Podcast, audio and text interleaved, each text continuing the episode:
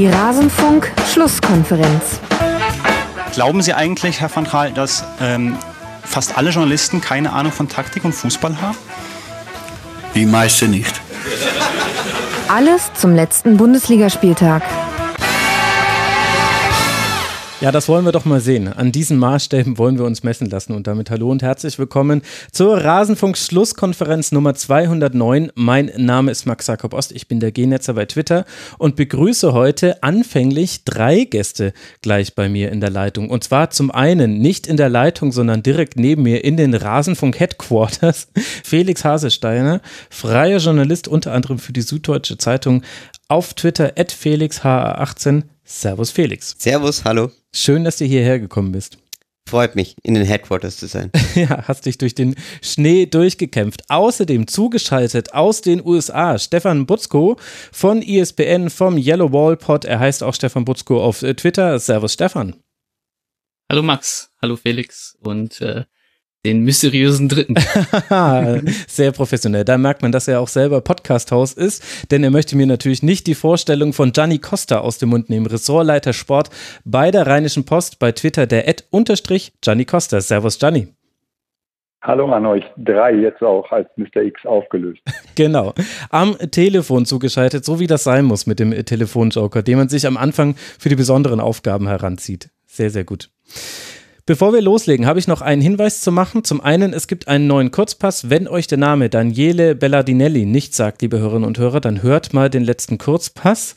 Und ein Dank muss ich loswerden an Malte, Sigofa, Jan Hagenbucher, Kujoba, Olli Somosa und David. Vielen herzlichen Dank. Sie alle sind Rasenfunks-Supporter und helfen, dass das hier hauptberuflich betrieben werden kann. Wer mehr Infos dazu haben möchte, kann auf rasenfunk.de slash unterstützen gehen. Aber jetzt würde ich sagen, hinein, hinein in diesen 18. Bundesligaspieltag, endlich wieder Bundesliga. Da gehen die Meinungen leicht auseinander, haben wir schon im Vorgespräch ein bisschen diskutiert. Und wir wollen beginnen, äh, Gianni, mit dem Spiel der Fortuna aus Düsseldorf. Denn das ist auch einer der Gründe, warum wir uns dich als Experten dazu geholt haben. Diese ganze Funkelnummer, die es da in der Winterpause zu beobachten gab, die darfst du uns gleich nochmal erklären. Aber vorher wollen wir auf das Spiel blicken und ein bisschen der rote Faden dieses Spieltags sind die Torhüter. Und weil das so selten der Fall ist, vor allem so selten, dass man auch viele gute Geschichten über Torhüter erzählen kann, soll das jetzt auch bei jedem Spiel unser Einstieg sein. Bei Augsburg gegen Düsseldorf geht es hier nicht um Michael Rensing, sondern um Gregor Kobel. Den hat sich der FC Augsburg in der Winterpause von Hoffenheim ausgeliehen und er hat jetzt den Vorzug erhalten vor Andreas Lute und Fabian Giefer. An ihm lag es nicht, dass das Spiel mit 1 zu 2 verloren ging. Gianni aus äh, deiner Sicht, woran lag es denn, dass Augsburg schon wieder verloren hat zu Hause? Ja, ich denke in allererster Linie an einen Gegner, der bedingungslos ähm, von sich überzeugt war, insofern überzeugt war, dass er, glaube ich, als Mannschaft einfach funktioniert und dann am Ende ähm, mit diesem Last-Minute-Treffer, ähm, ja, dann mal wieder Last-Minute-Treffer, dann halt eben die drei Punkte zurück an den Rhein geholt hat. Ähm, ich glaube, so die Unterschiede, das war jetzt nicht ein Klassenunterschied zwischen beiden Mannschaften, aber am Ende, wie gesagt, dieses kleine Quäntchen, wir wollen ja gleich nochmal intensiver ein bisschen über die Funkelnummer reden, ja. ähm, die, glaube ich, sich daraus auch die Mannschaft gezogen hat. Positiv kann man zumindest jetzt nach einem Sieg so analysieren. Wenn es anders ausgegangen wäre, hätten wir sicherlich auch viele andere schlaue Ideen. Ja, die berühmte Ex-Post-Betrachtung.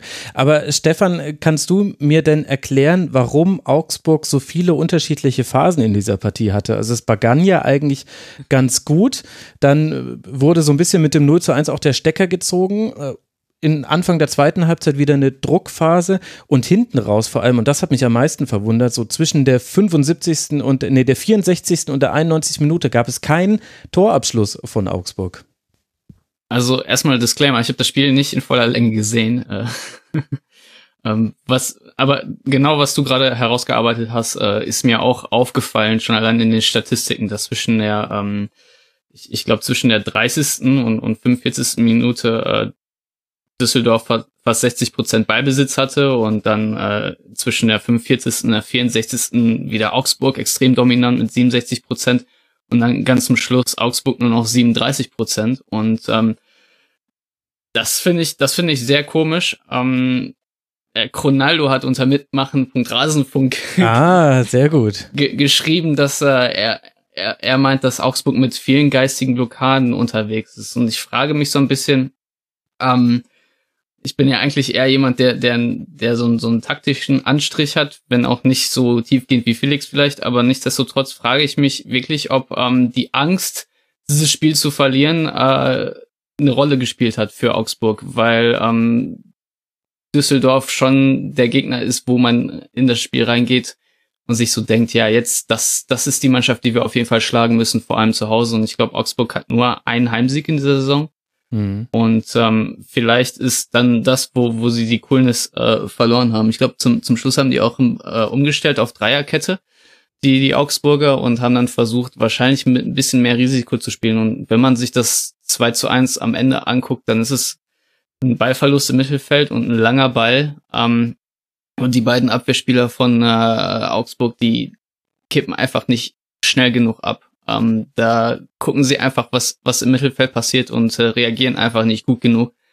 Und ähm, ja, so äh, verliert man dann so ein Spiel vielleicht unglücklich, aber ähm, ich, ich würde sagen, von den Statistiken, den Highlights und Extended Highlights, die ich jetzt gesehen habe von dem Spiel, äh, hat sich Düsseldorf das Ding dann auch am Ende einfach verdient. Also die ersten 30 Minuten gingen, glaube ich, ganz klar an Augsburg. Ja. Und wenn Daniel Bayer äh, den Pfosten mhm nicht trifft, sondern das Tor, dann, dann glaube ich, äh, geht Augsburg auch als Sieger vom Platz. Aber so haben sie sich halt in dieses Spiel wirklich reingenaht, die Düsseldorfer. Das passt ja auch bei Düsseldorf besonders gut. Ja, Felix, das ist ja so ein bisschen die Frage, die sich bei Augsburg stellt. Also mal wieder ein Spiel, bei dem man sagt, nicht deutlich unterlegen, aber verloren. Auch mal wieder Last-Minute technisch einen Gegentreffer bekommen. Also es war ja fast, also diese Winterpause war für Augsburg kein Druck auf den Reset-Knopf, sondern eher einfach nur auf die Pause. Und jetzt geht es genauso weiter wie vorher. Genau. Ich finde, das ist so ein kleines Paradoxon. In dieser Saison am Anfang hatte man das Gefühl, jede Mannschaft, die nach Augsburg gefahren ist, hat auf dem Weg dorthin gewarnt, äh, in Augsburg sind schwere Spiele. Dadurch habe ich das Gefühl, dass sich alle so darauf fokussiert haben, dass in Augsburg schwere Spiele stattfinden, dass jetzt Augsburg einfach nicht mehr unterschätzt wird im Moment. Mhm. Und ich glaube, dass, ähm, dass du das einfach spürst und das verunsichert, glaube ich, den FCA doch einigermaßen. Und das ist vollkommen richtig, was Stefan auch gerade angesprochen hat. Ich glaube, dass die Mannschaft einfach in sich äh, sehr verunsichert ist und nicht mehr von dieser Welle durch die Saison getragen wird, auf der sie letztes Jahr doch sehr geschwebt sind. Ja? Und das siehst du an Leuten ja auch wie äh, Philipp Max zum Beispiel, der ja. einfach nicht auf dem Niveau spielt, auf dem er letztes Jahr gespielt hat. Und klar, das, das fehlt der Mannschaft hinten und vorne. Und äh, irgendwie habe ich das Gefühl, dass ähm, Manuel Baums Umstellungen, also dieses Dreierkette, Viererkette Wechselspiel mit Rani Tidira, der dann wieder mal tiefer steht und äh, äh, wieder ins Mittelfeld zieht, das haben jetzt viele auch durchschaut. Also das ist, äh, das war am Anfang, dass es hat das noch halbwegs funktioniert. Da war es dann eher auch manchmal, haben wir auch mal äh, im Rasenfunk besprochen damals, ähm, teilweise eigentlich das Glück, was einfach gefehlt hat und die, das sozusagen Spiel, ja. der Spielverlauf äh, war oft gegen Augsburg. Mittlerweile ist aber einfach vom, vom Gefühl her echt, äh, dass, dass sie durchschaubarer geworden sind und das, ähm, ja, dass dann natürlich so eine Mannschaft wie Augsburg, die ja immer noch, wenn wir realistisch sind, einfach äh, einen der fünf schwächsten Kader der Bundesliga wahrscheinlich hat, am Ende doch, äh, ja, halt ausschlaggebend. Also das, da reicht dann die Qualität nicht, äh, um das irgendwie zu über, überdecken. Ja, komisch, weil die Qualität ja so oft eigentlich gereicht hat. Ich bin auch immer noch hin und her gerissen. Also ich glaube inzwischen nach, der, nach diesem Spieltag kann man sagen, Augsburg jetzt 15 Punkte, alle anderen davor, Düsseldorf, Freiburg, Schalke sind sechs Punkte weg. Das wird eine sehr, sehr lange, sehr anstrengende Saison für den FC Augsburg werden. Der Befreiungsschlag, den man jetzt dringend gebraucht hätte, der ist ausgeblieben. Das könnte jetzt tatsächlich sich zwischen den Vieren da hinten dann ausmachen um die letzten drei Plätze. Und ich weiß aber gar nicht, ob dieses Qualitätsargument, das kann man ja aus beiden Richtungen sehen. Also auf der einen Seite hat Augsburg es oft genug bewiesen, dass sie Erstliga tauglich sind und auch einen überdurchschnittlich guten Kader haben, haben ja auch einen sehr breiten Kader. Und auf der anderen Seite ist mir aber jetzt, äh, Gianni, in dem Spiel besonders aufgefallen, die offensive Harmlosigkeit. Also äh, Finn Bogerson, Gregoritsch, das sind dem Namen nach immer noch tolle Spieler, die haben auch immer noch viele Abschlüsse, aber wenn ich mir dann im Vergleich zum Beispiel angucke, was ein Benito Rahman in der kurzen Zeit, in der er gespielt hat, in 23 Minuten hat er fünf Abschlüsse und ein Tor erzielt, dann hat es ehrlich gesagt eine andere Qualität als das, was ich gerade bei Augsburg sehe. Ja, aber ich glaube, da kommt der alte Fassbender-Spruch, ähm, Angst frisst Seelen auf, dann ganz gut zur Geltung, mhm. der hoffentlich noch nicht fürs Phrasenschwein ähm, ausreichend ist. Ähm, das ist am Ende eine Frage immer, wie viel Vertrauen du in dich hast und, und äh, wie die Gesamtkonstellation ist. Und das ist ja gerade jetzt auch schon angesprochen worden. Ähm, wenn du dann ähm, halt auch aus einer Winterpause herauskommst, alle Welt eigentlich von dir erwartet, Düsseldorf ist so deine, ist so deine Schlagdistanz ich glaube, das ist manchmal dann doch äh, in der Theorie natürlich immer leicht zu erklären, wo die Laufwege gewesen wären und was hätten die Spieler besser machen können. Aber um ihr volles Potenzial abzurufen, muss halt so ein bisschen natürlich auch frei in der Birne sein. Und ähm, das nicht von außen betrachtet, ohne natürlich jemals dann Training von Augsburg verfolgt zu haben etc., ähm, wirkt alles doch sehr unentspannt. Ähm, und, und da reichen dann halt zwei, drei Entwicklungen im Spiel aus, um dann dieses Kartenhäuslein dann auch wieder zum Einsturz zu bringen, ähm, beziehungsweise halt eben dann ja nicht das Vertrauen zu vermitteln und auch nicht dem Gegner das Vertrauen zu vermitteln, dass da jetzt noch was Entscheidendes passieren kann. Ja, vielleicht ist es auch mit dem Blick nach vorne beim FC Augsburg. Von den nächsten äh, vier Gegnern in der Liga sind drei Borussia Mönchengladbach, Werder Bremen und der FC Bayern. Nur Mainz 05 fällt so ein bisschen dabei raus und da weiß man so gar nicht so wirklich, ob man die da rausrechnen möchte. Also das sieht alles sehr, sehr anstrengend noch aus äh, für den FC Augsburg. Und auf der Gegenseite, Gianni, aber ja Fortuna mit genau einer anderen Haltung. Und du hast es ja auch schon vorhin so ein bisschen aus dem Mentalen heraus begründet. Wir könnten auch sicherlich viele taktische Punkte finden, die die Fortuna da gut gemacht hat in diesem Spiel gegen Augsburg. Wie würdest du das denn einordnen? Also war, hat jetzt Funkel da Manuel Baum ausgecoacht oder ein Sieg der Haltung? Ja, also ich, wie gesagt, nochmal, ich finde Fußball, was Fußball so wunderbar macht, ist, dass man, dass wir dann auch mit äh, Überschriften arbeiten können. Funkel hat den Sieg eingewechselt, etc. pp. Und ähm, also mit Rahman, der dann ja später kam und dann, dann auch gezündet hat in der 89. zumindest den Torerfolg gebracht hat. Ich finde, was man halt eben sieht, und ich denke auch noch die nächsten Wochen bei Düsseldorf sehen wird, weil diesen Effekt wird dieses Vertragstheater auf jeden Fall positiv gesehen für die Mannschaft haben dass da eine ähm, Einheit auf dem Platz steht, dass das äh, ja eine Truppe ist, die ihrem Trainer, wenn man es ein bisschen martialisch ausdrücken drücken will, bedingungslos vertraut und für ihn halt eben, ähm, wie der ein oder andere Spieler ja auch im Vorfeld gesagt hat, durchs Feuer geht. Und das ist letztendlich was, was ähm, über, über allem anderen steht, ähm, dass man halt auf dem Platz Überzeugung ausstrahlt und dann halt eben ähm, ja für ein gemeinsames Ziel sich kämpft und, und Wege geht und Zusatzmeter geht, kleine, kleine Schritte teilweise macht, die man so schwer ähm, analysieren kann, aber die unheimlich wichtig ist, in Zwischenräumen gehen, äh, vielleicht zwei, drei Schritte, wie gesagt, machen, die man im Normalfall nicht gemacht hätte. Und, und schon ähm, hat der Gegner ja zumindest eine schwerere Aufgabe, ähm, als er sich das so vorgestellt hat.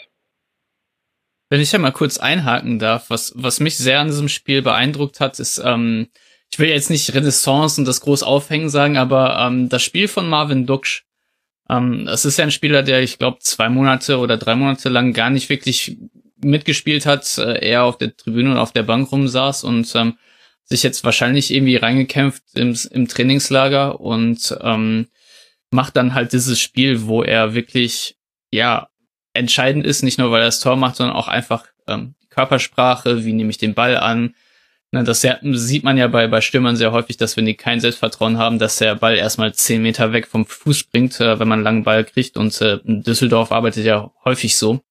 Und äh, dass er dann seine Qualitäten genauso einsetzt, wie er sie eigentlich auch hat, ist perfekt und äh, ist vielleicht so ein gefühlter Neuzugang. Ich möchte jetzt noch nicht zu hoch hängen, äh, weil es ja nur ein Spiel ist, aber das hat mir sehr, sehr gut gefallen, wie er sich bewegt hat, äh, wie er sein Instinkt, seinem Stürmerinstinkt tatsächlich gefolgt ist und ähm, das spricht dann, finde ich, auch sehr für, für Friedhelm Funkel, dass er vielleicht das Momentum, was dieser Spieler dann aufbaut, nach so einer langen Zeit erkennt und ihm das Vertrauen schenkt und dann dafür belohnt wird. Also ähm, da hat der Trainer auf jeden Fall ein gutes Händchen bewiesen. Also Dux durfte jetzt beim Telekom Cup ähm, ja ran ähm, und, und hat da wieder erstmals ein bisschen auf sich aufmerksam äh, machen können. Ähm, ich glaube, im Trainingslager, was ich mir habe von den Kollegen äh, schildern lassen, war das jetzt noch nicht so, dass man gedacht hat, äh, da sind sonstige Knoten geplatzt. Ähm, aber wie du halt eben gesagt hast, ne, ich glaube, das ist halt an die große Fähigkeit eines Trainers, ähm, die kleinen Noten auch lesen zu können und ähm, Dinge ablesen zu können, ähm, ja, die für andere vielleicht da noch nicht so sichtbar sind. Ähm, aber wie gesagt, die Rückrunde, sie geht ja noch ein, zwei Tage. Gut, aber jetzt sind es ja immerhin schon mal 21 Punkte. Wir könnten noch äh, viel äh, auch über Kevin Stöger eigentlich reden, aber äh, du hast jetzt ja auch dieses Funkelthema jetzt schon mehrmals mit reingebracht, äh, Gianni. Für Außenstehende war das ein zwar unterhaltsames, aber ebenso überraschendes Theater. Kannst du uns noch mal kurz aufdröseln, was ist denn da in der Winterpause passiert bei Fortuna Düsseldorf?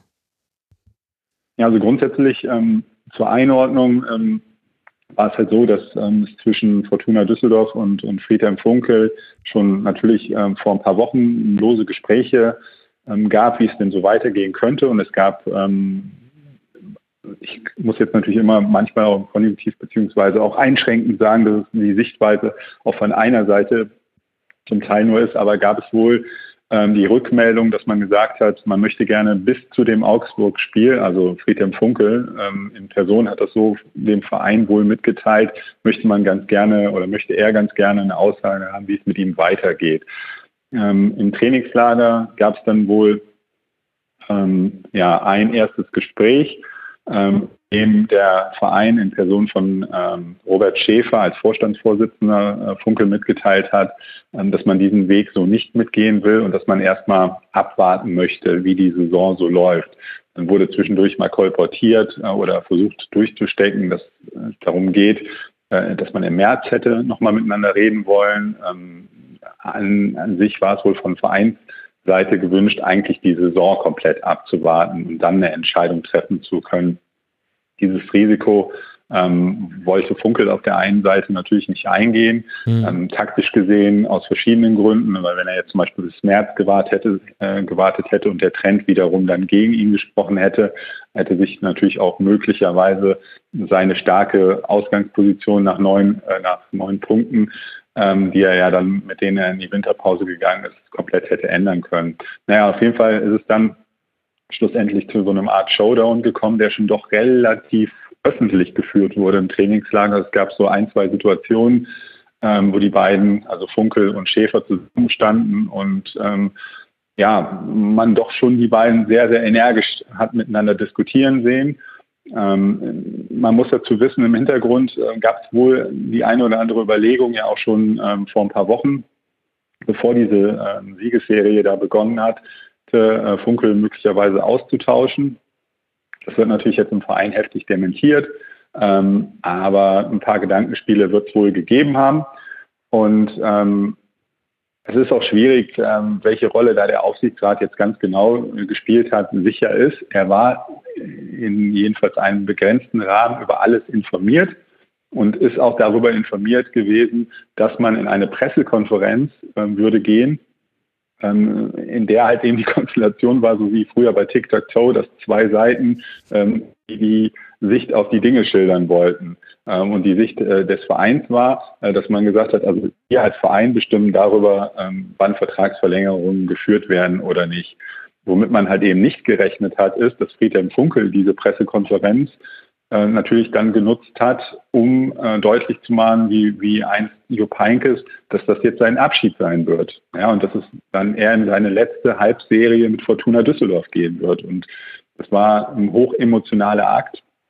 Die Kollegen, die, äh, mit denen ich auch von anderen äh, Zeitungen geredet habe, die vor Ort waren, die haben mir alle geschildert, dass die komplett verhumpelt waren von dieser Situation, ähm, Professionalität hin oder her. Aber ähm, jeder weiß, halt Vereinsreporter, ähm, haben natürlich, weil sie tagtäglich mit Trainern auch zu tun haben, da auch nochmal eine besondere Beziehung ähm, mhm. zu den jeweiligen äh, Amtsinhabern und die waren alle komplett fertig, buchstäblich, ähm, dass das so einen Spin genommen hatte.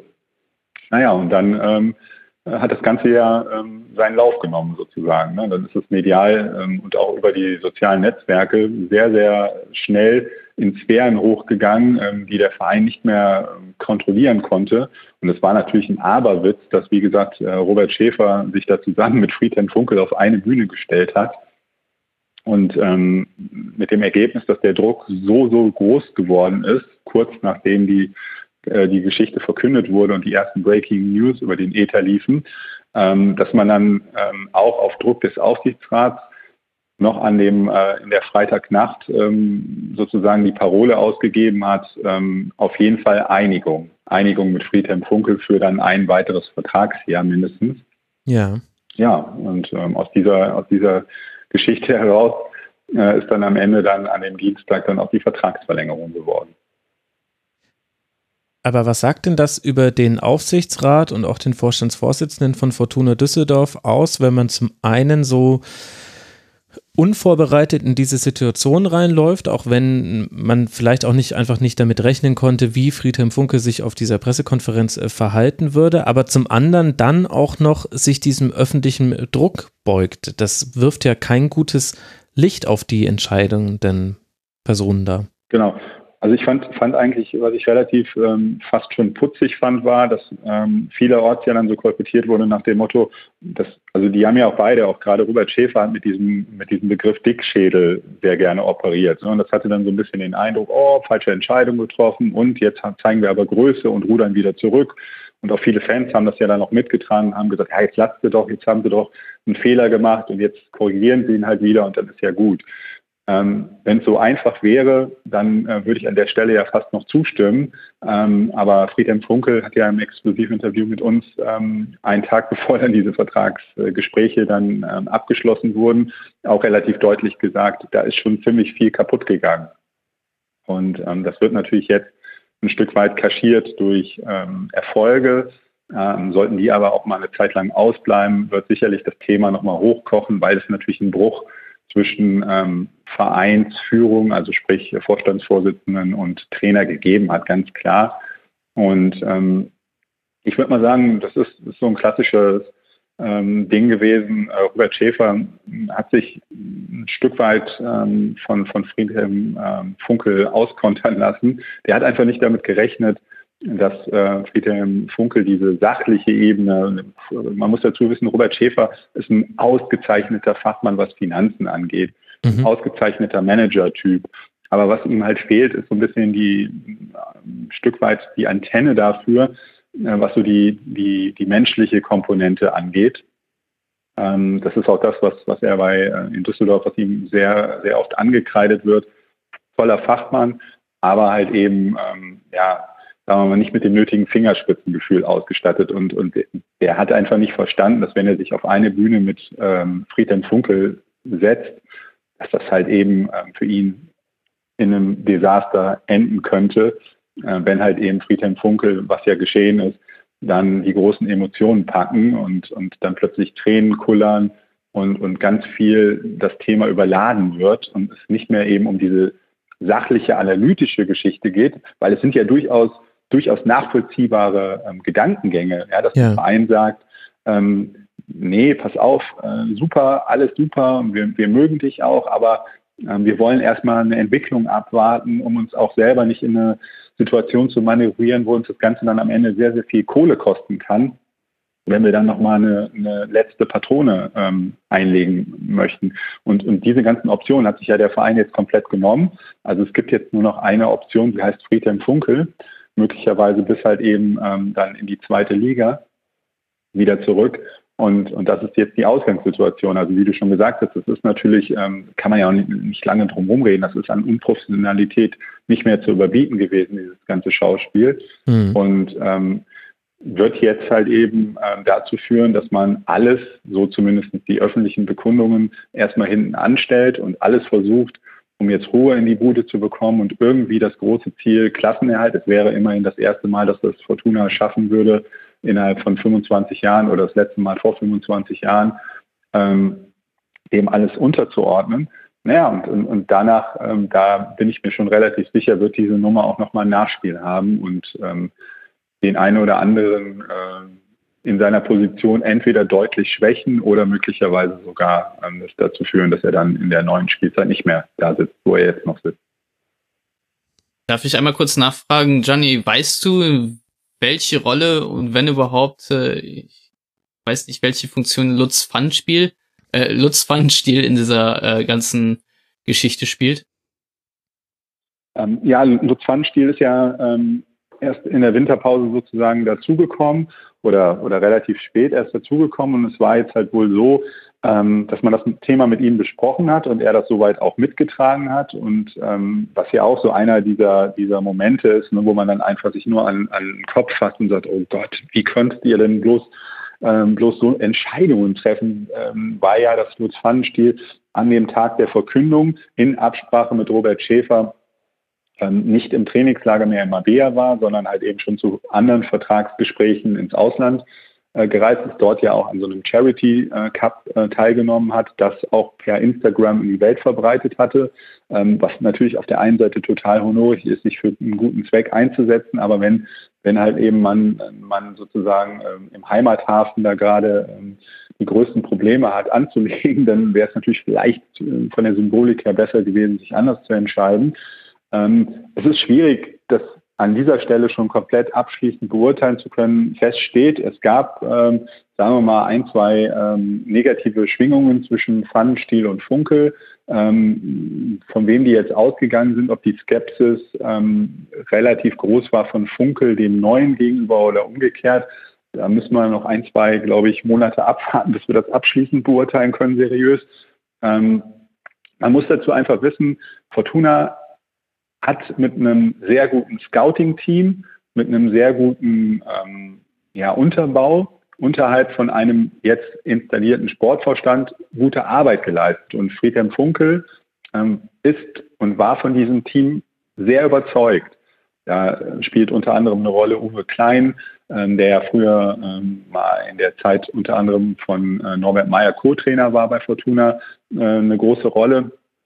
Das sind aber alles per, äh, Leute gewesen, ähm, denen relativ klar und schnell signalisiert worden ist, äh, dass sie nicht äh, in so fairen Sportvorstand würden aufsteigen können.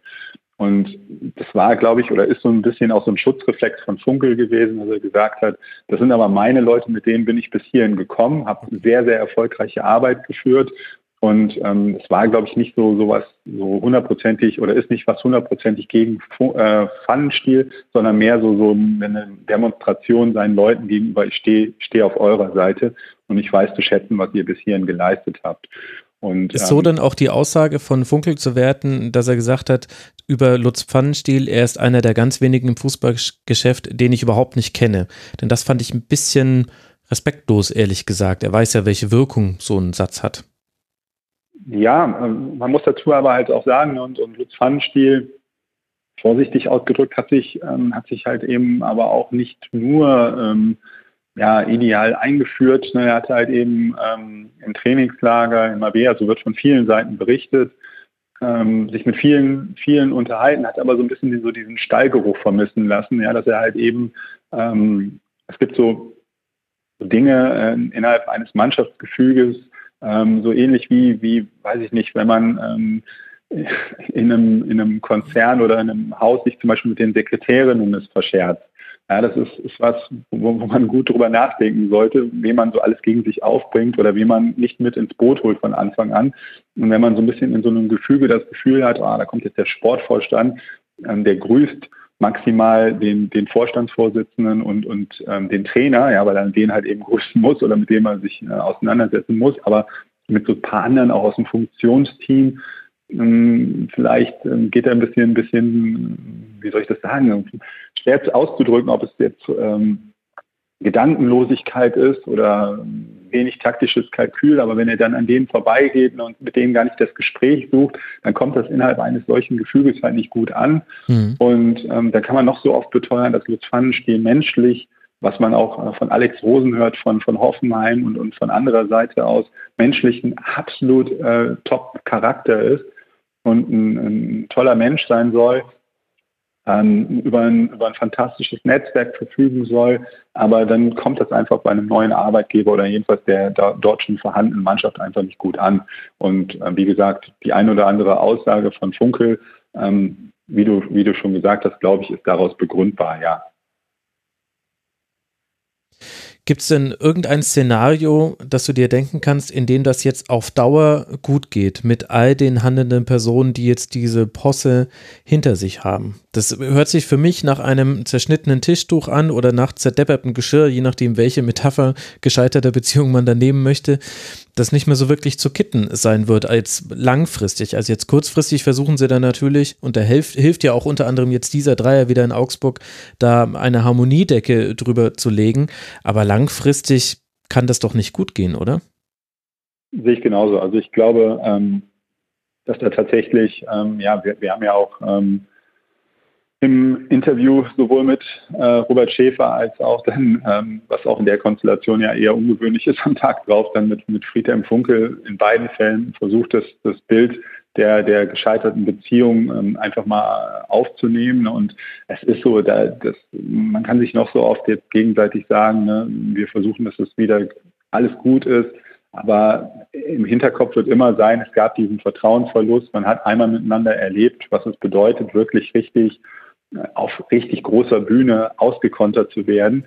Und, und das wird, äh, wird nicht äh, reparabel sein. Ich meine, von ähm, Funkel wurden schon andere ausgekontert. Also ne. das kann man dann dem Herrn Schäfer wenigstens. Danke, dass damit du ihn bringst, trösten. ja. ja, genau. Aber ähm, also ich meine, das war schon, das war schon ein Endgegner-Move, den er da gemacht hat da würde ich sagen, Respekt auf jeden Fall, äh, wenn es, wenn es in irgendeiner Weise nicht nur Emotionen war, sondern auch ein bisschen Überlegung möglicherweise dahinter, dahinter steckte, äh, ohne ihm da was unterstellen zu wollen. Aber ähm, ich, ich glaube, wie gesagt, nochmal, wir werden in dieser Saison das Szenario einfach erleben.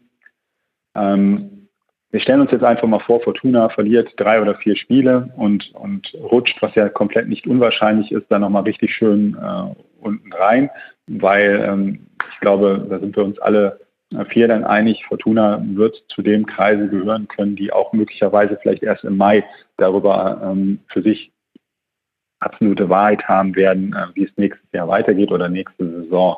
Ähm, ich glaube, so viel früher werden die, werden die nicht Klarheit haben.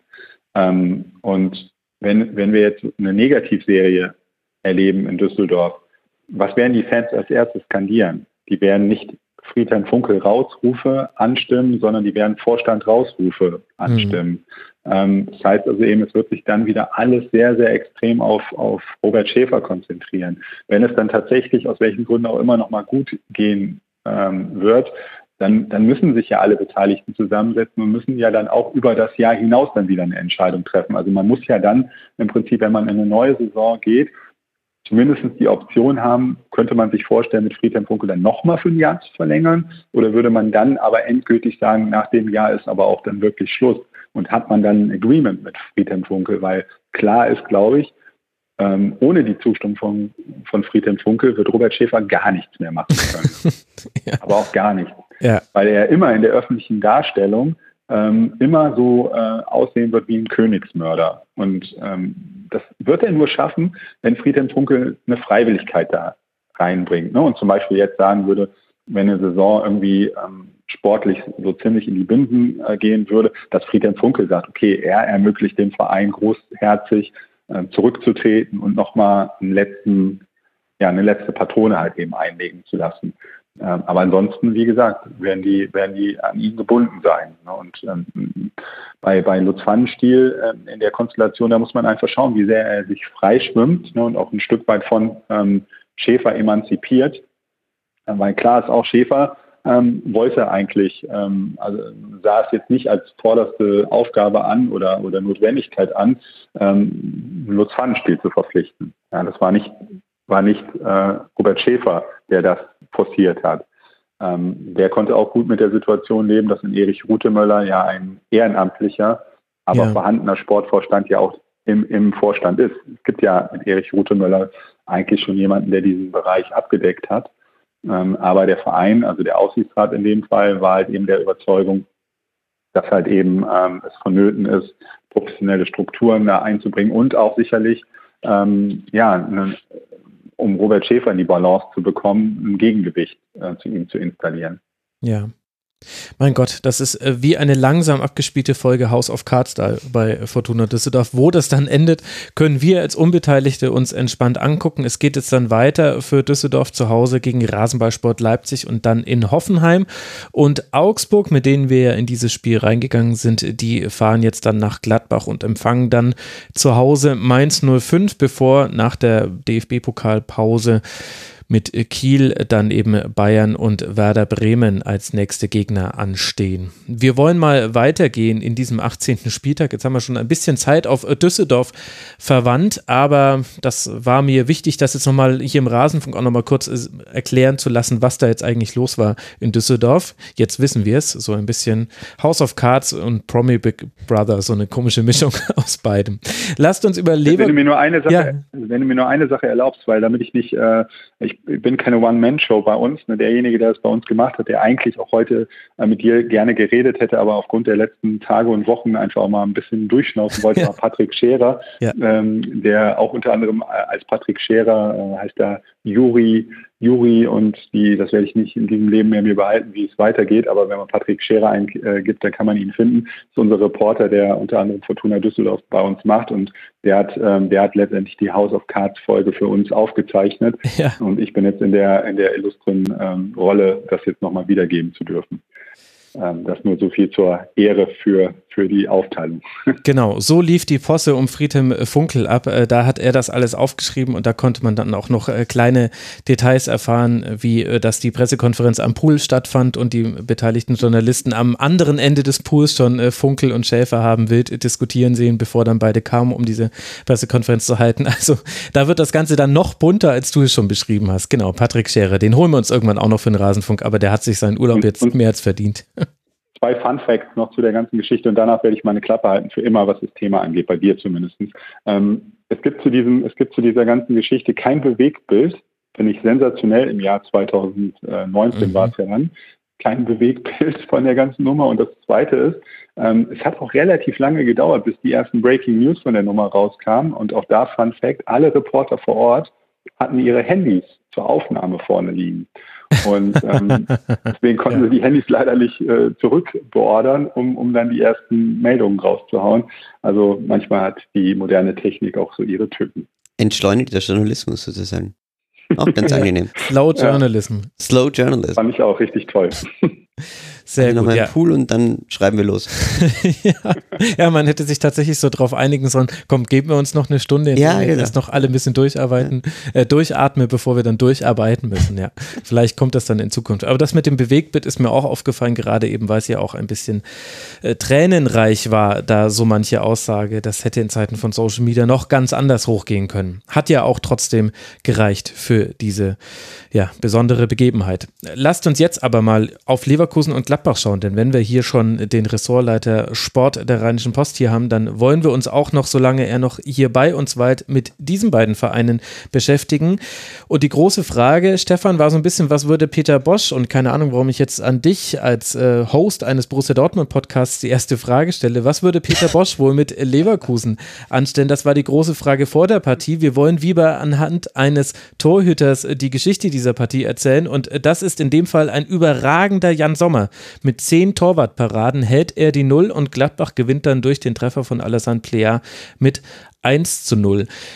Fasst das für dich auch so ein bisschen die Geschichte dieses Spiels zusammen? War Leverkusen drückend überlegen? Wie ordnest du es ein?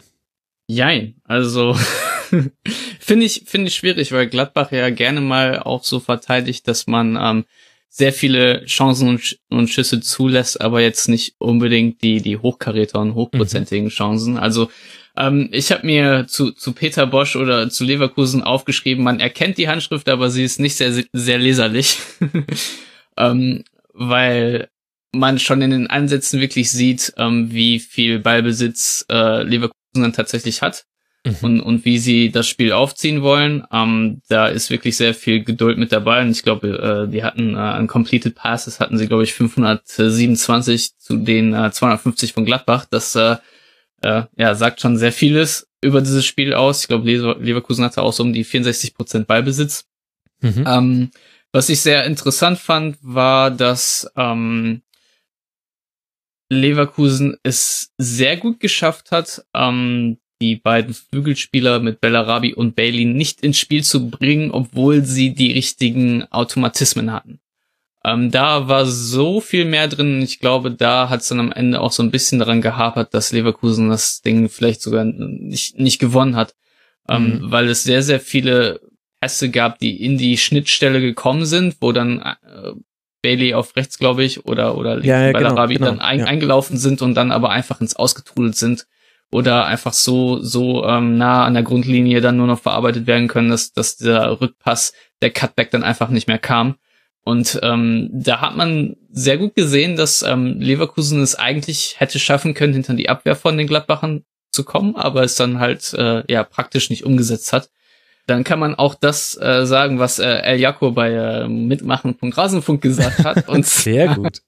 ja, er hat sich ein bisschen die Expected Goals angeguckt und hat gesagt, ähm, dass die beste Leverkusener Chance der Pfostenschuss von Bellarabi war bei 0,24. Ich weiß jetzt nicht, welche, wo er die hergezogen hat und die, die nächstbeste Chance nur 0,12 Expected Goals Value Wert, auch, was auch immer hat. Und das äh, unterstreicht dann auch schon wirklich, ähm, dass Leverkusen jetzt nicht die perfekte Schusswahl hat. Also ähm, Ja. da, da kann man auf jeden Fall noch vieles verbessern. Also aus, aus Leverkusener Sicht und, und was Peter Bosch machen möchte, sieht man schon sehr, sehr viel. Es ist, hilft auf jeden Fall, dass er Innenverteidiger hat, die jetzt nicht so wie Sokrates damals zum Beispiel so, so Ballwatcher sind, die einfach erstmal gucken, was passiert, sondern eher proaktiv sind und auch viel mehr Geschwindigkeit an den Tag bringen. Das hilft, weil doch schon sehr viele äh, risikohafte Konter im 1 gegen 1 aufgelöst werden müssen und das äh, geht mit Tar, glaube ich, ein bisschen besser. Ähm, ich glaube, Dortmund wollte äh, Tar damals auch verpflichten, als Bosch kam. Mhm. Ähm, deswegen ähm, habe ich da schon mal ein bisschen mehr Hoffnung. Auf der anderen Seite ähm, auch einfach sehr gut gemacht von den Gladbachern, wie sie es dann am Ende verteidigt haben und äh, die die Schüsse und die die Schuss- oder Chancenqualität der Leverkusener reduziert und, und verringert haben. Und äh, ich fand es dann sehr lustig, dass äh, am Ende der Siegtreffer dazu geführt, also, also dadurch entstanden ist, dass sich Jonas Hofmann den Ball einfach zu weit für sich selbst vorgelegt hat. Ja, solche Geschichten schreibt nur der Fußball. Aber Oh. Felix, Felix, hau ihn mal. nein, tu's nicht. Er Nein, nein, nein, nein, nein, nein. Ich sitze viel zu gemütlich. Eben, eben, das ist der Trick, dass ich hier meine Gäste im Studio im, im bequemen Sessel sitzen lasse, dann werden die eingelullt und widersprechen dann ne- nämlich nicht mehr so. Aber das ist ja ein interessanter Punkt, Felix, denn in der Nachbetrachtung des Spiels konnte man viel drüber hören, wie verändert Leverkusen gespielt hätte und äh, dass man das mehr, die Mehrzahl an Schüssen hatte, was ja auch stimmt, also 22 zu 7 Abschlüsse, 10 zu 3 Torschüsse pro Leverkusen, aber eben das, was, was Stefan angesprochen hat, stimmt eben auch. Also die, die Wahl der Schüsse, die Chancenqualität war dann auch nicht so zwingend, dass da jetzt ein Tor reinfallen musste. Und dann hattest du eben noch einen gut aufgelegten Jan Sommer und dann kommt da kein Tor letztendlich bei raus. Ja, vor allem, ich frage mich, ist es denn das, was Leverkusen so wahnsinnig abgeht bisher? Die offensive äh, wilde, wilde Schüsse und, und also die, die Schussstatistik, glaube ich, jetzt ohne sie zu, zu kennen, war in der bisherigen Saison jetzt nicht das große Problem. Ähm, zumindest meinem Gefühl nach. Äh, ich hatte ehrlich das, das Gefühl, ähm, dass sie, dass sie überhaupt nicht smarter gespielt haben, ähm, als in der Vor-Peter Bosch-Zeit oder in der Heiko Herrlich-Zeit. Und äh, dann gab es nach dem Spiel die Aussage, die mich als Leverkusen-Fan dann doch verunsichern würde, ähm, nämlich, dass Peter Bosch gesagt hat, er will noch deutlich offensiver werden. Ich habe aus meinen Fehlern gelernt, ich Ja. spiele offensiv. Also, Stefan, da kannst du uns aus Dortmunder Sicht natürlich gerne nochmal deinen Input geben, weil ich habe das Gefühl, also äh, es mangelte jetzt nicht an offensiver, wilder Power, ähm, die du natürlich mit dem Kader spielen musst. Du kannst jetzt nicht mit Julian Brandt anfangen, irgendwie im 5-4-1 zu verteidigen, aber du, äh, ehrlich gesagt, hat mir die ganze Hinrunde über gefehlt, dass dieser Verein irgendwann kapiert, ein bisschen smarter zu agieren, ein bisschen klüger an Spieler ranzugehen, auch mal irgendwie zu sagen, äh, wir nehmen ein 1-0 mit und wir brauchen nicht irgendwie drei Spiele hintereinander, wo wir sieben Tore schießen und dann wieder äh, vier, wo wir, wo wir halt vier kassieren, ähm, sondern wir müssen einfach ein bisschen klüger an die Sache rangehen. Das habe ich mir gefragt, äh, als sie dann Peter Bosch geholt haben und das frage ich mich auch jetzt noch, ob das denn ähm, so funktionieren wird. Und äh, Stefan, ich glaube, die Dortmunder Erfahrung lehrt uns wahrscheinlich eher, Das ist dass es äh, Eine sehr, sehr berechtigter Zweifel, den du da äußerst. Denn Peter Bosch äh, möchte einfach äh, die Zuschauer unterhalten und das ist äh, sehr gut für den neutralen Fan, aber nicht unbedingt für den äh, Leverkusener Fan, würde ich behaupten. Da wird es sehr, sehr viel Herzklabaster geben in dieser Rückrunde. Da bin ich mir ziemlich sicher, ähm, einfach weil er sehr viel Risiko geht und ähm, wenn man mit den Leuten bei Borussia Dortmund dann äh, im Retrospekt über Peter Bosch redet, dann sagen die meisten Leute da wirklich, ja, er war einfach zu naiv in, in sehr vielen äh, Geschichten, hat sich das anders vorgestellt. Und ich möchte noch mal einen Punkt anbringen, der bei Peter Bosch eigentlich gar nicht so unwichtig ist und der bei Borussia Dortmund dann zum Ende der ähm, Hinrunde, die er begleitet hat, als, als Trainer äh, ja, ähm, da gearbeitet hat, ähm, ist seine ähm, Herangehensweise ans Fitnesstraining. Er möchte Fitness periodisch aufbauen und hat in der Sommervorbereitung bei Borussia Dortmund sehr wenig gemacht. Das hat die Spieler sehr, sehr irritiert. Und man hat gesehen, am Anfang der Saison waren sie körperlich und mental auch sehr, sehr frisch, weil sie halt nicht so überstrapaziert worden sind, aber sind dann hinterher, ja, waren die nach 70, 60 Minuten oder so wirklich platt und konnten nicht mehr mithalten mit anderen äh, Mannschaften. Und das hat sich dann bei Dortmund durch die gesamte Saison durchgezogen. Das möchte ich nur mal für die Leute für den Hinterkopf quasi annotieren, denn Leverkusen hatte ja eine ganz andere Sommervorbereitung, als sie jetzt äh, unter Peter Bosch gehabt hätten. Und der, ich sage mal, die, die Winterpause war jetzt nicht so lang, dass, dass man wirklich viel an Substanz verliert. Aber nichtsdestotrotz ist das Training einfach lascher als vielleicht bei anderen Trainern. Und äh, das könnte vielleicht ein Faktor sein, der sich dann ja zum Ende der Saison hin nochmal äh, ja auswirkt, dass die Mannschaft vielleicht ein bisschen platter ist und äh, Natürlich gibt es die physische Komponente, aber natürlich auch die mentale Komponente. Und wenn du mit sehr viel Risiko spielst und es nicht funktioniert, dann äh, bist du sehr verunsichert. Und Peter Bosch ähm, normalerweise hat dieses aggressive Pressing, sein Ballbesitzspiel, ähm, ja einfach so ausgelegt, dass die Spieler sehr, sehr viel Selbstvertrauen haben müssen, um ihren Stiefel so zu spielen, damit es auch wirklich funktioniert. Und jedes Rädchen muss ineinander greifen.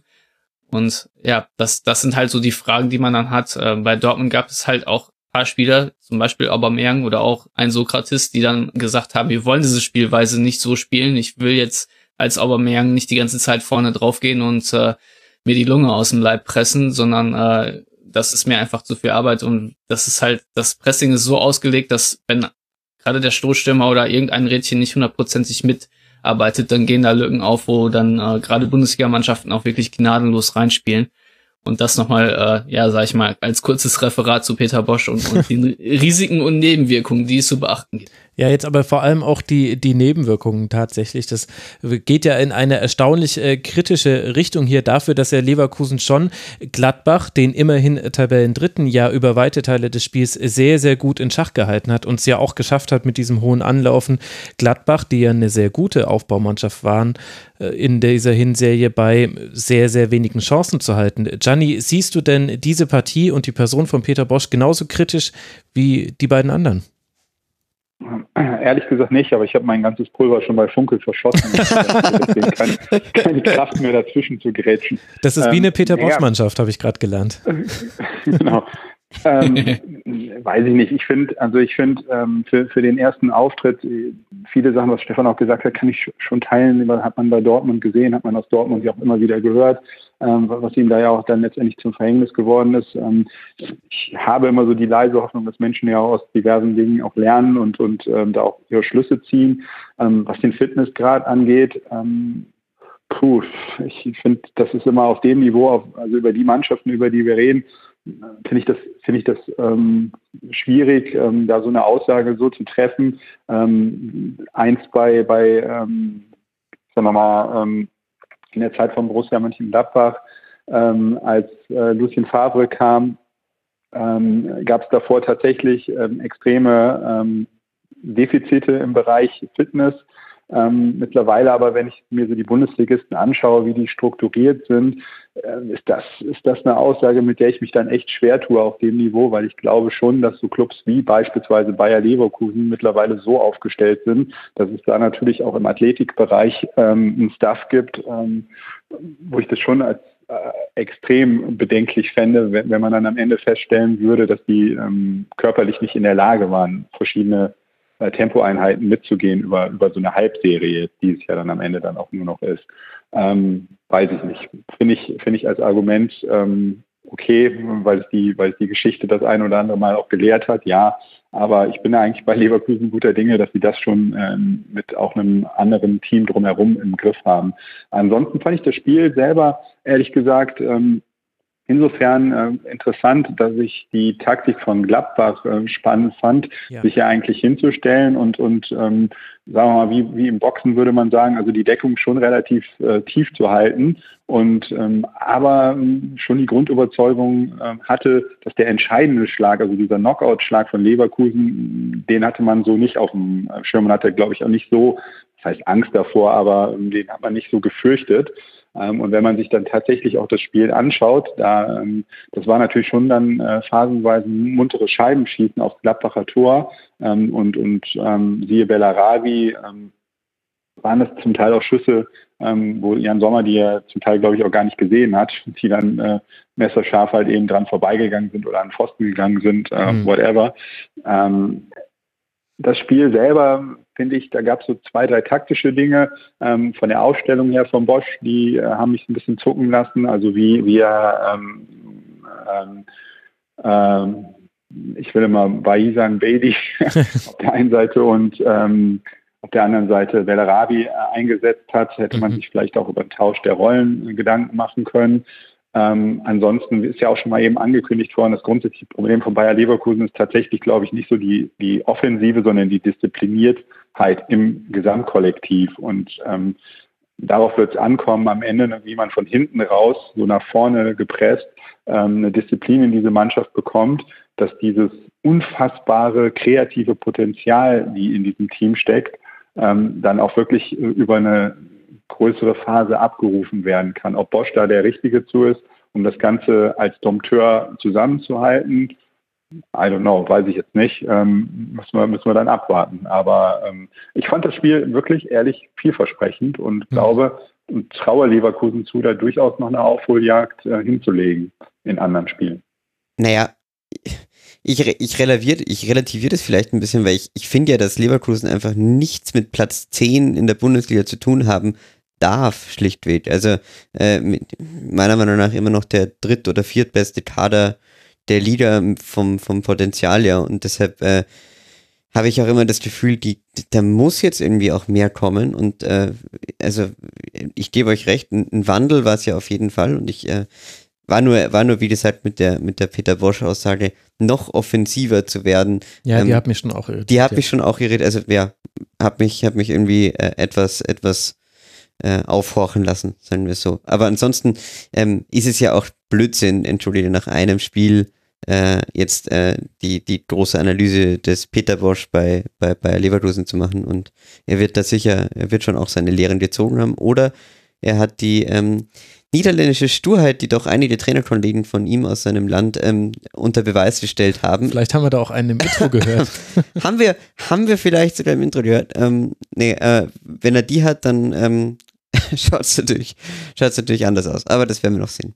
Äh, Lass uns an der Stelle, finde ich, äh, dann nochmal kurz über Gladbach sprechen, Gianni, denn äh, das hat mich schon auch verwundert. Das, was du jetzt gesagt hast mit heruntergelassener Deckung des Boxers, und da würde ich dann fast sagen, also ähm, an mindestens einem Arm oder Hand hatte man dann auch gar keinen Handschuh an, um eigentlich am Kampf teilzunehmen. Denn ich fand, dass Gladbach nicht nur hinten relativ offen war, sondern auch nach vorne sehr, sehr wenig zustande gebracht hat. Also Hazard hatte eine Passquote, das hat er schon seit Ewigkeit nicht mehr erlebt, 56 Prozent.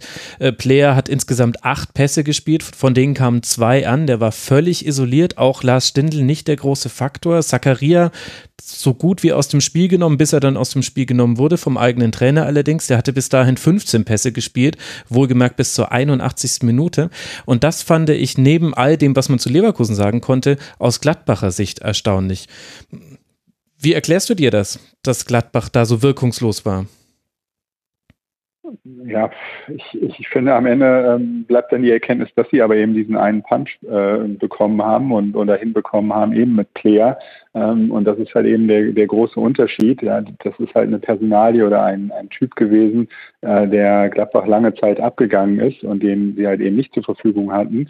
Und der jetzt halt eben den, diesen Unterschied halt eben genau ausmacht, eben in dieser einen Situation so variabel spielen zu können, in der Lage zu sein, diese Überzeugung zu haben, diesen, diesen Weg auch zu gehen, diesen Laufweg zu gehen, in anderen Situationen bin ich mir sehr, sehr sicher, hätten sie vielleicht versucht, auch in anderer Konstellation den Ball nochmal zurück auf Hoffmann zu spielen mhm. und es kompliziert zu machen. Äh, Player ist aber ein absoluter Abschlussspieler, ähm, der dann halt eben mit voller Überzeugung in die Box reingeht und, und, und dann halt eben äh, das Tor macht oder zumindest den Abschluss sucht und in dem Fall halt eben ähm, das glückliche Händchen hatte. Ähm, gut, ich würde jetzt fast sagen, auch aus eigenem Bekunden von sehr, sehr vielen Spielen, die ich, äh, wo ich mir den Hintern auf der Pressetribüne in Leverkusen abgefroren habe in der Vergangenheit, würde ich sagen, es gab schon viele Partien in Leverkusen, ähm, äh, die, die sehr schwierig für, für Gladbach war. Ähm, und weiß ich nicht, am Ende, ich finde, ähm, sie sind halt da in dem Fall nur so hochgesprungen, wie sie mussten ähm, und ähm, haben dann sich auf diesen, auf diese Führung nicht ausgeruht, kann man nicht sagen, aber sie haben, haben zum Schluss natürlich dann einfach nicht mehr die Ordnung gehabt, nicht mehr die, die Idee gehabt, wie sie dann jetzt halt noch vielleicht äh, noch einen nachschieben konnten. Und ähm, ja, aber ich würde da jetzt auch nicht, ähm, für mich ist es, wenn ich, wenn ich mir alle Spiele anschaue in der, in der letzten Vergangenheit, ähm, kann ich da jetzt keine Systematik hinter erkennen. Wie gesagt, Hazard ist halt eben sonst, deswegen spielt er noch bei Borussia Mönchengladbach und nicht in der Premier League, ähm, ist halt eben ein Spieler, der an wirklich guten Tagen überragend sein kann. Bundesliga-Verhältnisse auf jeden Fall ähm, nicht in Gladbach spielen sollte, aber halt eben an normalen Tagen von ihm ähm, dann halt eben auch nicht der Überflieger ist. So ganz einfach. Der ist dann ein Okay-Spieler. Und Stendel, ähm, weiß ich nicht, hat ja auch mit einigen Verletzungen ähm, zu kämpfen äh, gehabt, ähm, muss sicherlich da auch immer mal wieder seine Rolle in so einem Team finden und, und hat ja aber auch, ist ja vorne weggegangen, hat ein paar wichtige in ein paar wichtigen Szenen ähm, dazwischen gehalten und, und, auch, und auch sein Bein hingehalten, wo er dann auch gelb kassiert hat, mhm. ähm, um, um, dann, um dann diese viel zitierten äh, Zeichen zu setzen und, und oder auszuhelfen an Stellen, wo man ihn ja auch nicht unbedingt erwarten muss. Ähm, von daher, ähm, weiß nicht, ich fand es okay. Ähm, ich fand da sehr viele Lichtblicke tatsächlich auch in einem eher durchschnittlichen oder, eher insgesamt nicht überragenden Spiel von Borussia Mönchengladbach. Mhm. Ähm, ja, aber von daher bin ich da auch da nicht besonders pessimistisch, was das angeht. Gladbach hat das ordentlich gemacht und ja, ja, absolut. Also ich finde halt ne, irgendwie, die sind, ähm, die sind da jetzt noch in der Konstellation, haben wieder wieder drei Punkte aus dem Spiel geholt, wo man eher sagt, es wäre völlig in Ordnung gewesen, wenn das unentschieden ausgegangen wäre oder pro Leverkusen. Ähm, ist jetzt aber anders gekommen und die, die haben wieder Punkte geholt und, und haben sich wieder mehr da oben reingesetzt in der Konstellation, dass sie nicht, glaube ich, auf Platz eins oder zwei schielen, sondern halt eben ähm, im Optimalfall auf einem Champions League Platz am Ende landen. Und ähm, also das wäre dann tatsächlich, ähm, ja, wenn man sich so die finanziellen Mittel dann im Vergleich zu anderen anschaut, dann doch sowas wie zumindest ein klitzekleines äh, Fußballmärchen. Kein großes, aber ein klitzekleines. Max, wenn man äh, auf die Spiele von Gladbach gegen Hoffenheim, Dortmund jetzt auch Leverkusen guckt, da würde mich tatsächlich mal deine Meinung interessieren. Ähm, was du davon hältst oder was, wie du das erklärst, dass Gladbach so ein bisschen wie, wie der Hase vor der Schlange so ein bisschen ängstlich sich ja fast schon einschaufelt vor der vom eigenen Strafraum und dann auch mit sehr viel Glück ähm, in weil gegen Hoffenheim und Leverkusen die Spiele dann ja nicht verliert. Weil das ist für mich eigentlich schon komisch, dass, dass man gegen, sag ich mal, jetzt Ballbesitz, Ballbesitzmannschaften sich ja wirklich so, so zurückzieht und so ängstlich verhält und, und kaum so seine eigenen Stärken herausbringt. Ich habe da gar keine Erklärung für, warum das so ist. Ja, es ist, ist schwierig. Also eigentlich sind es nämlich alles Einzelspiele, die man betrachten müsste. Also Dortmund würde ich fast aus der Verlosung rausnehmen, weil da sowohl Gladbach als auch Dortmund personell auf der letzten Rille irgendwie in die Saison reingegangen sind und da ja, das war kein tolles Spiel und dann auch ein verdienter Sieg für den BVB, aber hätte ich dann so ein bisschen rausgenommen aus der Rechnung. Hoffenheim war ein klassisches Hoffenheim-Spiel mit wahnsinnig vielen Chancen und am Ende gewinnen sie aber nicht, so wie es halt gerade für Hoffenheim läuft. Gegen Leipzig, da Gladbach, da hat man tatsächlich keinen Stich gemacht. Das war auch so ein bisschen das Spiel, wo äh, ich glaube auch so in der öffentlichen Wahrnehmung äh, diese ganzen Champions League-Debatten, kann Gladbach da vielleicht sogar noch weiter oben äh, dranbleiben. Da, da, hat auch, glaube ich, Hacking nach dem Spiel gesagt, ne, also da hat man jetzt gesehen, eine absolute Top-Mannschaft sind wir noch nicht, weil da hat Gladbach keinen Stich gemacht. Ich weiß nicht, ob, ob da ein Muster drin liegt ob da, oder ob das Einzelfänomene waren. Was mir in dem Spiel aufgefallen ist, ist, dass man mit dem hohen Anlauf nicht gut zurechtgekommen ist dass, und dass man vor allem auch das, das klassische Mittel, was am Ende der Hinrunde viel häufiger eingesetzt wurde, nämlich dass Strobel sich im Spielaufbau zwischen die Innenverteidiger fallen lässt. Das hat in den letzten Spielen der Hinserie dann eigentlich immer dafür gesorgt, dass sich der Spielaufbau ein bisschen beruhigt hat und äh, dann eigentlich auch relativ ähm, planmäßig dann über die Flügel nach vorne ging, wenn eben die Wege auf die Achter zugestellt waren, was die Gegner ganz gut gemacht haben. Das hat es gegen Leverkusen überhaupt nicht geklappt. Das lag aber halt auch daran, weil Leverkusen da mit vollem Risiko mit äh, Havertz, mit Brandt äh, rausgeschoben hat. Aranguiz, der eigentlich der einzige Sechser war, hat äh, sofort, wenn Leverkusen im Ballbesitz war, ist der, hat er gesagt, äh, Sechserposition, keine Ahnung, was das ist. Ich spiele jetzt auch Achter, weil ich habe Lust drauf. Also war wahrscheinlich auch eine Ansage. Aber die haben das sehr, sehr aggressiv dann auch gespielt und da ist Gladbach jetzt nicht mit zurechtgekommen, haben wahnsinnig viele lange Bälle dann gespielt. Also allein Sommer hat 33 lange Bälle geschlagen, Ginter 16. Das war untypisch für Gladbach, aber ist halt auch das erste Spiel ähm, nach der Rückrunde. Also mir ist jetzt fast schon, wir, wir verplappern uns jetzt schon bei den ersten Spielen. Ich bin gespannt, bei welcher Folgenlänge wir rauskommen. Das ist, äh, man könnte da jetzt ganz viel reininterpretieren. Es widerstrebt mir aber fast so ein bisschen, weil ich mir denke, meine Güte, ich muss hier auch jetzt erst wieder ins Schlusskonferenz machen reinkommen. Da fände ich es jetzt auch ungerecht, wenn jemand die ersten zehn Minuten dieser Folge nimmt und sagt, was war denn da los? Herr Ost, da sind sie aber nicht richtig aus ja. der Deckung rausgekommen. Naja. Deswegen wollen wir es mal nicht überbewerten. Schauen wir einfach. Für Leverkusen geht es jetzt weiter in Wolfsburg und dann zu Hause gegen den FC Bayern. Und äh, Gladbach empfängt jetzt dann zu Hause FC Augsburg und dann da, darf dann nach Schalke reisen. Und das wird sich dann sicherlich auch Gianni Costa angucken, bei dem ich mich an der Stelle sehr, sehr herzlich bedanke. Gianni, vielen Dank dir, dass du dir die Zeit genommen hast, um uns diese Funkelposse oder was auch immer zu erklären und dann auch noch ein bisschen dein Gladbach- und Leverkusen-Wissen anzapfen hast lassen. Ich wollte es immer schon mal wie bei Wetten das sagen. Vielen Dank, ich muss meinen Flieger noch erreichen. und, ähm, war, war, auf jeden Fall toll, dass ich äh, wie immer eine Ehre bei euch dabei sein durfte und äh, höre mir auf jeden Fall das fertige Ergebnis dann dem Rest der letzten drei Stunden, die ihr dann ja. noch habt, äh, dann auf jeden Fall noch an und wünsche euch alles Gute. Danke, wünschen wir dir auch. Du wirst noch eine spektakuläre Saalwette mitbekommen. Da kannst du dich drauf freuen. Okay, Dani, danke dir. Bis bald mal wieder. Mach's gut. Okay, ciao. Ciao. ciao.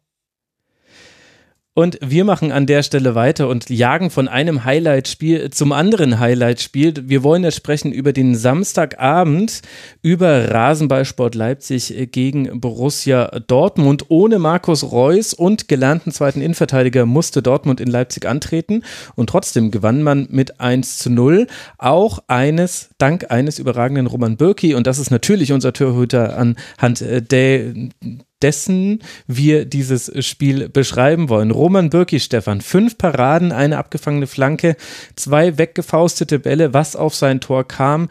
Spätestens er hielt es auf oder dann vielleicht auch mal ein bisschen Aluminium und ein bisschen Glück kam auch noch mit dazu. Wie hat dir denn dieser Auftritt vom BVB gefallen? Also Roman Bürki generell ist ja so ein bisschen der Unsung Hero des BVB in dieser Saison so weit, weil er einfach sehr, sehr viele äh, Bälle rausholt, wo man sich eigentlich denkt, hm, hätte jetzt ein anderer Torhüter vielleicht nicht unbedingt gehalten. Also ähm, Dortmund lässt auch ab und zu schon mal sehr viele hochkarätige Chancen zu. Nicht allzu viele, aber wenn, dann, dann äh, könnte es eigentlich auch schon mal klingeln. Und äh, da ist Roman Bürki in dieser Saison auf jeden Fall ein sehr überragender Rückhalt, auch wenn er äh, eine Chance zumindest aufgelegt hat gegen äh, Timo Werner war es in dem, dem Spiel. Aber ähm, ja. ja, ich, ich glaube, äh, das, das ist so ein typisches Spiel oder ein Sieg für Dortmund, wo man dann Statement-Win sagt. Ähm, einfach weil sie es geschafft haben mit anderthalb Innenverteidigern, weil ja Julian Weigel äh, in der Innenverteidigung spielen musste und äh, ohne Marco Reus ähm, dann trotzdem in Leipzig gewonnen haben. Und das ist ja wirklich die erste Heimniederlage der Leipziger, die ja wirklich auch bärenstark sind zu Hause. Ähm, also Dortmund kann sich schon ein bisschen was darauf einbilden, auch wenn es, äh, sage ich mal, Prädikat nicht unverdient ist. Also ein Unentschieden wäre auch okay gewesen, sagen wir es mal so. Aber vielleicht ein etwas genereller Rant. Ähm, wie kommt es eigentlich, dass direkt am ersten Spieltag der Bundesliga und dann auch der, der Rückrunde dann drei Highlight-Spiele da sind, wo ich sage, die äh, könnte ich mir auch irgendwie mitten in der Saison angucken mit Bayern gegen Hoffenheim, dann haben wir Dortmund gegen Leipzig und äh, das äh, Hannover Derby. gegen Werder, ja. Ja, genau. nee, aber das ist doch so, als wenn du, wenn du äh, am, am Geburtstag um 8 Uhr schon die Geschenke kriegst, du spürst dein Gesicht noch gar nicht und musst dich dann trotzdem schon freuen. Das klappt einfach nicht. Ähm, das, das nervt mich so ein bisschen. Wann kriegst ähm, du deine Geschenke? Das ist ja traurig. Aber ja, das also, ist ein anderes Trauma, wollte ich auch gerade sagen. Arbeiten wir dann in einem Rasenfunk Sonderedition. Das ist halt der berühmte, schwierige Spielplan. Also klar Ja. nehmen sie sich einen guten Gegner für Bayern, weil Ja, das sie das erste auch anteasern. Free-TV-Spiel ist. Sie wollten ein erstes gutes Ist übrigens auch bei haben. Dortmund Free TV Spiel gewesen, oder? War das nicht auch im, ich dachte, das war ein Sonderdeal dieses Jahr, dass es auch irgendwie übertragen Nee, wird? nee, nee, das war das äh, Dortmund gegen Gladbach vor der Winterpause. Das war Ach das, ja, tatsächlich. Genau. Nehme ich zurück. Gut. Ja, Felix, da muss man auch ein bisschen mal an deine, an deine Rückrundenform appellieren. Ja, ich, Ja. ich weiß es auch nicht, äh, woran es äh, liegt, Stefan. Ich weiß nur, dass es absolut ähm, ineffizient ist, sich über die DFL-Spieltagsplanung aufzuregen, weil dann könnte ich auch mal vor, vorwerfen, dass ich äh, seit äh, Geburt meiner Kinder kein Spiel zwischen Bayern und Dortmund mehr live gesehen habe. Das ist tatsächlich kein Witz. Hinspiel ist immer dann, wenn der Geburtstag meiner Kinder gefeiert wird. Rückspiel ist immer dann, wenn ich Geburtstag feiere. Seit So viele Geburtstagstraumen hier. das ist das ist schlimm. Es ist jedes Jahr gleich und zwar ganz egal, ob WM oder nicht. Na, Also, er, erzählt ruhig, ja. Also ich bin für euch da. Erzählt mir eure Traumen. ja, vielleicht, vielleicht, okay. vielleicht dann aber doch äh, wieder zurück zum Ja. Spiel. Wenn wir schon bei unbesungenen Helden sind und Roman Bürki da reinwerfen, würde ich ja Felix Mario Götze mal in den Raum stellen. Der So. besungenste Held aller Zeiten ist dann gleichzeitig Finde ich aber auch nicht. Er wurde mal eine Zeit lang. er wurde doch eine Zeit lang recht besungen. Ähm, aber, aber ja. Äh, Er wird viel besungen, aber nicht immer als Held, sagen wir es. ja, das stimmt, das stimmt. Das Sehr stimmt. gut, genau. Ja. Ja. Aber ja ich fand es halt Wahnsinn. Also in dem Spiel hat man jetzt wieder gesehen, der ist läuferisch unheimlich wichtig, hat, hat auch die meisten Tacklings äh, zusammen mit Piszczek geräumt, äh, abgeräumt, der auch ein super Spiel gemacht hat. Ähm, ich fand, dass Mario Götze zwar nicht die großen Offensivaktionen hatte, aber die hatte ehrlich gesagt in diesem Spiel kaum ein Dortmunder bis auf Axel Witzel. Ich fand wahnsinnig wichtig im Anlaufen des Spielaufbaus des Gegners. Ja, äh, und vor allem er spielt einfach wirklich, er hat halt wieder eine wichtige Rolle in einem, in einer, in einer Mannschaft. Und das ist, glaube ich, das, was ihm auch so gut tut, weil das hatte er dann doch äh, einige Zeit lang nicht. Und äh, er war ja jetzt in der Hinrunde auch oft dieser, äh, sozusagen, irgendwie der, der Sidekick-Spieler, der so ein bisschen unbesonnen war, aber der natürlich äh, extrem, extrem wichtig war, weil er eben Räume aufgerissen hat. Ich glaube nicht, dass Paco Alcacer so viele Tore geschossen hätte, wenn Mario Götze nicht immer die Vorarbeit geleistet hätte. Er hat quasi das Einwegglas schon auf Genau, äh, genau, angelockert genau, und dann hat Alcázar den Ja, Deckel ja. abgemacht. Also es war, wow, Rückrundenform und so, gell? I loosen it for you. Das ist doch irgendwie äh, Ja, Enthusiasm. Ja, absolut. Humor. Nee, also äh, Mario Götze echt wieder ähm, vollkommen richtig, den, den auch da rauszuheben und ähm, wahnsinnig wichtige Rolle gespielt. Ich fand, äh, es war wieder mal ein, ein unheimlich äh, sozusagen fast schon beängstigend guter Auftritt von, von Borussia Dortmund. Nicht in fußballerischer Hinsicht zwingend, aber einfach dieser Verein wirkt so gesetzt im Moment und so entspannt und ruhig. Und das bekommst du auch dadurch mit, dass du nach diesem Spiel würde wahrscheinlich die meisten Trainer würden natürlich auf die Frage antworten, wie wichtig war Roman Bürki, ähm, würden sie irgendwelche Lobeshymnen halten und, und äh, Lucien Favre sagt einfach, ja, war wichtig, aber äh, andere Spieler auch haben gut gespielt und waren als Mannschaft in Ordnung, ja. Und äh, äh, er hat einfach so eine entspannte Haltung äh, im Moment, das ist wirklich ähm, sehr beneidenswert und äh, ja, finde ich, finde ich beeindruckend anzusehen und ähm, ich glaube, bei aller Aufregung, die irgendwo in der Bundesliga herrscht, um äh, Leverkusen, die zu weit unten sind, Bayern, die irgendwie im Rückstand sind, äh, Düsseldorf, die Trainerchaos haben, ist Dortmund der ruhigste Verein, äh, den es da im Moment gibt und der da irgendwie rumläuft. Und das ist wirklich, wirklich beeindruckend zu sehen.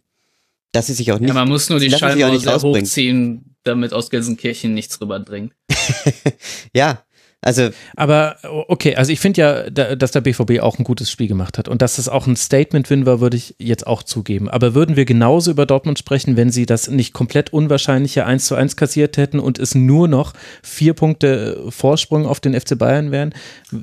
Nein. Wahrscheinlich nicht, aber ähm, so, so Okay, ist der wir Fußball hier halt. vielleicht nicht. Aber ja, aber hätte, hätte, Fahrradkette. Also das bringt jetzt auch nicht weiter.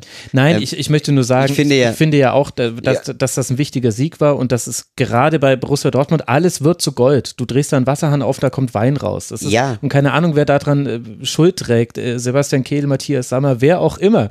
Paco Alcázar. Aber mh, wir neigen halt auch immer dazu, halt Dinge aus der Vergangenheit in die Zukunft fortzuschreiben. Und ich fand, dass es schon einzelne Aspekte gab in diesem Spiel, ohne dass ich sagen würde, dass der BVB schlecht gespielt hat. Aber ich fand, es gab schon einzelne Momente, wo man wackeliger war, wo man auch sehr darauf angewiesen war, dass dann doch noch irgendjemand seinen Körper in Schuss reinbekommt und wäre Leipzig nicht so hibbelig gewesen im Abschluss, fast so wie Leverkusen.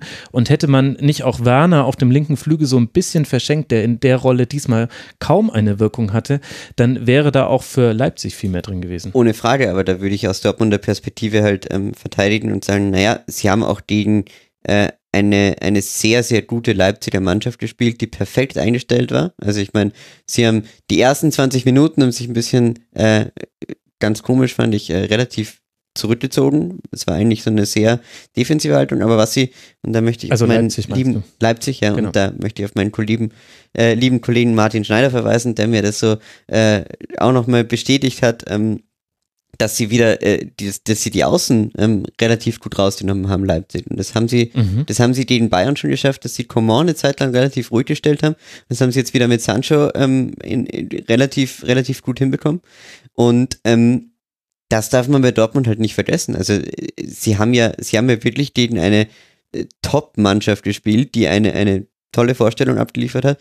Und äh, das ist klar, dass du halt dann in solchen Situationen äh, ein bisschen Glück brauchst, aber ich meine, äh, wenn ich mir jetzt äh, den FC Bayern der letzten vier Jahre anschaue, da waren auch genug solche Spiele, aber man muss es eben, und das sage ich bei den Dortmundern eben, sie, sie schaffen es, das zu erzwingen, Gleichzeitig habe ich dir auch im Vorgespräch schon gesagt, ähm, ist halt immer so die Überlegung, wenn du so eine Phase hast, wie du, wie du schon richtig gesagt hast, Max, wird dir im Moment auch alles sozusagen zu Gold gedreht, ja, ähm, und äh, du kannst sozusagen alles nur richtig machen, wenn du diese Spiele gewinnst und wirst immer mehr zum Meisterschaftsfavoriten erklärt, weil du ja auch die äh, gar nicht so guten Spiele äh, am Ende mit drei Punkten irgendwie abschließt. Und das ist natürlich immer so eine, so eine ähm, zwei, so ein zweischneidiges Schwert, weil einerseits automatisiert sich das alles und andererseits musst du aufpassen, dass du eben nicht auf einmal äh, deine Leistungen konstant auf so ein gewisses Normalitätslevel abrutschen, wo du dann eben äh, dann und dort auch wieder Punkte liegen lassen wirst. Das ist äh, das die Fall, Gewohnheit, es dass man klar, immer also drei- irgendwie von der Bank noch den, Genau, den Sieg einwechselt. Weil drei, viermal Mhm. können sie das Spiel jetzt nicht hintereinander machen. Dann gehen irgendwann die Punkte flöten. Ja, also das glaube ich nicht, dass das jetzt, also du kannst jetzt nicht äh, irgendwann, irgendwann, ja, würde auch Marcel Sabitzer das Tor treffen. Man glaubt es kaum. Aber äh, ähm, ja, also glaube ich schon, dass das im Moment, äh, es ist so eine, es ist eben eine ganz entscheidende Phase jetzt beim BVB, in welche hin, welche Richtung sich die Saison entwickelt, ob sie es ähm, cool nach Hause spielen können ähm, oder ob sie, ob sie wirklich nochmal ähm, eine ganz, eine ganz spannende Finalphase irgendwie produzieren. Weil ich glaube, es hängt am BVB, aber das können wir dann beim FC Bayern auch noch besprechen. Ja. Übrigens weiterer Unsung Hero, also kurz müssen wir Julian Weigel äh, loben, der äh, auf der Innenverteidigerposition besser spielt, als wir ihn auf der Sechserposition in den letzten Spielen gesehen haben, hat wieder eine ganz gute Partie gemacht und Thomas Delaney, sechs abgefangene, fünf geklärte Bälle. Man hängt immer so an den Statistiken von Axel Witze fest, weil die sind so schön, aber das ist halt so wie Swarovski-Kristalle. da, da glitzert auch viel und dann äh, sieht man gar nicht äh, den kleinen Kiesel, der noch daneben liegt, der vielleicht auch ganz schön ist. Naja, im Kurzpassspiel hat Delaney aber auch viel Murks gespielt, muss man dazu sagen.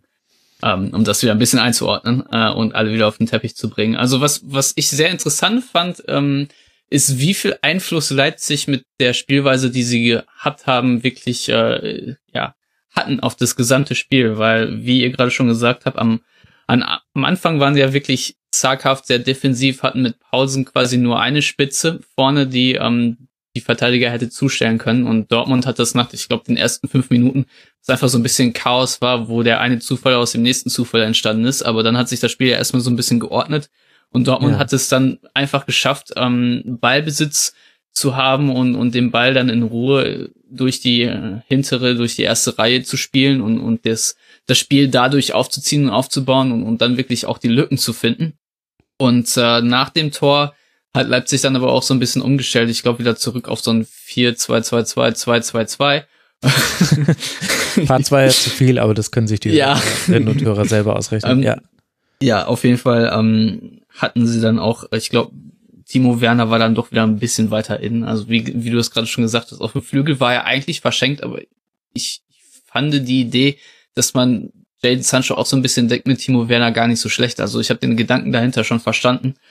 Ähm, war er ein bisschen verschenkt und dann, äh, als, als Leipzig es geschafft hat, ein ähm, bisschen, ja, ein paar Spieler mehr in die Mitte zu bringen und auch äh, vorne mehr Druck zu machen, dann hat der BVB auch direkt negativ reagiert und einfach sehr viele Bälle dann, ja, zu Birki gespielt und der dann einfach lang. Und lange mhm. Bälle haben für Dortmund in diesem Spiel absolut nicht funktioniert. Und ähm, da muss man auch sagen, nach dem Tor, das ist in dieser Saison vielleicht noch so eine kleine Krankheit von Dortmund, dass sie, dass sie ähm, sehr schnell und sehr gerne dann auch sagen, wir müssen jetzt unbedingt das zweite hinterher schieben und äh, jeden Ball gewinnen muss jetzt in einen Konter umgewandelt werden. Und Dortmund ist natürlich auch eine gute Kontermannschaft und da sprechen auch viele Argumente dafür, das so zu machen. Aber das macht uns ausgerechnet in Leipzig ein Spiel auch unglaublich wild.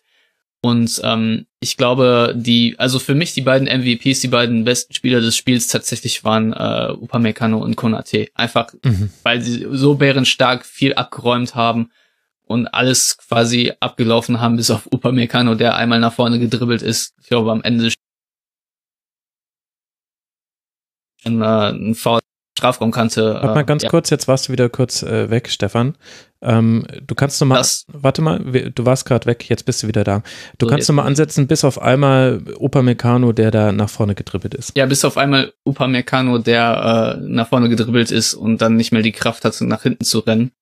Ähm, ich glaube, in der 80. Minute oder so Philipp hat dann eine gelbe Karte kassiert und, und fehlt dann beim nächsten Spiel. Ähm, aber nichtsdestotrotz, das war einfach richtig, richtig stark von Leipzig und ähm, der äh, User Willbully hat, glaube ich, die Frage gestellt, ob ähm, die Vertragsverlängerung von Konate wichtiger ist fürs Gesamtkonstrukt Leipzig als ähm, Tino, Timo Werner und ich möchte eigentlich schon fast sagen, ja, denn Konate hat es ähm, ja wirklich stark gemacht und ich glaube, es ist ein Innenverteidiger von einem Format, den man so schnell auch nicht wiederfindet. Ja, und ähm, Timo auch. Werner ähm, für mich persönlich hat er immer dieses Defizit, dass seine Entscheidungsfindungen einfach nicht ideal sind und in vielen aussichtsreich, aussichtsreichen Möglichkeiten er dann einfach zu wenig rausholt. Und das hat man in diesem Spiel auf jeden Fall klar gesehen, dass äh, in der einen oder anderen Situation er was überhastet gemacht hat oder einfach unüberlegt. Das kann natürlich passieren, ist auch kein großer Vorwurf, aber für mich einfach etwas, was ich häufig feststelle und glaube, dass man einen Timo Werner an Leipzig einfacher ersetzen kann als einen Konate. Langfristig. Glaube ich äh, tatsächlich auch. Mir fällt auch bei Timo Werner auf, das ist mir in dem Spiel aufgefallen, im Spiel gegen Bayern auch und noch in einem anderen in dieser englischen Woche, jetzt weiß ich es aber gerade nicht mehr genau, welches das war, da hatte er mehrere unsaubere erste Ballkontakte und allein dadurch den Ball schon verloren. Und Piszczek hat das wahnsinnig gut gegen ihn gemacht. Und es ist bestimmt drei, viermal vorgekommen, dass einfach in der Ballannahme Timo Werner, der versucht ihn sich ja immer so mitzunehmen, dass er Geschwindigkeit aufnehmen kann. Das ist natürlich auch anfällig für Unsauberheiten, aber da hat er manchmal schon mit dem ersten Kontakt war der Ball quasi schon wieder weg, einfach weil es nicht sauber genug war man hat auch bei ihm öfters mal das Gefühl, und generell, das ist das, was ich der Leipziger Offensive so ein bisschen vorwerfen würde. Ich habe es jetzt auch gut in der Europa League gesehen, was nicht zwingend äh, immer äh, gut war, aber ähm, ich, ich finde, sie sind einfach, wie du vorher auch schon angesprochen hast, sehr oft sehr überhastet, ähm, machen oftmals so ein bisschen den Eindruck, als würden sie äh, schon ein, zwei Schritte zu schnell denken und sich, wie, wie auch Timo Werner, äh, noch gar nicht mehr auf den, auf den Ball konzentrieren, wenn sie ihn annehmen sondern schon darüber nachdenken, was als nächstes passiert. Und das hatte ich jetzt bei, gerade bei Werner und Sabitzer, ähm, das Gefühl, ich habe jetzt ehrlich gesagt nicht im Kopf, wie lange Forsberg äh, noch fehlen wird. Ähm, man wartet jetzt eigentlich drauf, dass er jetzt wieder zurückkommt, okay, ja, also, dann vielleicht schon gegen Düsseldorf. Wie gesagt, ähm, ich glaube, dass das Forsberg da schon nochmal ähm, sehr helfen könnte, äh, mhm. weil er einfach eine gewisse, ja, Geradlinigkeit nochmal reinbringt und ich glaube, dass ähm, dass das schon nochmal äh, RB helfen wird. Ähm, ja, und bin gespannt. Ich meine, man muss natürlich schon sagen, ein bisschen Rückstand auf, auf äh, äh, Gladbach haben sie jetzt schon aufgebaut, das sind jetzt fünf Punkte. Mhm. Ähm, es ist jetzt, äh, also so wie Gladbach im Moment spielt, ist es nicht gesagt, dass man das sehr schnell aufholt. Ähm, und äh, da bin ich mal recht gespannt, äh, was sie da noch so zeigen können, weil sie setzen ja äh, komplett auf, auf die Bundesliga. Ja, sie konzentrieren sich auf diesen Wettbewerb. Haben noch den DFB-Pokal. Was jetzt äh, interessant werden könnte, Leipzig hatte ja vor allem ähm, gegen Ende der Hinrunde dann Probleme gegen Teams, äh, die sich tief hinten reingestellt haben. Das alte Leipziger Problem. Die nächsten beiden Spiele sind jetzt dann in Düsseldorf und in Hannover ist zwar jeweils ein Auswärtsspiel, das heißt, vielleicht machen es ihnen dann die entsprechenden Vereine leicht, aber gerade Düsseldorf hat ja gezeigt, äh, dass es eigentlich sehr gut eingestellt ist und ja auch gegen die Teams aus der oberen Tabellenhälfte eine sehr, sehr gute Bilanz hat, also aus der obersten Tabellenhälfte, fast schon der Tabellenspitze, möchte man sagen. Und die haben einen guten Konterspieler. Ähm, und die sollen einen guten Konterspieler Luke haben. Bacchio. Ja, noch nie gehört. Hat man gehört. Ja, auch in Dortmund. Keiner weiß, wer das ist. ja, komm, komm, Wahnsinn, ne? Völlig unbekannt in den oberen Etagen der Liga. Aber gut. Ja, ich habe aber noch zwei Punkte, die ich ansprechen möchte. Und einmal ähm, nochmal, was typisch für Borussia Dortmund ist und was äh, vielleicht nochmal kurz gelobt werden muss, ist, dass äh, Leipzig 25 Flanken produziert hat.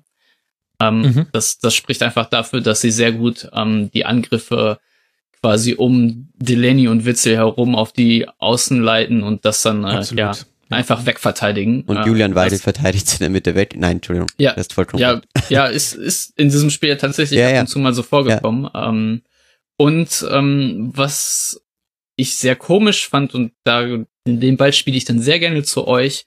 Ähm, Rangnick hat ja nur zweimal gewechselt und auch sehr spät. Ich glaube, Augustin kam dann in der 85. oder so. Ähm, und Dortmund äh, sah jetzt nicht mehr ganz so, so standfest aus in den letzten 10, 15 Minuten. Also da hatte Leipzig schon sehr, sehr viel Druck. Da frage ich mich wirklich schon, warum. Und das dürft ihr jetzt gerne beantworten.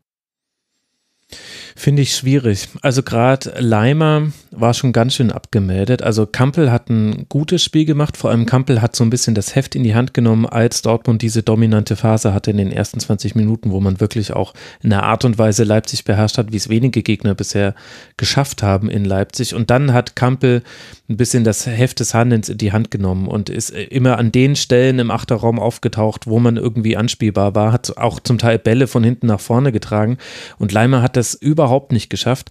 Der, der war ganz, ganz oft zugestellt und der wurde erst in der 88. Minute rausgenommen. Ich kann es nicht sagen. Ich meine, gegen den Ball hat, haben natürlich all die Spieler, die da auf dem Platz standen, eine wichtige Rolle gehabt und waren dann auch stärker als die Spieler, die jetzt dann Rangnick gebracht hat. Also Kunja und Augustin, das war ja klar, klar, die, die Brechstange möchte man es jetzt gar nicht nennen, weil das ist zu brachial für den Spielertypus.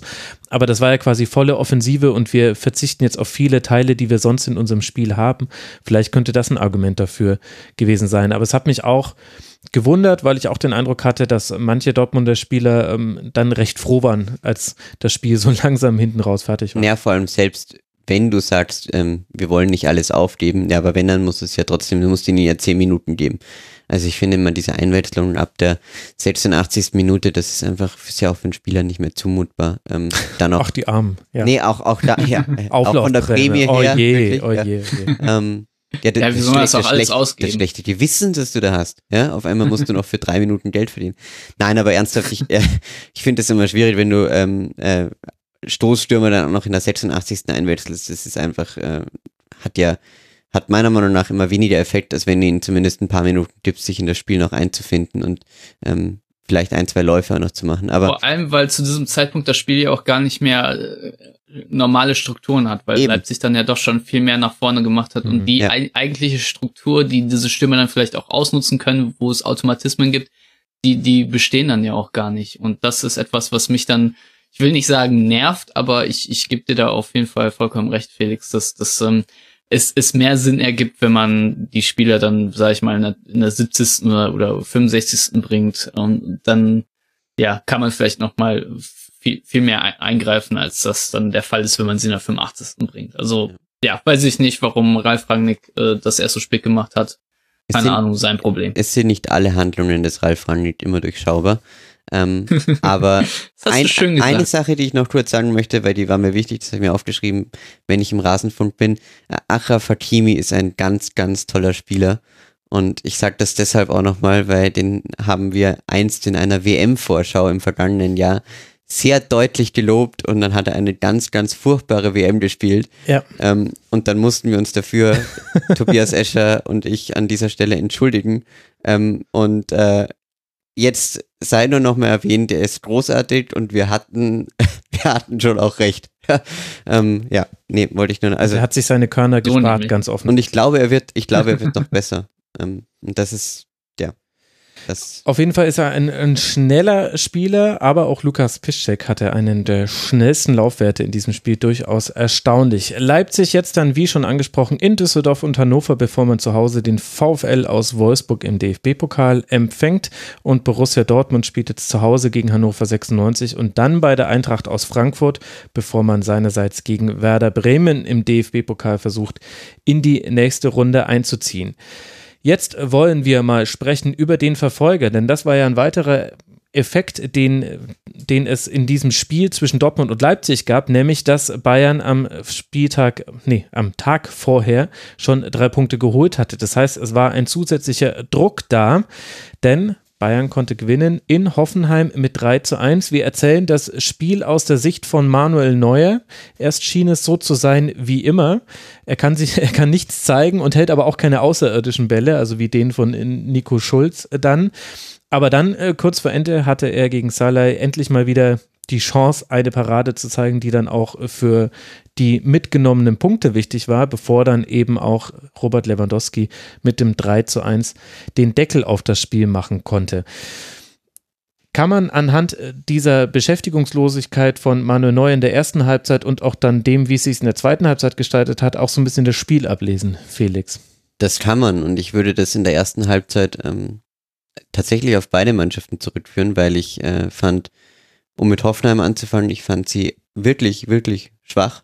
Ähm, äh, auch in der ganzen Ausrichtung, also in der, ich fand Nagelsmanns Idee am Anfang auch einfach nicht gut. Ich habe sie auch nicht ganz verstanden, wenn Was, ich ehrlich ja, bin. genau, was glaubst du war die Idee? Äh, Weil es sah so aus, als hätte er mit, wollte er die Mitte dicht machen mit Naja. so einem 5-3-2 und aber mit sehr, sehr spielstarken Spielern, die sehr gut in dem, im Umschaltspiel sind. Also Genau. Pitkor, Demirbay und Kramaric. Aber es hat ja beides nicht so wirklich geklappt. Ja, mein Gefühl war, die Idee war eigentlich unheimlich aggressiv zu spielen. Das hat er in der Aufstellung, also an der Taktiktafel, äh, richtig erklärt, aber er hat es irgendwie der Mannschaft nicht eingebläut, weil die Aufstellung war aggressiv, aber die Mannschaft war nicht aggressiv und dann funktioniert sozusagen irgendwas nicht. Also ich hatte nicht das Gefühl, dass die Spieler wirklich äh, so agiert haben, wie es die Formation irgendwie versprochen hatte, weil also ehrlich hatte ich mit den, mit den fünf Mittelfeldspielern, mit dem hier bei als defensivsten Mittelfeldspieler hatte ich eine, eine sehr aggressiv offensive ähm, Ausrichtung, die natürlich auch mal die, also es war klar, die kann in den 0-3 enden, äh, die kann aber auch in, in äh, schnellen zwei Toren enden. Ich glaube, das war irgendwie der Plan, aber der hat nicht funktioniert, weil ehrlich gesagt die Hoffenheimer auch nicht wirklich das, sie haben es nicht mitgemacht, ja. Und da kommt natürlich dann die zweite Mannschaft ins Spiel, der sogenannte FC Bayern, ähm, der, äh, sie waren schon, sie waren schon sehr gut. Also muss man wirklich, äh, muss man schon mal konstatieren, sie haben sich, ähm, ja, ich, ich fand sie extrem ruhig in ihren Ballbesitzphasen, was ich, was ich, was man in der Hinrunde schon viel oft vermisst hat. Ja. Äh, auch, auch eine gewisse Geduld gehabt. Sie waren nicht, äh, sie waren nicht hektisch und haben wirklich ihre Klasse gut ausgespielt. Und natürlich gibt es einen Spieler, den man in diesem Spiel dann herausheben muss. Leon Goretzka. Ähm, äh, jetzt habe ich kurz überlegt, ob ich Schöne Kunstpause. ja. ähm, nee, also Goretzka ähm, wirklich überragend gemacht. Ähm, ich weiß nicht, wer die Idee hatte, ihn auf die 10 zu stellen. Ich vermute es war Nito Kovac, äh, aber äh, war, war auf jeden Fall eine, eine goldrichtige Idee. Ähm, und fand auch, dass, dass Müller am rechten Flügel sehr gut funktioniert hat dieses Mal. Mhm. Ähm, Gerade auch im Wechsel, obwohl die Seite äh, Kimmich, Martinez, Müller eigentlich ja nach, äh, also als ich die Aufstellung gesehen habe, habe ich mir gedacht, oh Gott, die rechte Seite wird tot sein, aber ähm, stellte sich dann heraus, dass es eigentlich gar nicht so, so doof geplant war. Und ähm, wie immer muss man Kingsley Coman loben und man muss auch David Alaba ansprechen, der sehr gut gespielt hat. Aber dazu vielleicht. Das musste ja als Autor eines Buches über David Alaba. Ja, wobei gerade deshalb bin ich ja oft vielleicht auch etwas kritischer als äh, manch anderer. Aber in dem Fall hat er, ein- hat er ein hervorragendes Spiel gemacht und ähm, der Pass auf Goretzka zum 2-0 zum Beispiel war einfach äh, Mhm. etwas, was man sehr Konter. lange von nicht von ihm gesehen hat, nämlich dass er den Kopf hebt und, äh, und in die Mitte sieht und, und äh, eine verfrühte, eine verfrühte Flanke spielt und nicht bis zur Grundlinie durchzieht. Mhm. äh, Front Riveri sucht, nicht findet und dann flankt. Das war schon fast ein BVB-esker Konter. Ja. Nach Ecke des Gegners mit sagen, sechs Spielern ja. auf äh, zwei Verteidiger zuzulaufen.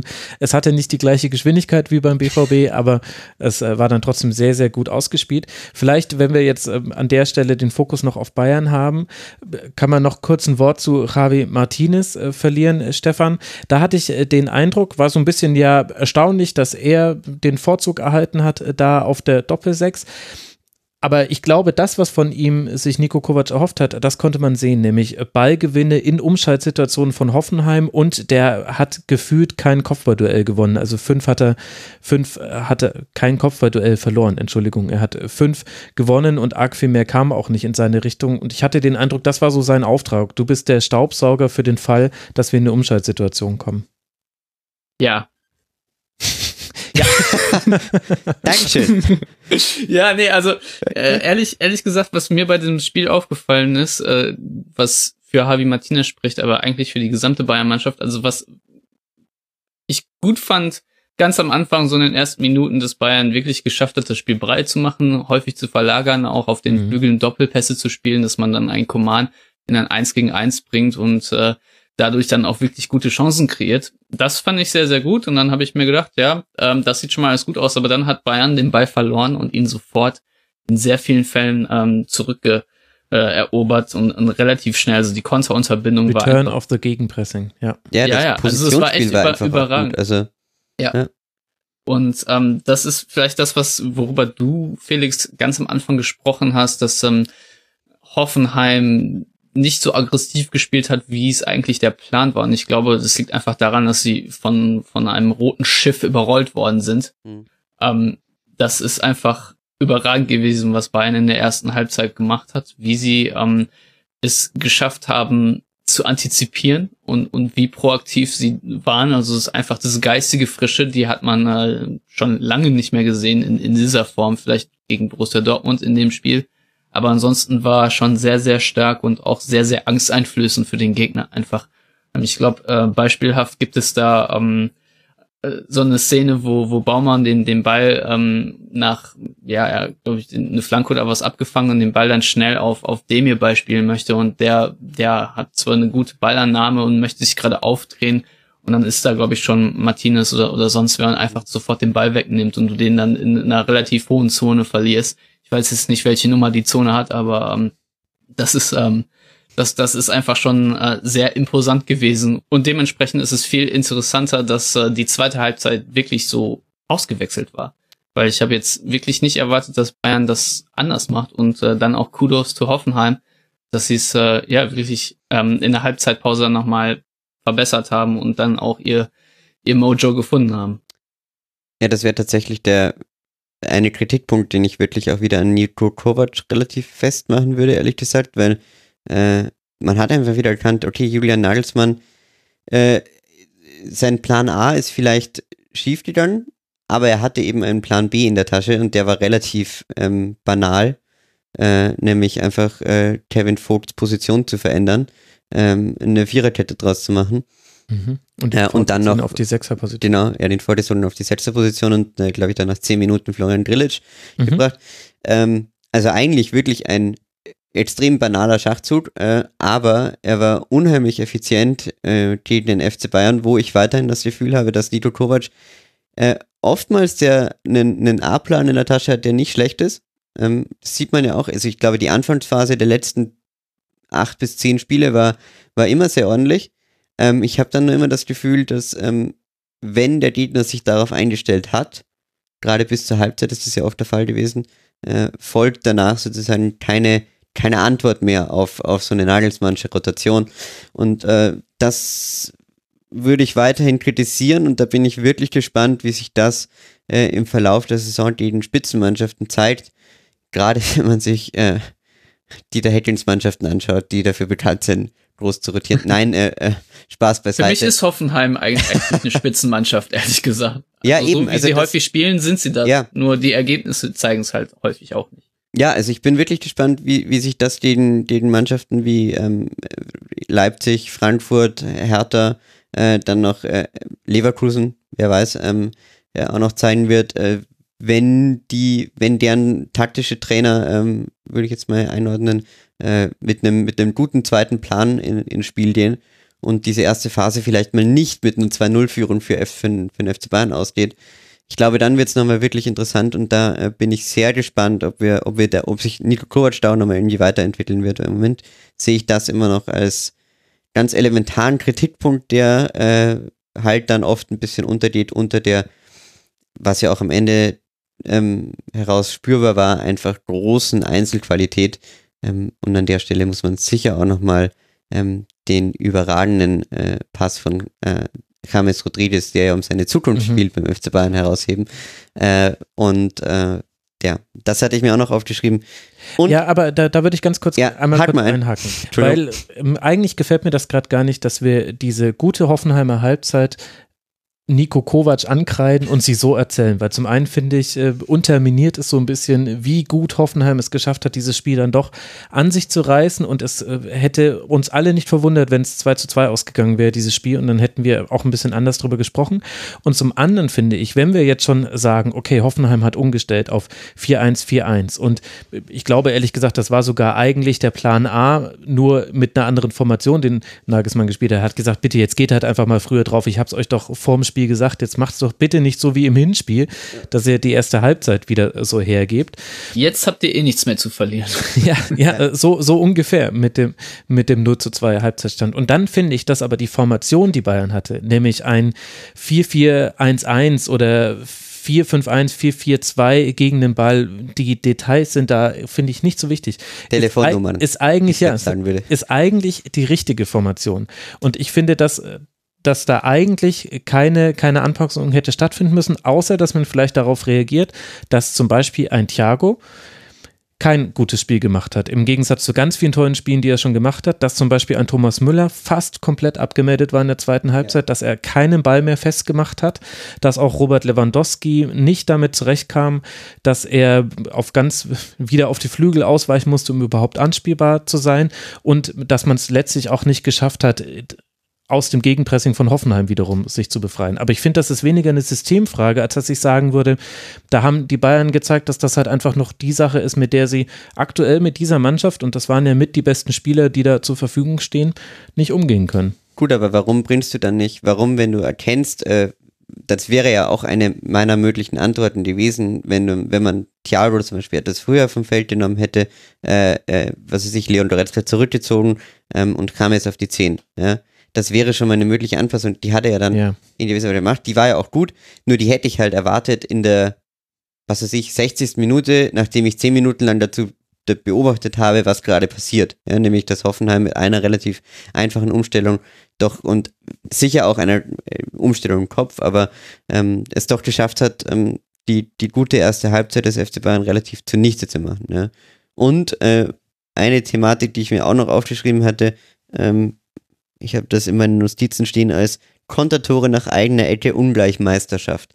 Ähm, äh, also das, also Kontertore nach eigenen Ecken sind wirklich, das ist so 2014. Äh, nee, ähm, das, also das finde ich geht älter. Früher war das die, die berühmte Bremer Ecke. Bremen hat sehr gerne ja. Tore nach eigenen Aber das Ecken ist wirklich, das, also das habe ich mir nur gedacht, ähm, das ist ein Tor, was man nicht kassieren darf. Das war sicherlich ein, ein schöner Hoffenheimer Spielzug, aber ähm, da kann man David Alaba dann wiederum kritisieren, dass er da defensiv den Nico Schulz auch keine sehr gute Figur gemacht hat. Und äh, ja, also das finde ich äh, war ein arg banales Gegentor, was ich anders erwartet hätte, ehrlich gesagt, weil Hoffenheim hatte dann doch bessere Chancen aus dem Spiel heraus noch. Ähm, ja. ja. Gut, es ist eine Frage der Interpretation. Was vielleicht an der Stelle nicht herunterfallen soll, ist, dass ähm, neben dem angesprochenen Nico Schulz auch Oliver Baumann sicherlich ein gutes Spiel gemacht hat. Auch Bittencourt sehr, sehr gut, vor allem in der zweiten Halbzeit gespielt, hatte sechs erfolgreiche Tacklings bei acht Versuchen, zwei Schussvorlagen, zwei Schüsse selbst abgegeben und ja letztlich auch ein Tor vorbereitet. Das war vor allem in Halbzeit zwei eine gute Leistung. Und ich finde, den Rest haben wir jetzt eigentlich ganz gut besprochen. Wir müssen auch ein bisschen aufhören, dass wir naja, wenn, wenn du einen Spieler noch herausheben möchtest, dann vielleicht Joel Linton. Also der hat in der zweiten Halbzeit mit seinem Abschirm ja. und so weiter auch sehr, sehr gut äh, das Kombinationsspiel von Hoffenheim äh, ja verbessert und dadurch auch äh, das the, the Ball Retention von Hoffenheim verbessert. Es tut mir leid, ich bin hier in den USA und manchmal fehlen mir einfach die deutschen Vokabeln. Ja, also die, die Ballbesitzphasen okay. verlängert, sagen wir So. die Gurus hier jenseits des Zeichens. Ja, das stimmt. Ich meine, in seiner Hauptkerndisziplin kam mir da manchmal ein bisschen zu wenig. Also Joel Linton, da hätte ich schon mal äh, drauf gehofft, aus neutraler Sicht, äh, dass man da mal in kleinteilige Aktionen gegen einen Niklas Süle oder einen Mats Hummels geht. Aber das stimmt schon, das Ballabschirmen, das hat äh, gut funktioniert. Auch das, das Verlagern und Überlagern von Seiten hat äh, gut funktioniert. Es war ein gutes Spiel von Hoffenheim, ein gutes Spiel vom FC Bayern. Eine Mannschaft von beiden hat gewonnen, nämlich der FC Bayern, in dem Fall mit 3 zu 1. Und den Rest gucken wir uns einfach in den kommenden Wochen an. Für Ich Hoffen habe aber noch eine Notiz hier stehen. ja, Ähm, und zwar, ähm, die, die Rückrunde war 8 Minuten und 54 Sekunden alt. Äh, länger hat es nicht gedauert, bis Thomas Müller dem Schiedsrichter äh, sofort wieder auf den Sack gegangen ist. Und das ist etwas, was ich nochmal ansprechen möchte für alle, vielleicht auch Profis, die gerade zuhören oder Leute, die Leute kennen, die Profifußball spielen. Ähm, bitte respektiert die Schiedsrichter ein bisschen mehr. Ähm, sie machen Fehlentscheidungen, vielleicht auch richtige Entscheidungen, die ihr denkt, sind falsch. Ähm, bitte. ja, aber es ging um eine nicht gegebene Ecke. in Ja, der achten Minute. Genau. Stefan, Ja, das kannst du nicht verstehen, das war wichtig. Also ich, Ja, ich habe ich, ich hab mir Es, auch es gedacht, nervt mich. Es Ja. nervt mich. Ich möchte Schiedsrichter, ich, ich möchte, dass sie mit mehr Respekt behandelt werden. Und das äh, kann man vielleicht als, als äh, Jahresvorsatz äh, vielleicht nochmal ansprechen kurz. durchaus, durchaus viel Wahres dran, aber in der Situation verstehe ich, nein. nein, äh, ja, aber ich, ich habe ich hab die Szene auch noch im Kopf und ich habe mir dann nur wirklich gedacht, man kann das natürlich auch mit etwas mehr Kontenance immer rüberbringen als Thomas Müller, der halt die Eigenschaft hat. Er hat aber auch einen großen Kiefer, muss man dazu sagen. Also er hat auch, Na, es sind die etwas- ausgebreiteten ja. Arme. Es ist schon, Ja. also die Körpersprache von Fußballprofis generell. Wir müssen Ja. jetzt nicht nur an Thomas Müller ähm, aufhängen, auch wenn er ein gutes Pass pro Toto ist an der Stelle, ein ungutes Pass pro Toto. Dann, äh, das ist schon sehr fragwürdig. Also auch Pausen hat sich äh, bei Leipzig äh, gegen Dortmund ähm, auch also sie machen es halt damit auch den Schiedsrichtern insofern nicht einfacher, weil sie das Publikum auch gegen den Schiedsrichter aufbringen und es so ein, so ein laut geäußerter Protest ist. Aber gut, so ist es leider im Fußball. Moving on. Ja, moving on. Moving on bedeutet für den FC Bayern, dass man zu Hause mit dem Schreck aus Stuttgart es zu tun bekommt. Der VfB, der ja zuletzt 4 zu 1 gewinnen konnte in München. Also wer weiß, vielleicht etabliert sich da ein neuer Angstgegner. Wir werden es in der nächsten Woche sehen. Danach reist man nach Leverkusen und nach Berlin im DFB-Pokal. Und Hoffenheim spielt jetzt dann in Freiburg, dann zu Hause gegen Fortuna Düsseldorf und dann wiederum auswärts bei Borussia Dortmund. Es geht also weiter mit den Spitzenspielen. Keine Ahnung, was die DFL sich dabei gedacht hat.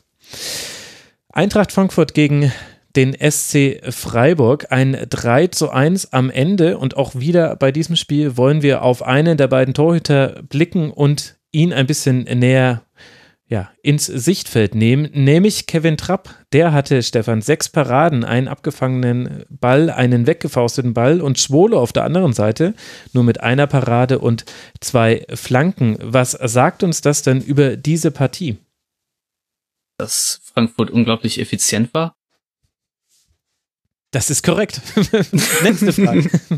Nein, aber wie, wie kannst du denn das erklären, dass man in der ersten Halbzeit innerhalb von wenigen Minuten, äh, in, in den Minuten 36, 40 und 45 durch individuelle Klasse mit 3 zu 0 in Führung geht und dann aber in der zweiten Halbzeit so passiv gegen den Ball ist und im Ausspielen der Konter dann doch etwas schludrig? Ja, das ist echt eine gute Frage. Ne? Ich glaube, das erklärt sich einfach durch die Menschlichkeit und den Siegeswillen der Freiburger gegenüber den Frankfurtern, die sagen, wir haben das Spiel in der Tasche. Weil Ballbesitzstatistik 64 Prozent für Frankfurt in der ersten Halbzeit und 31 Prozent in der zweiten. Ungefähr. Ähm, das, das sagt doch schon wirklich aus, wie, wie verschoben das ist. Und ich glaube, ähm, Herr Streich hat sich ja auch wirklich sehr darüber geärgert über, ich glaube, ein bisschen Time Wasting von von Da Costa oder so am äh, in der zweiten Halbzeit, weil er auch gesagt hat, dass er das Spiel vielleicht noch gewinnen kann oder oder ein Unentschieden erzwingen kann und ähm, ja, aber eine wirkliche Erklärung, Max, habe ich leider nicht. Also ähm, das, das ist einfach so im Fußball, dass es Momentum-Swings gibt und dass äh, man sich manchmal auch einfach sehr sicher ist über ein 3-0. Hm. Ja, ich meine, vielleicht ist es ja auch tatsächlich zum einen mit dem Zeitpunkt, also erstes Spiel der Rückrunde zu begründen. Da braucht man natürlich auch wieder so ein bisschen, um seine Rolle zurückzufinden in der Liga und zum anderen vielleicht auch tatsächlich ein Kompliment an der Stelle an den SC Freiburg, der halt vielleicht Felix auch einfach in der ersten Halbzeit bis eben zur 36. Minute sehr, sehr wenig zugelassen hat und in der zweiten Halbzeit das dann durchaus couragiert gespielt hat, auch mit einigen offensiven wechseln, also Waldschmidt und Niederlechner raus, dafür Höhle und Petersen. Das heißt, man hat auch so ein bisschen die Formation dann verändert. Also vielleicht ist der SC Freiburg der Grund dafür, dass wir sagen, das war von Eintracht Frankfurt nicht ganz so souverän, wie es hätte sein können. Hm. Ich habe das Gefühl, jedes Mal, wenn ich im Rasenfunk zu Gast bin, sage ich dasselbe zum SC Freiburg. Irgendwie schaffen die es jedes Mal eben das zu spielen, was in ihnen drin steckt. Und ich glaube, das haben sie auch diesmal wieder geschafft mit dem Nachteil, dass sie halt wirklich aus drei Aktionen drei Tore kassieren. Das mhm. ähm, in der Form auch nur damals passiert ist, als Luka Jovic äh, seinen Viererpack, Fünferpack, Fünferpack gegen Fünferpack Düsseldorf. gegen Düsseldorf hatte. Ähm, das ist schon faszinierend bei Frankfurt, dass sie es dann wirklich schaffen, aus ähm, drei Aktionen mit diesem Sturmtrio drei Tore zu schießen. Absolut beeindruckend.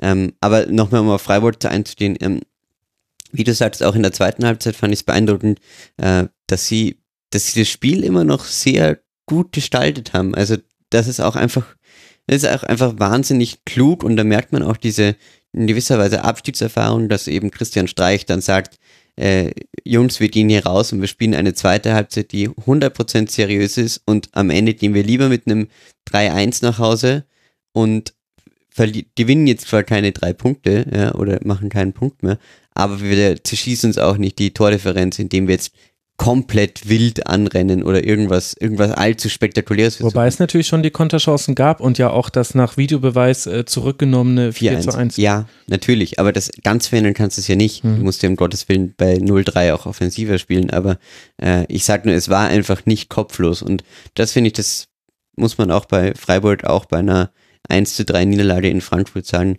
ähm, kein kopfloses Spiel gemacht, ähm, sehr klug agiert in vielen Situationen. Und äh, dass es dann 3-1 ausgeht, passiert nicht jedes Spiel. Also das, ähm, das glaube ich schon.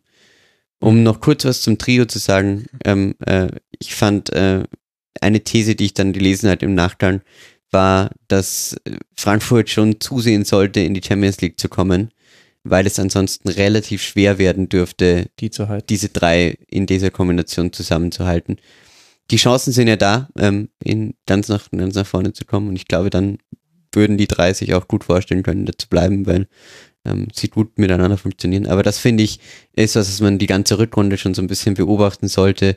Wie entwickelt sich Frankfurt ähm, in Abhängigkeit der Leistungsträger jetzt? Ich habe es vor Vorgespräch schon gesagt, dass Gelson Fernandes jetzt äh, mit der fünften Gelben ausfällt.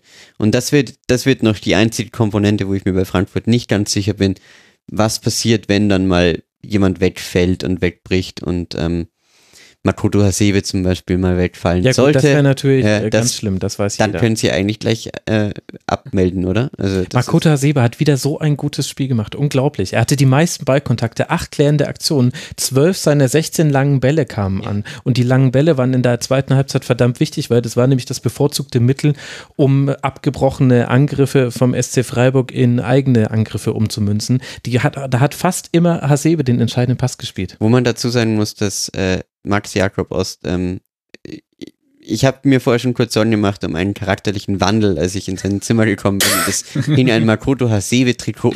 Äh, das ist tatsächlich mir. wahr. Ähm, insofern, äh, ja, kann, würde ich diese Aussage jetzt rein journalistisch nochmal in Frage stellen bei jemandem, der hinter mir ein Hasebe-Trikot aufgehängt hat. Ich gehe transparent ähm, damit um, wie man meinem Twitter-Feed entnehmen kann. Jeder, der wissen will, wie es zu diesem Besitz dieses Trikots kommt, der ja. kann das äh, unter twitter.com nee, aber hat, hat ja ein tolles, ähm, hat er wirklich ein, ein, herausragendes Spiel gemacht. Und äh, jetzt ähm, wollen wir Stefan auch noch was sagen lassen. Ich glaube, er. Oh, danke.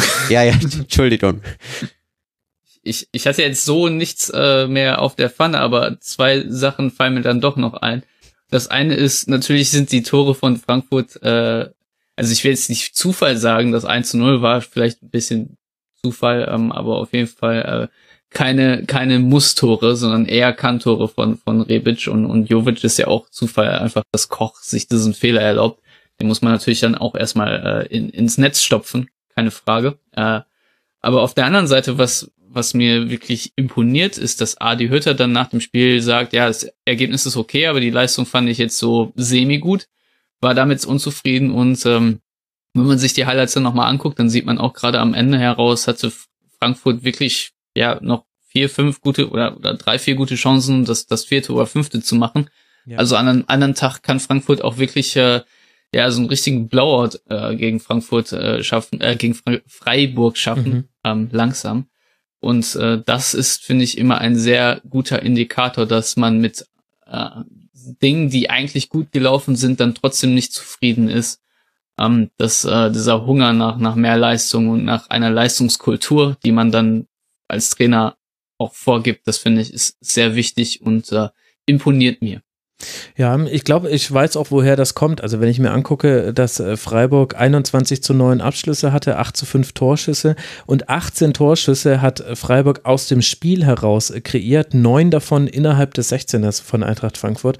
Das sind Zahlen, die haben Gegner von Eintracht Frankfurt in der Hinserie nicht häufig auf den Rasen bekommen. Und zum einen liegt es natürlich an der Art und Weise, wie Freiburg das gespielt hat. Ich fand aber auch, dass äh, Frankfurt im Mittelfeld erstaunlich wenig Zugriff hatte in manchen Phasen, wo auch ein Sebastian Rode, der ein gutes Spiel gemacht hat, jetzt wieder Rückkehrer, Gelsen Fernandes haben wir schon angesprochen, beide ordentliche Leistungen, aber in, der zweiten Halbzeit da ging irgendwas verloren, was eben Eintracht Frankfurt sonst ausmacht, was eben ganz viel mit so Adjektiven wie aggressiv, zu tun hat oder mit äh, bissig, mit griffig, ist immer so ein bisschen schwammig formuliert, aber gegen Eintracht Frankfurt gewinnst du deine Zweikämpfe nicht im Vorbeigehen. Und Freiburg musste zum Teil gar nicht mehr in die Zweikämpfe gehen. Und ich glaube, das ist was, was Adi Hütter gar nicht gefallen kann, ohne dass man da jetzt ein Drama draus machen muss, bei einem Spiel, das ja trotzdem gewonnen wurde, aber zum Beispiel jetzt dann beim Spiel in Bremen oder dann zu Hause gegen Borussia Dortmund, das sind die nächsten beiden Partien für die SGE, da muss das anders laufen, sonst könnte man dafür mehr bestraft werden als jetzt nur durchs Zulassen von Freiburger Chancen. Und dann hat man ja, eben einen sehr guten Trab. Ja, das auf jeden Fall. Und dann muss man natürlich noch äh, anmerken, was äh, Benedikt G. Äh, ins Forum geschrieben hat, dass äh, diesmal der Rasen in der Winterpause gewechselt worden ist. Und da wir im Rasenfunk sind, ähm, gab es ja diese kleine Anekdote, dass das, äh, ich glaube, beim letzten äh, Rückrundenauftakt lag da noch der alte Rasen, dann hat Freiburg in der letzten Minute den Ausgleich gemacht, äh, gemacht und hat Friede Bobic sich sehr über die, über das Geläuf, äh, ja, echauffiert und äh, ich glaube, danach wurde der Rasen gewechselt und dann hat man eine Siegesserie gestartet und äh, hier wird anscheinend angedeutet, dass äh, durch diesen neu verlegten Rasen jetzt die Siegesserie direkt mit Rückrundenbeginn auch startet. Und das ist ja genau die Leistungskultur, die wir gerade so gelobt haben, dass man aus seinen so Fehlern lernt. Und hätte ich gewusst, dass du so vorbildlichst äh, das Rasenfunkforum durcharbeitest, dann hätte ich mir das ja sparen können an der Stelle. Das ist ja wirklich herausragend. Sehr, sehr, sehr gut. Stefan. Ja, ich finde den Input sehr, sehr gut. Und da ich nicht die Zeit hatte, ähm, alle äh, Spiele mir selber anzugucken, äh, habe ich sehr gerne darauf zurückgegriffen. Meine Frau hat mich gestern Abend dazu gezwungen, äh, Animal House zu gucken ein alter Klassiker aus den 80ern. Ähm, so viel dazu. ja, ich bin auch immer sehr froh über den Input, äh, den ich da bekomme. Also vielen Dank an alle Kommentatorinnen und Kommentatoren unter mitmachen.rasen.de. Und da passiert es sogar, dass ein Dortmund-Fan mit einem Leipzig-Fan äh, sachlich äh, diskutiert und äh, dann im letzten Absatz schreibt. Und übrigens, mir ist das auch aufgefallen. Ich fand auch, dass, sie ein bisschen, dass der Schiedsrichter ein bisschen für uns gepfiffen hat.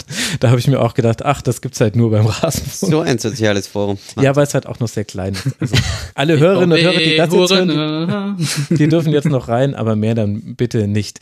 Für den SC Freiburg geht es dann weiter zu Hause gegen Hoffenheim, dann in Stuttgart und zu Hause gegen Wolfsburg. Das sind die nächsten drei Partien. Und Eintracht Frankfurt habe ich ja gerade schon gesagt. Bremen, Dortmund und dann Leipzig auch noch. Auch das wird interessant. Kommen wir zu dem Spiel, bei dem es am aller, aller einfachsten ist, den Torhüterbezug herzustellen, nämlich das 2 zu 1 von Schalke 04 gegen den VfL Wolfsburg. Und da stand Stefan, da musst du natürlich die erste Frage beantworten.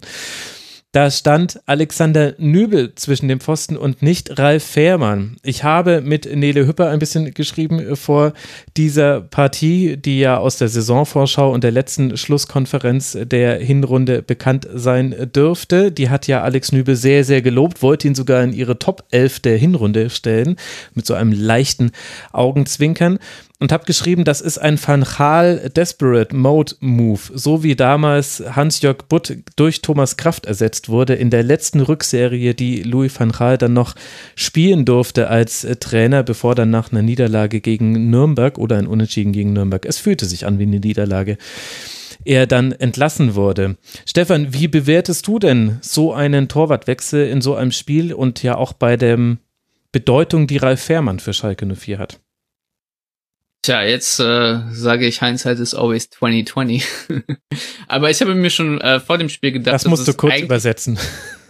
Also man man misst äh, quasi die die Sehkraft im Englischen oder im Amerikanischen mit einer Skala, die bis 20 geht und äh, 2020 ist das Beste, was man hat und deswegen äh, die Respo Re ah, Retro-Perspektive okay. ist also immer. Also in der Rückschau äh, weiß man es ja eh immer besser. Ganz klar, ja. Mhm.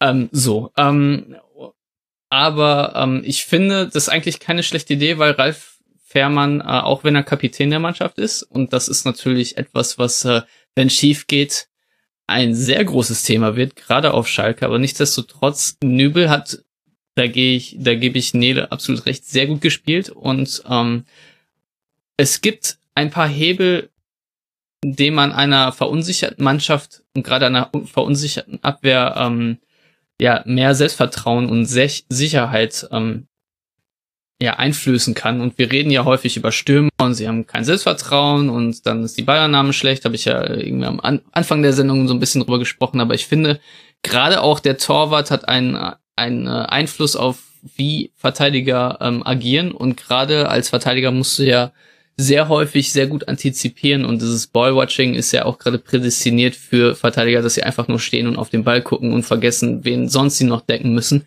wie man heute beim 1 zu 1 vielleicht gesehen hat mhm. äh, von äh, Rex Bischei. Aber nichtsdestotrotz ähm, finde ich das eine sehr gute Maßnahme, auch wenn es natürlich absolut ein Desperation Move ist, weil Tedesco desperate ist.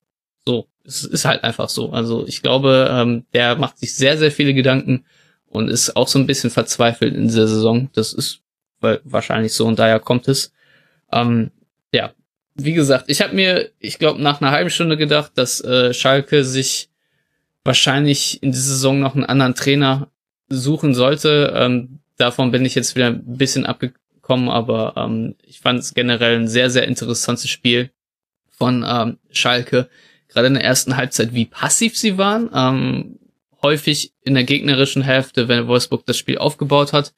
Nur mit zwei Spielern in der Wolfsburger Hälfte und Wolfsburg konnte sich dann so ein bisschen wie Dortmund in der Anfangsphase einfach den Ball hin und her spielen und dann mhm. ähm, mit sehr guten Diagonalbällen und jetzt wissen wir auch, woher das große X auf dem Trikot kommt, ähm, ja, Chancen erspielen. Ähm, Brooks hat da wieder häufig Steffen gefunden und, und ich glaube, äh, Rousselier, ähm, oder wie er auch ausgesprochen Roussillon. wird, Roussillon, ähm, danke, ähm, ja, hat da auch ein paar sehr, sehr gute Bälle gespielt und das war sehr, sehr schlau in den ersten 20, 25 Minuten, dass Wolfsburg ähm, ja wirklich diesen guten, sortierten, geordneten Spielaufbau hatte und das ist etwas, was einem Schalke-Publikum sehr missfällt, weil sie natürlich wollen, dass man den Gegner sofort bekämpft und den keinen Zentimeter gibt und deswegen gab es, glaube ich, nach 31 Minuten auch schon die ersten Pfiffe.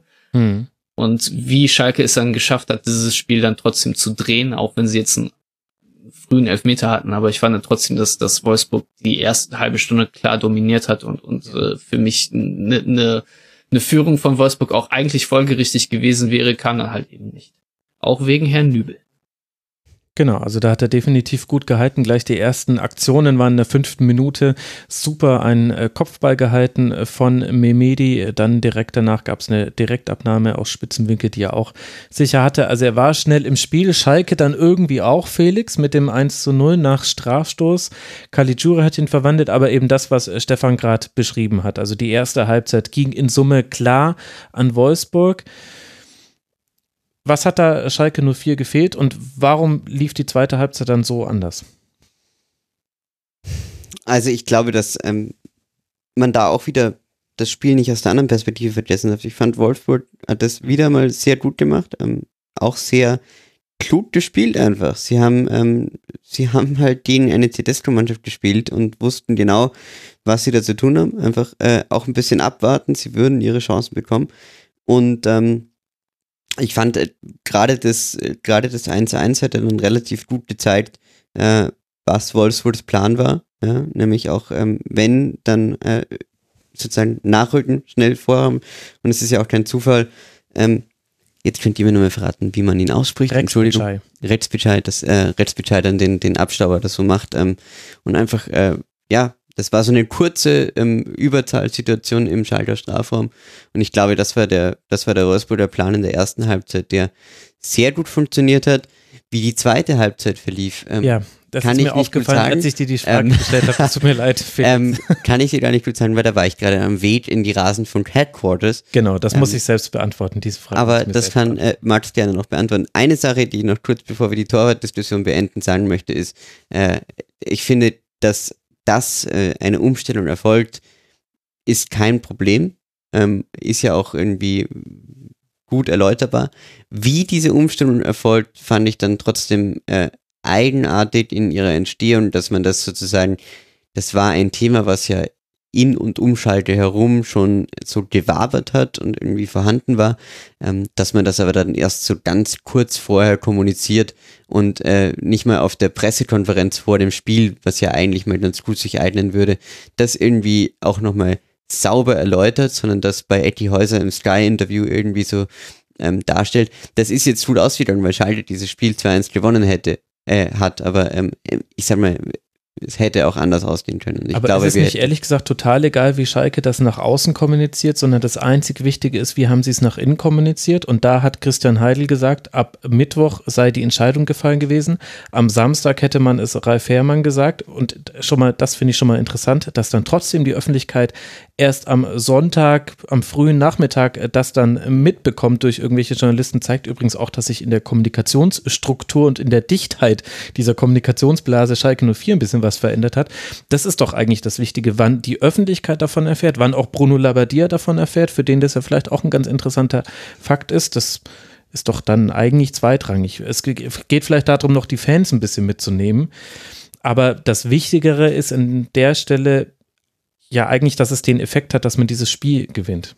Ja, wobei Ralf Fährmann halt als Kapitän, denke ich, schon eine andere Position hat. Und also ich kann mich nur erinnern, dass damals äh, beim FC Bayern mal kurze Diskussionen um Marc van Bommel irgendwie in Gange waren, ähm, der damals noch Kapitän war, war, war auch einfach die Frage der Kommunikation sehr wichtig. Und ich kann meinen Kapitän nicht einfach von äh, heute auf morgen auf die Bank setzen, ohne das auch gescheit nach außen zu kommunizieren. Also da finde ich schon, dass ähm, das so ein bisschen es ist so ein bisschen unterschwellig gelaufen und das äh, hat, also ich habe mich hat zumindest äh, sehr irritiert, dass ich das heute gelesen habe, ehrlich gesagt, weil ähm, ich Ralf Fährmann dann doch schon irgendwie auch in, in gerade im Schalter Umfeld als, als sehr gewachsene Institution wahrgenommen hatte, ähm, der, den ich jetzt nicht einfach so auf der Bank erwartet hätte. Aber Gut, vielleicht wollte immer, man auch wie bei jedem Torwartwechsel ja. ist, glaube ich, nicht das erste Spiel entscheidend, sondern die nächsten drei, ähm, weil mhm. äh, da wird halt, wird halt absehbar sein, ob das denn auch einen langfristigen Effekt hatte, weil kurzfristig hat es immer einen Effekt, wenn ich meinen Torwart austausche. Äh, langfristig ist es halt die Frage, ähm, ob, ob, ob, das, ob ja. das Sicherheit gibt oder, oder nicht. Ja. Das Ding ist halt, es ist ja nichts Fremdes auf Schalke, dass es mehrere oder dass es eine Torhüterdiskussion gibt. Und ich fand, dass Ralf Fährmann sich jetzt ich finde ja. eigentlich bis auf die, das Ende der Hinrunde, dass Ralf Fährmann absolut unumstritten war. Ja, ja, ja, ja, das wollte ich ja gerade sagen. Ach so. Ich meine, so in den, in den letzten drei, vier, fünf Jahren oder so, ähm, jedenfalls gefühlt äh, irgendwas mit Unerstall und, und keine Ahnung. Äh, ich kann ich kann es mich jetzt, ich, ich habe es auch nicht mehr so ganz vor Augen, aber ich ich meine, da war mal was über eine Saison oder zwei und es äh, ist eigentlich immer ganz gut, wenn man sowas dann tatsächlich beendet hat, dass sich ein Ralf Fährmann dann etabliert und diese Diskussion dann einfach erstmal vom Tisch ist. Und es ist schade, dass ähm, Ralf Fährmann dann ähm, ja seine Leistung nicht mehr so konstant halten konnte, dass ähm, dass äh, das nicht wieder aufkommt. Schade. Ähm, mehr wollte ich da eigentlich nicht sagen, mhm. weil ähm, diese sag ich mal, äh, neue Kommunikationsweise von Schalke und das äh, relativ wenig nach außen dringt, ist ja eigentlich schon mal sehr, sehr positiv und das Genau. ähm, ja relativ zu dieser Saison ja auch relativ viel Ruhe ist. Naja, aber ich fand schon, dass sie sich gerade jetzt in der Winterpause, sie müssen schon aufpassen, dass sie sich, ich bin jetzt kein Insider im Schalker Umfeld, um Gott, aber um Gottes Willen, aber ich äh, kann mir schon vorstellen, dass ähm, die ganze Naldo-Thematik äh, schon auch noch dazu beigetragen hat, dass viele Leute das Ganze hinterfragen. Christian Heidel eh schon in einer sehr unsicheren Position war. Deshalb fand ich es einfach auch eine ähm, relativ äh, mutige Entscheidung, jetzt sozusagen so, ähm, jetzt nehmen wir noch einen Torwart raus und machen das Feld auf. Also äh, da war, da ist einfach schon viel im Argen, ja, ähm, gerade was den Kader angeht und was die Aufstellung angeht. Ähm, und ich glaube nicht, dass das jetzt, also wie gesagt, ich bin gespannt, wie sich das in den letzten, in den nächsten Wochen noch entwickelt. Vor allem, es geht gegen Es geht jetzt äh, nach Berlin, äh, dann zu Hause gegen Gladbach und äh, zu Hause gegen Fortuna Düsseldorf im DFB-Pokal. Das sind Da drei, muss man den Notizen auch lesen sind können. drei schwierige äh, Spiele. Ja, Erkenne es, das es, wird jetzt, es gibt jetzt nur noch schwierige Spiele für Schalke 04. Und das meine Ja, ich gar aber- nicht so flossgehaft, Ja. wie es- wie es jetzt Ja. ankam hier. Ich glaube, das vielleicht abschließend zu dieser Nübel-Thematik. Also was man festhalten kann, ist, äh, Domenico Tedesco riskiert, eine weitere Baustelle aufzumachen. Es zeigt aber auch, Domenico Tedesco ist sowas egal. Ihm war Benedikt Hövedes egal und da hat man auch schon nicht so toll kommuniziert. Ihm äh, war es egal, wie häufig er die, den Spielstil umgestellt hat. Ihm war es egal, dass er auf Ballbesitz Fußball verzichtet hat über Phasen der letzten Saison hin. Er ist ein Pragmatiker und er zeigt stattdessen, er, er, und er macht die Dinge auch nicht unbedingt immer einfacher. Also auch das ist ja so eine Verkomplizierung von gewissen Abläufen. Das darf man, glaube ich, auch nicht unterschätzen. Aber tatsächlich denkt er über alles nach. Niemand ist für ihn unangefochten und das zeigt diese ganze Sache. Und welche Beweggründe es gab, es jetzt auf diese Art und Weise zu kommunizieren, es könnte tatsächlich ja auch zum Schutz in Anführungszeichen von Alex Nübel gewesen sein, weil Ralf Fehrmann ist sehr beliebt. Er, Alex Nübel wurde toll unterstützt vom Publikum, aber wer weiß, ob es nicht das eine oder andere Plakat Ralle, always in our heart und du bist der wahre Kumpel, keine Ahnung. Also da könnte es ganz, ganz viele. Du bist der allerletzte Kumpel. Nicht nur der letzte im der Sinne letzte von, Kumpel, es genau. letzter. Jetzt hat die letzte Zeche dich. Ja, gemacht, genau. Also und all die, all die Wortspiele mit äh, Save a Penny for the Fairman und so weiter. Also, Oh my. Also wer weiß, wel, Hat sich ausgekumpelt. es hat sich ausgekumpelt, ja. Schicht im Schacht. Das haben, so haben doch alle getitelt, als die letzte Zeche dicht gemacht hat. Da habe ich mir gedacht, warum beschweren sich die Leute eigentlich immer über die Wortspiele im Rasenfunk? Ralle hat dann in der. Nein, nein, nein, das lassen wir jetzt lieber. Nee, jetzt ist, jetzt ist äh, wirklich Schluss. Also, aber lasst uns über die zweite Halbzeit sprechen, denn wir haben jetzt schon festgehalten, Wolfsburg äh, gutes äh, Spiel gemacht, äh, ist auch mit diesem nicht sehr handzahmen Gegenpressing oder Pressing von Schalke sehr, sehr gut umgegangen, hatte große Chancen, hätte auch gut 2 zu 1 führen können zum Halbzeitpfiff. Aber, Stefan, es gab ja dann auch eine zweite Halbzeit und in der hatte ich den Eindruck, so ähnlich wie bei Hoffenheim auch schon, dass wir da den eigentlichen Plan Schalkes gesehen haben, nämlich ein aggressives Draufgehen und auch einen sehr, sehr giftigen McKenny, sehr schnell nachrückende Außen und dann ja auch eine ganze Reihe von Chancen. Ja, ganz genau. Ich finde, das ist so ein bisschen das Theme des Spieltags, dass äh, Mannschaften äh, aggressiver werden und dadurch äh, ja das Spiel an sich reißen oder, besser werden. Und das war bei Schalke auf jeden Fall der Fall. Und ähm, was Wolfsburg in der ersten Halbzeit sehr, sehr gut gemacht hat, ist, dass sie, ähm, wie, wie gesagt, diese zwei Angreifer, die, die in, ihrer Hälfte waren, äh, einfach äh, ins Leere laufen lassen haben, dadurch, dass sie einfach sehr groß aufgefächert haben und dadurch ähm, dann die, die Räume auch bespielt haben. Das hat sich das Gefühl, wurde dann in der zweiten Halbzeit besonders so, so ein Verhängnis für Wolfsburg, weil sie einfach es nicht geschafft haben, um das Pressing herumzuspielen und dann, ähm, wenn sie den Ball verloren haben, dann war, waren die Abstände halt so groß, dass sie nicht die Kompaktheit hatten, ähm, sofort wieder ins, ins Gegenpressing zu gehen. Das war in der ersten Halbzeit genau andersrum. Da war Schalke so kompakt, dass wenn sie den Ball in den eigenen Reihen verloren haben oder wenn, äh, wenn Wolfsburg das, den Ball verloren hat gegen Schalke, dass alle Schalke so eng beieinander waren, dass die Räume auch eng waren und, äh, und Wolfsburg halt auch wunderbar ins Gegenpressing kommen konnte. Und das war dann halt in der zweiten Halbzeit komplett ausgetauscht. Schalke ist vorne draufgegangen und ähm, hat ähm, dann auch ein, ein Brooks unter Druck gesetzt. Und ich fand, fand, dass auch im Ballbesitz Schalke oder im Umschaltmoment nach dem Ballgewinn dann mit einem Weston McKenney wirklich sehr, sehr stark gespielt hat. Also ich finde, dass ähm, die, äh, ich weiß gar nicht, wie ich das ausdrücken soll, aber die Antizipation des Ballverlusts von Wolfsburg von Weston McKinney sehr, sehr gut war und er sich immer eine, in eine sehr gute Position gebracht hat, dann auch sofort anspielbar zu sein. Ja. Und äh, den, den Konter einzuleiten. Und ich glaube, so ist dann ja auch das Siegtor tatsächlich gefallen, dass er wirklich an der Mittellinie irgendwo stand in einem Raum, der, der entblößt war und, und dann in die Mittel, äh, ins Mittelfeld gezogen ist und dann ja, halt genau, sehr er ist gut vom verzögert. Flügel da reingezogen. Also eigentlich so ein Dribbling, was du nie machst, weil ja der Sechserraum immer besetzt ist, aber er hat gesehen, in dem Moment stand Wolfsburg nicht gut in seiner Ordnung. Das, was in der ersten Halbzeit sehr gut war, hat da Genau. gefehlt. Und dann super Dribbling reingemacht, abgelegt auf äh, Caligiuri. Der macht's dann selbst, äh, schafft es auch tatsächlich, Roussillon aussteigen zu lassen und äh, zimmert ihn ins äh, lange Eck. Das war sehr, sehr gut und ich fand, Weston McKenney war da der Spieler der zweiten Halbzeit, auch wenn Caligiuri die beiden äh, Tore gemacht hat.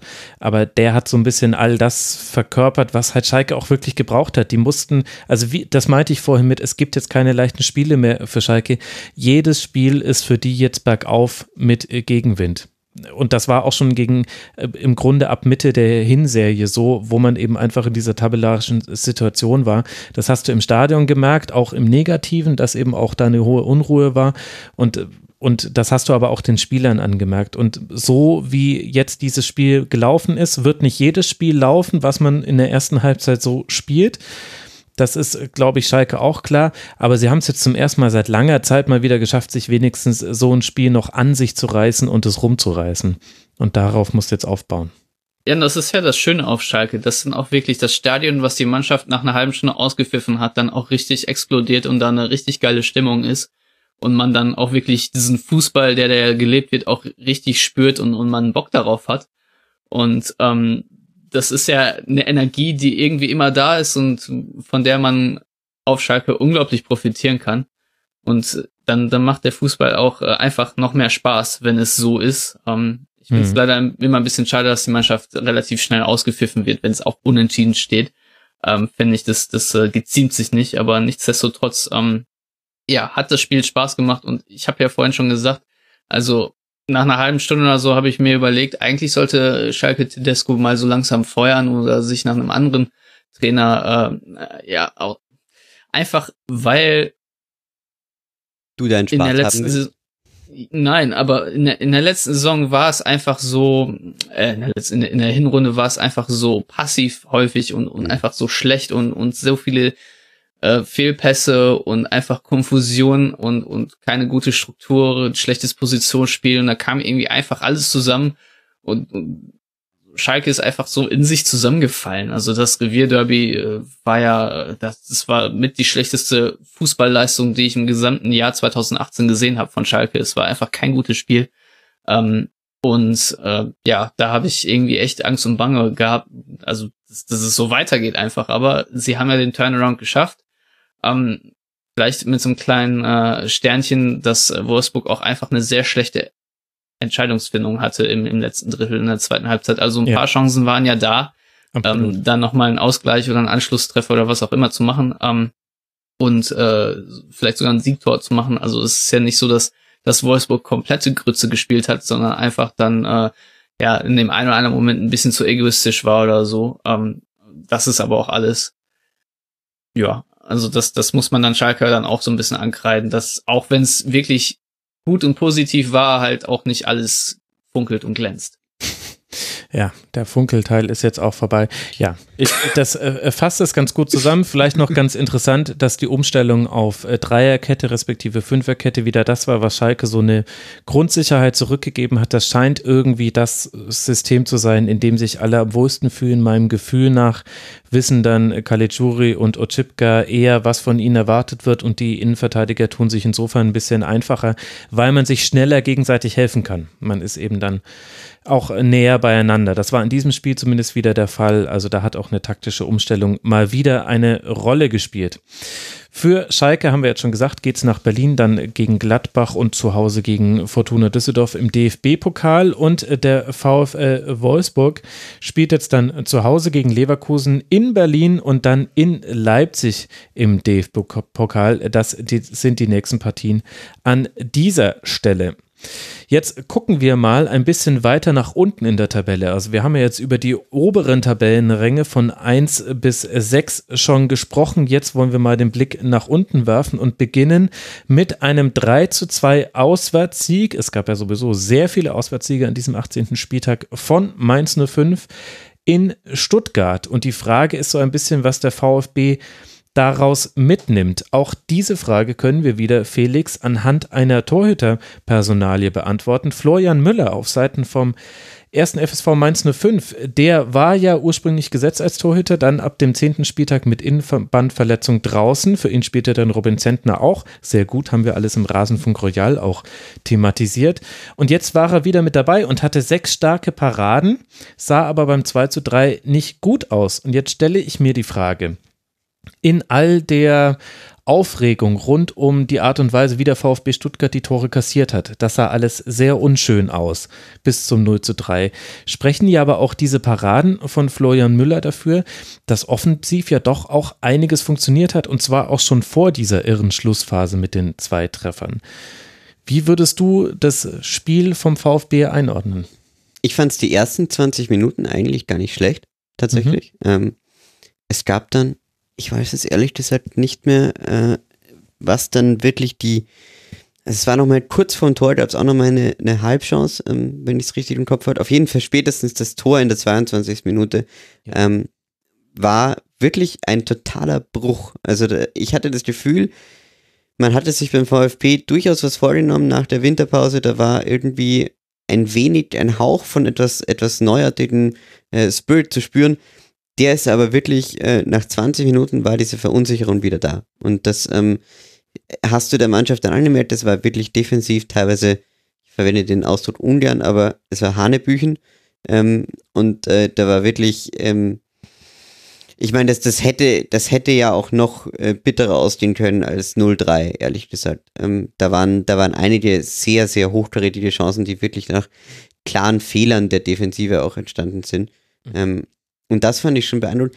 Natürlich hast du recht, ähm, war, war offensiv sicher, sicher mehr zu sehen. Ich fand auch, ähm, äh, ja, diese Schlussphase wird jetzt ein bisschen im Nachhinein ein bisschen überbewertet im Sinne von, äh, es gab auch davor schon Gelegenheiten, zumindest einen Anschlusstreffer zu erzielen. Ja? Also auch in der ersten Halbzeit hatte der VfB durchaus äh, ein paar ganz, ganz passable Chancen, aus denen man durchaus ähm, auch ein Tor hätte machen können. Und ich glaube, dann äh, verläuft das Spiel wahrscheinlich ein bisschen anders, weil so war es natürlich hinten raus äh, einfach unwahrscheinlich, dass sie dann wirklich noch, äh, noch, noch was reißen, weil ähm, wenn du schon zweimal hintereinander triffst, dann, dann glaube ich, ist einfach das, da ist der Statistik, die an mir sagt, dann das geht nicht nochmal. also, ja, das, das geht sie nicht aus. Ja? Ähm, ähm, nein, auf jeden Fall, ähm, ich meine, es waren, es waren irre drei Minuten. 83. Ja. Minute 1 zu 3, 82, äh, 85. Minute dann 2 zu 3. Das war das, wo Florian Müller rauskam und aber nicht ähm,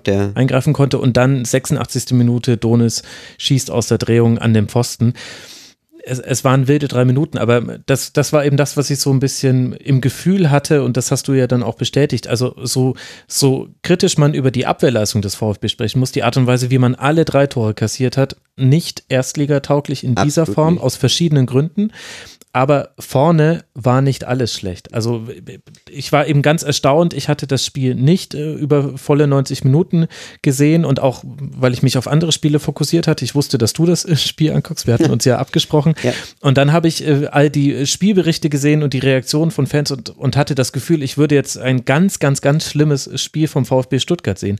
Und ja, defensiv war das überhaupt nicht toll, aber ich fand offensiv gab es, also 38. Minute hat äh, Gentner auf Askar Sieber gelehnt, Müller pariert, äh, direkt danach setzt Eswein einen Kopfball äh, übers Tor, Sosa hat einen Freischuss in der 41. Minute, in der 45. schießt Castro knapp am Tor vorbei, Steven Zuber, Zuber hatte mehrere gute Aktionen, also es war nicht alles schlecht.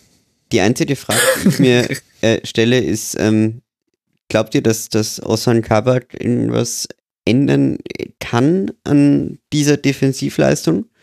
Traut ihr ihm das zu? Ich kann, also das kann ich zum Beispiel überhaupt nicht einschätzen, ob es beim Def in der Defensive vom VfB wirklich personelle äh, Umstellungen fordert ähm, oder, oder ob es äh, einfach an der Funktionalität des Zusammenspiels Mhm. liegt.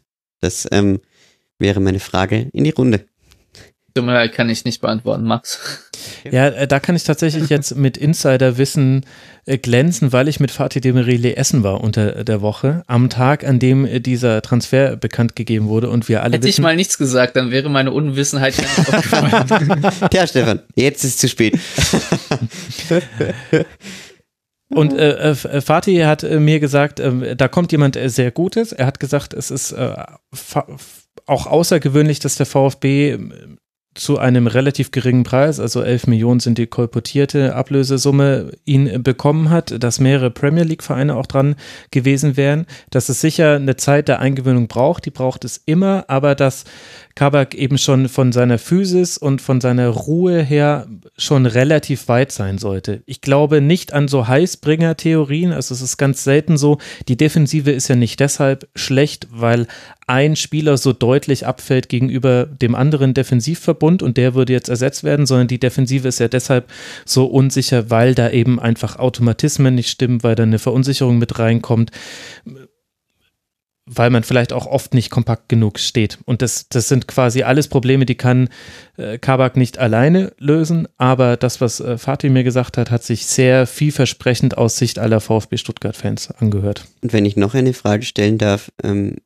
ich finde, dass äh, Ron-Robert Zieler, wenn wir schon Torhüter zu, zum durchgehenden Thema dieser Sendung machen, ich finde Ron-Robert Zieler immer wieder einfach nicht auf dem Niveau, dass er halt mehr rausholen würde, als möglich wäre. Also dieses, dieses sozusagen, ähm, mal, mal die, die, die Unhaltbaren ab und zu auch mal halten, ähm, sehe ich bei ihm einfach nicht. Und ich glaube, dass das schon ein äh, Schwachpunkt ist, ähm, den der VfB hat, meiner Meinung nach. Ähm, wie, wie steht ihr dazu oder bin ich damit alleine? nee, nee, also ich würde sagen, manchmal lässt er mehr rein, als möglich wäre. Ja. War es nicht Stuttgart, die dieses komische Ein Einwurftor bekommen haben? Ja, das, ja, das auf jeden Fall. Also, ähm, ja, also nee, gebe ich dir absolut recht. Und ich habe auch nicht das Gefühl, dass Ron Robert Ziele äh, dieser Abwehr äh, großes Vertrauen gibt. Genau, darum geht's mir. Das ist einfach, ich finde, er hat nicht diese, diese Aura eines äh,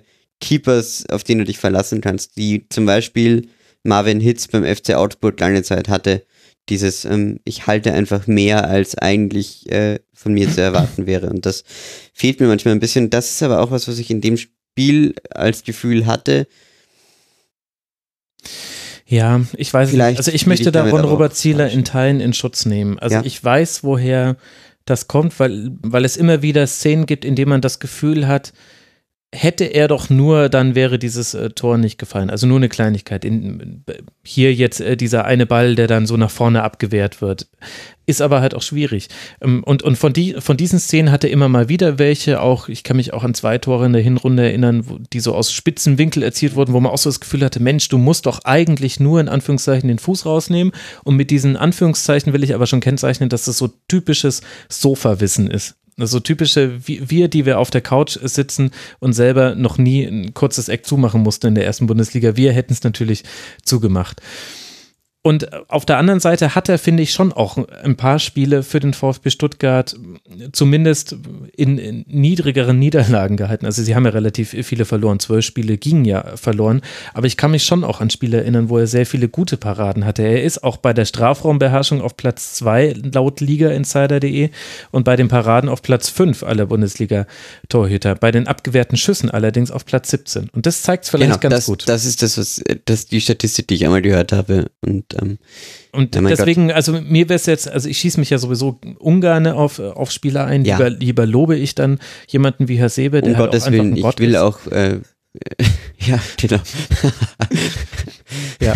Nee. Ich, ich will Ron Robert Zieler auch nicht irgendwie ähm, zu arg kritisieren, aber ich meine nur, das ist schon ein kleiner Faktor, den man mit VfB, finde ich, im Hinterkopf haben sollte. Wenn man die Abwehr kritisiert, kann man das nicht tun, ohne ihn da komplett rauszunehmen. Ja, Ja, weil ich, ähm, also weil wir jetzt gerade über Abwehr, Abwehrverhalten gesprochen haben, und ich glaube, das wäre schon auch wichtig da, wenn, wenn er sich dann nochmal steigert, was ich ihm durchaus zutraue. Jetzt Nun ist denn. aber, finde ich, Stefan Mainz 05 äh, ein bisschen untergegangen in der Art und Weise, wie wir dieses Spiel besprechen. Was macht denn Mainz richtig, dass man jetzt bei 24 Punkten schon steht und damit ja 10 Punkte Vorsprung auf den Relegationsplatz hat? bin ich leider echt komplett überfragt. Also ich, ich kann es mir einfach nicht erklären, was, was Mainz richtig macht.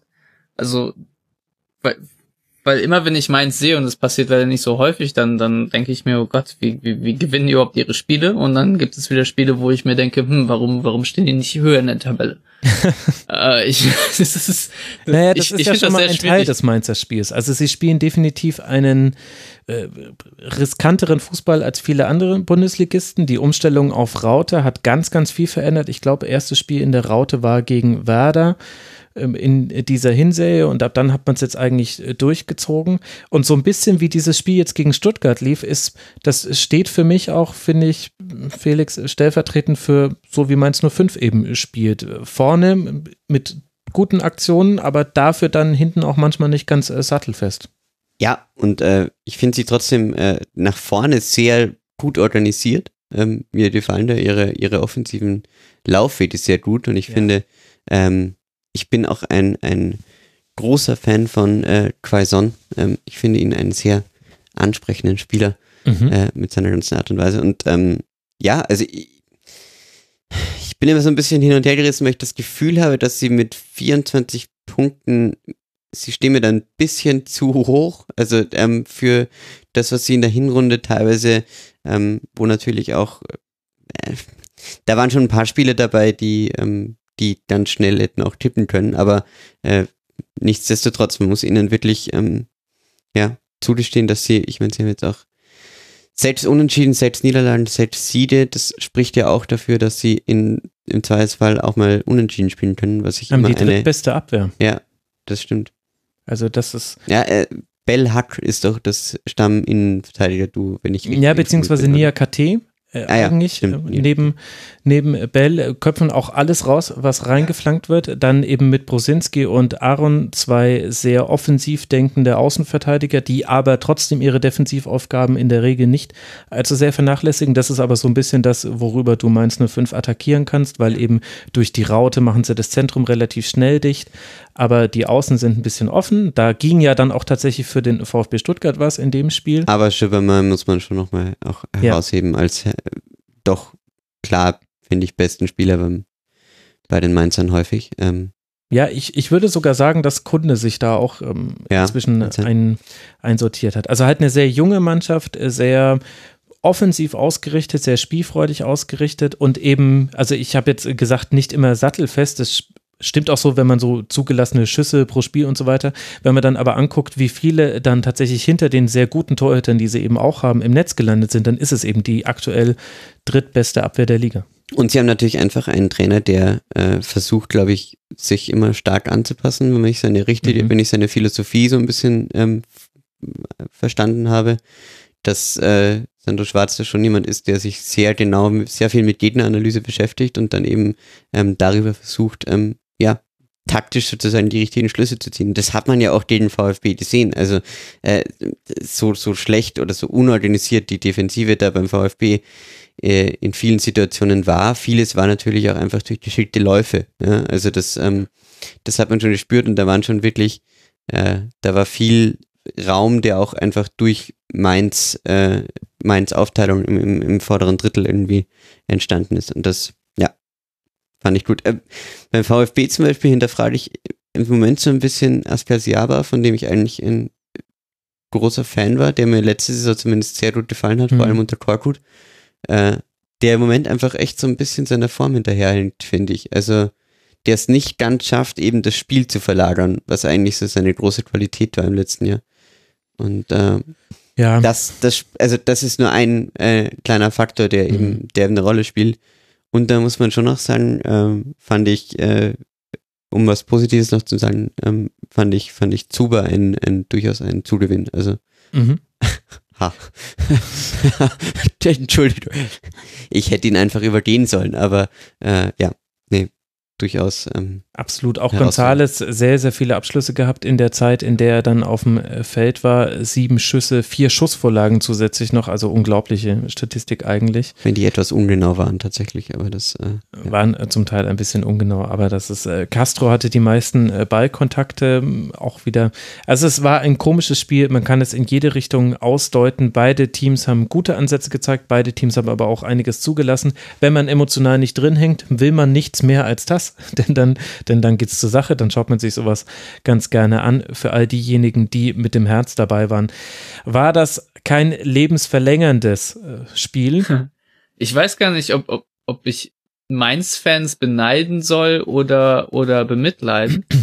weil ähm, sie in dieser Saison, glaube ich, nur ein Spiel mit mehr als ein Torunterschied gewonnen haben gegen Freiburg. Das waren 3 zu 1 und ansonsten halt immer eine ganz knappe Siege. Äh, ich meine, dafür kriegen sie auch wenig Klatschen. Ich glaube, ein 4-0 gegen Gladbach und mhm. die 1 oder sowas gegen, gegen Leipzig, aber aber da muss man ja eigentlich auch immer äh, mit Herzklabaster direkt dabei sein, wenn man, wenn man Mainz-Fan ist, weil es ja auch immer dann am Schluss noch mal äh, etwas spannender wird. Das ist allerdings wahr. Ich glaube, da helfen aber die 24 Punkte nach 18 Spieltagen sehr, dass man da auch sagen kann, ja gut, dann zur Not äh, geht halt jetzt noch mal was verloren. Gut, äh, wir gucken an, wie es weitergeht für Mainz 05. Die spielen jetzt dann zu Hause gegen den ersten FC Nürnberg und dann in Augsburg. Da könnte man weitere wichtige Punkte sammeln und der VfB Stuttgart darf jetzt dann zum FC Bayern reisen und dann zu Hause den SC aus Freiburg empfangen womit uns noch zwei Partien fehlen hier in dieser ersten Schlusskonferenz dieser Bundesliga-Rückrunde. Und wir landen bei Hannover 96 gegen Werder Bremen. Was hat Hannover nicht alles äh, probiert in der Winterpause? Akpo Buma aus Hoffenheim geliehen, Nikolai Müller von Eintracht Frankfurt, Jonatas zurückgeholt, alles bezahlt von Martin Kind und seinem Freund Dirk Grossmann. Und trotzdem sagt André Breitenreiter, er brauche mehr neue Spieler. Grund dafür ist sicherlich auch diese Liste. Füllkrug, Bebu, Saren Renbase, Linden Maina, Asano, Prip, Hübers, Eles und Haraguchi. Die erste genannten sind alle verletzt. Letztgenannter, nämlich Haraguchi, ist gerade auf der Asienmeisterschaft, fehlten also gegen Werder. Und so ging dann dieses tausendste Bundesligaspiel von Hannover 96 auch verloren, aber immerhin mit einem Bundesligarekord. Und jetzt endlich kommen wir zur Torhüterpersonalie dieser Partie. Die Hörerinnen und Hörer werden schon ganz ungeduldig auf ihren Fingernägeln gekaut haben. Michael Esser hat einen Bundesligarekord aufgestellt. Seit Datenerfassung gab es keinen Torhüter, der seine 14 Paraden irgendwie übertreffen konnte. Und das, Stefan, könnte ja nicht eindeutiger über dieses Spiel aussagen, als dass wir wir eben sagen, der Torhüter einer Mannschaft hat einen Rekord aufgestellt in den Paraden, die er zu erledigen hatte. Also, wenn man den Bremen-Fans Glauben schenken möchte, dann äh, haben die Bremer ein richtig schlechtes Spiel gemacht manchen ähm, Bremen-Fans, um, unter anderem ja, manchen, im man, Forum. Man, ja, also ähm, fand ich jetzt nicht. Ähm, ich, ich muss gestehen, ich, ich war etwas böse, als ich gelesen habe, dass das tausendste Bundesligaspiel von Hannover war. Dann dachte ich mir, ja, reicht dann ja auch. Ähm, also das ist vielleicht nicht so nett, ähm, aber ähm, ja, es, es tut mir auch echt leid für Hannover, dass sie so viele Verletzte haben oder äh, dann dann noch äh, Nationalspieler abstellen müssen weil gerade auch ein Füllkrug für die extrem wichtig sind. Ich glaube, ähm, absolut. Die, der wurde von äh, war es Breitenreiter oder war es Horst Held, das, das beste Pferd im Stall, mal betitelt bei Sky 90 oder so. Mhm. Ähm, das, das sagt dann auch schon sehr vieles aus. Also sehr viele schmerzhafte ähm, ja, Spieler, die äh, Verletzungen, die, die nicht dabei sind. Äh, ich habe schon so ein bisschen Wortfindungsstörung wie Hannover Aufbau, Spielaufbaustörung hat zu diesem Zeitpunkt. Ähm, aber das, deine Überleitungen sind noch on point. Das ist das ja, aber es, es, es tut mir es tut mir echt leid, aber ich habe ich hab ein bisschen von dem Spiel gesehen und dann habe ich mir gedacht, ähm, viel mehr braucht man auch gar nicht sehen. Also Hannover äh, im, im Spielaufbau, das war einfach kläglich. Also ja. die, die kriegen den Ball einfach nicht nach vorne gespielt. Das ähm, Positionsspiel ist um Felix zu um das Wort zu beziehen, einfach Hanebüchen. Also da, da, da entstehen keine Dreiecke, da entsteht kein, kein Plan für den Pass nach dem Pass. Und ähm, da bleibt auch einfach vieles dann so, so, ja, hingelutzt auf der Strecke, würde ich sagen. Man, man püllt den Ball dann einfach irgendwie so mit, mit so einem Gebet hinterher mhm. nach vorne und macht ihr mal und Kompaktheit, wie gesagt, keiner bietet sich irgendwie so gefühlt an. Und wenn jemand einen guten Lauf macht, dann wird er auch direkt übersehen und, und dann wird nochmal abgebrochen und weiß ich nicht. Also das fand ich sehr, sehr schlecht und Bremen hingegen, weiß ich gar nicht, vielleicht, vielleicht haben sie ein schlechtes Spiel gemacht und es sah halt nur gut aus, weil sie gegen Hannover gespielt haben. Kann ich gar nicht so beurteilen, aber das war wirklich echt grottig von Hannover. Mhm. Also, also, über Werder würde ich gerne gleich noch länger sprechen, aber lass mal bei Hannover bleiben. Also wahnsinnig viele lange Bälle. Esser, Albonos, Wimmer, Akpobuma, also sprich die drei Innenverteidiger unter Toyota haben 49 lange Bälle geschlagen, fast alle in Richtung Weidern. Der hat auch immerhin elf seiner Kopfballduelle gewonnen aber danach war der Ball immer weg. Und das war im Grunde auch schon der Spielaufbau mit einer Ausnahme. Es gab noch eine Umschaltsituation, wo Wallace auf Fossum durchgesteckt hat und wäre der nicht ins Strauchen geraten, hätte er den Ball querlegen können und es hätte es 1 zu 1 sein können. Das gehört zu diesem Spiel auch noch mit dazu, dass es diese eine Chance für Hannover dann tatsächlich gab und hinten raus oder den Ball dann sogar noch die, oder? Genau, genau. Hat er nicht einen Ballkontakt? Ja, ja, aber er ist so ein bisschen ins äh, Straucheln geraten und hat es nicht geschafft, ihn querzulegen. Dann ein paar Flenker war zu schnell draußen und hat ihn, hat ihn geklärt. Und dann hat eben hinten raus Esser auch noch die gefährlichste Flanke des Hannoveraner Spiels äh, geschlagen. Und es gab dann den einzigen Torschuss von Hannover in diesen ganzen 92 Minuten durch Nikolai Müller. Aber was mich halt wundert, Felix, ist, dass wir ja bei André Breitenreiter eigentlich, vor allem in der letzten Saison noch gesagt haben, genau dieses Positionsspiel ist die Stärke seiner Mannschaften. Und ich fand auch, dass das da für eine Mannschaft, die jetzt aus einer Vorbereitung kommt, mit viel quasi auch mentaler Vorbereitung dieses Spiel reingeht, also hat sich mir das nicht erschlossen. Äh, also ich habe mir aufgeschrieben, dass schneller ist äh, ein Aufbruch noch nie verpufft, äh, vom Gefühl her. Und ich fand, dass, ähm,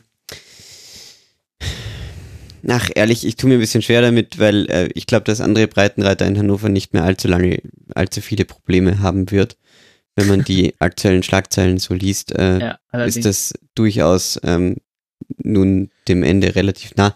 Das geht jetzt aber in Spekulative. Und ich wüsste aber gar nicht, ob ich ihm da so einen Vorwurf machen würde. Also das, wenn das zu einer Trennung käme, gibt es dafür gute Gründe und die Gründe haben auch damit zu tun, dass André Breitenreiter gerne noch neue Spieler hätte und Horst Held und Martin Kind sagen, sehen sie jetzt äh, gerade nicht. Aber Schaum, also die Verletzten habe ich schon vor, ja. vorgelesen. Da alles, was, was halbwegs, außer, außer Anton, ist alles, was halbwegs konstruktiv gegen den Ball treten kann, gerade nicht einsatzfähig. Dein Offensivkonzept ist, auf Henrik Weidern zu spielen. Du hast noch einen Bobby Wood, der völlig abgemeldet ist, egal gegen welchen Gegner er spielt. Außer in dieser einen Partie, wo er zwei Treffer gemacht hat. Das war, glaube ich, gegen Nürnberg. Ich krieg's gerade nicht mehr genau zusammen in der Hinserie. Also welcher Trainer sollte da jetzt mehr rausholen? Ist es nicht einfach so, dass Hannover 96 unter diesen Umständen, unter dieser Melange an Problemen aktuell halt mit drei Punkten hinter dem Relegationsplatz doch eigentlich noch ganz gut mit dabei ist? Ja, wobei man dazu sagen muss, das ist ja jetzt keine Entwicklung, die sich zufällig in der Winterpause ergeben hat, sondern auch, ich also wollte gerade sagen, habe, jeder, ha jeder Hannover-Schwerpunkt ja. im Rasenfunk ist ein Brennpunkt in den letzten Ja. also ehrlich gesagt, ich habe ähm, Hannover im, in der früheren Phase der Saison gegen, gegen Nürnberg live gesehen und da haben sie mit Niklas Füllbrot gespielt, da hatten sie noch, äh, ich kann mal auf die Verletztenliste schauen, da hat Ragucci gespielt, da hat Füllbrot gespielt, da hat äh, Prip war, Prip weiß ich gar nicht, ob fit war. Auf jeden Fall, ähm, da, also das war ein, eine normale Hannoveraner Mannschaft ohne Verletzungssorgen und die hat mich derartig enttäuscht in einem Spiel gegen Nürnberg, die ja offensichtlich, wie die Tabelle ähm, darstellt, äh, auf einem ganz ähnlichen Niveau sind. Mhm. Und da muss ich schon sagen, das ähm, hat mich sehr überrascht, dass äh, André Breitenreiter nicht schon in der Hinrunde seinen Hut genommen hat oder seinen Hut nehmen musste.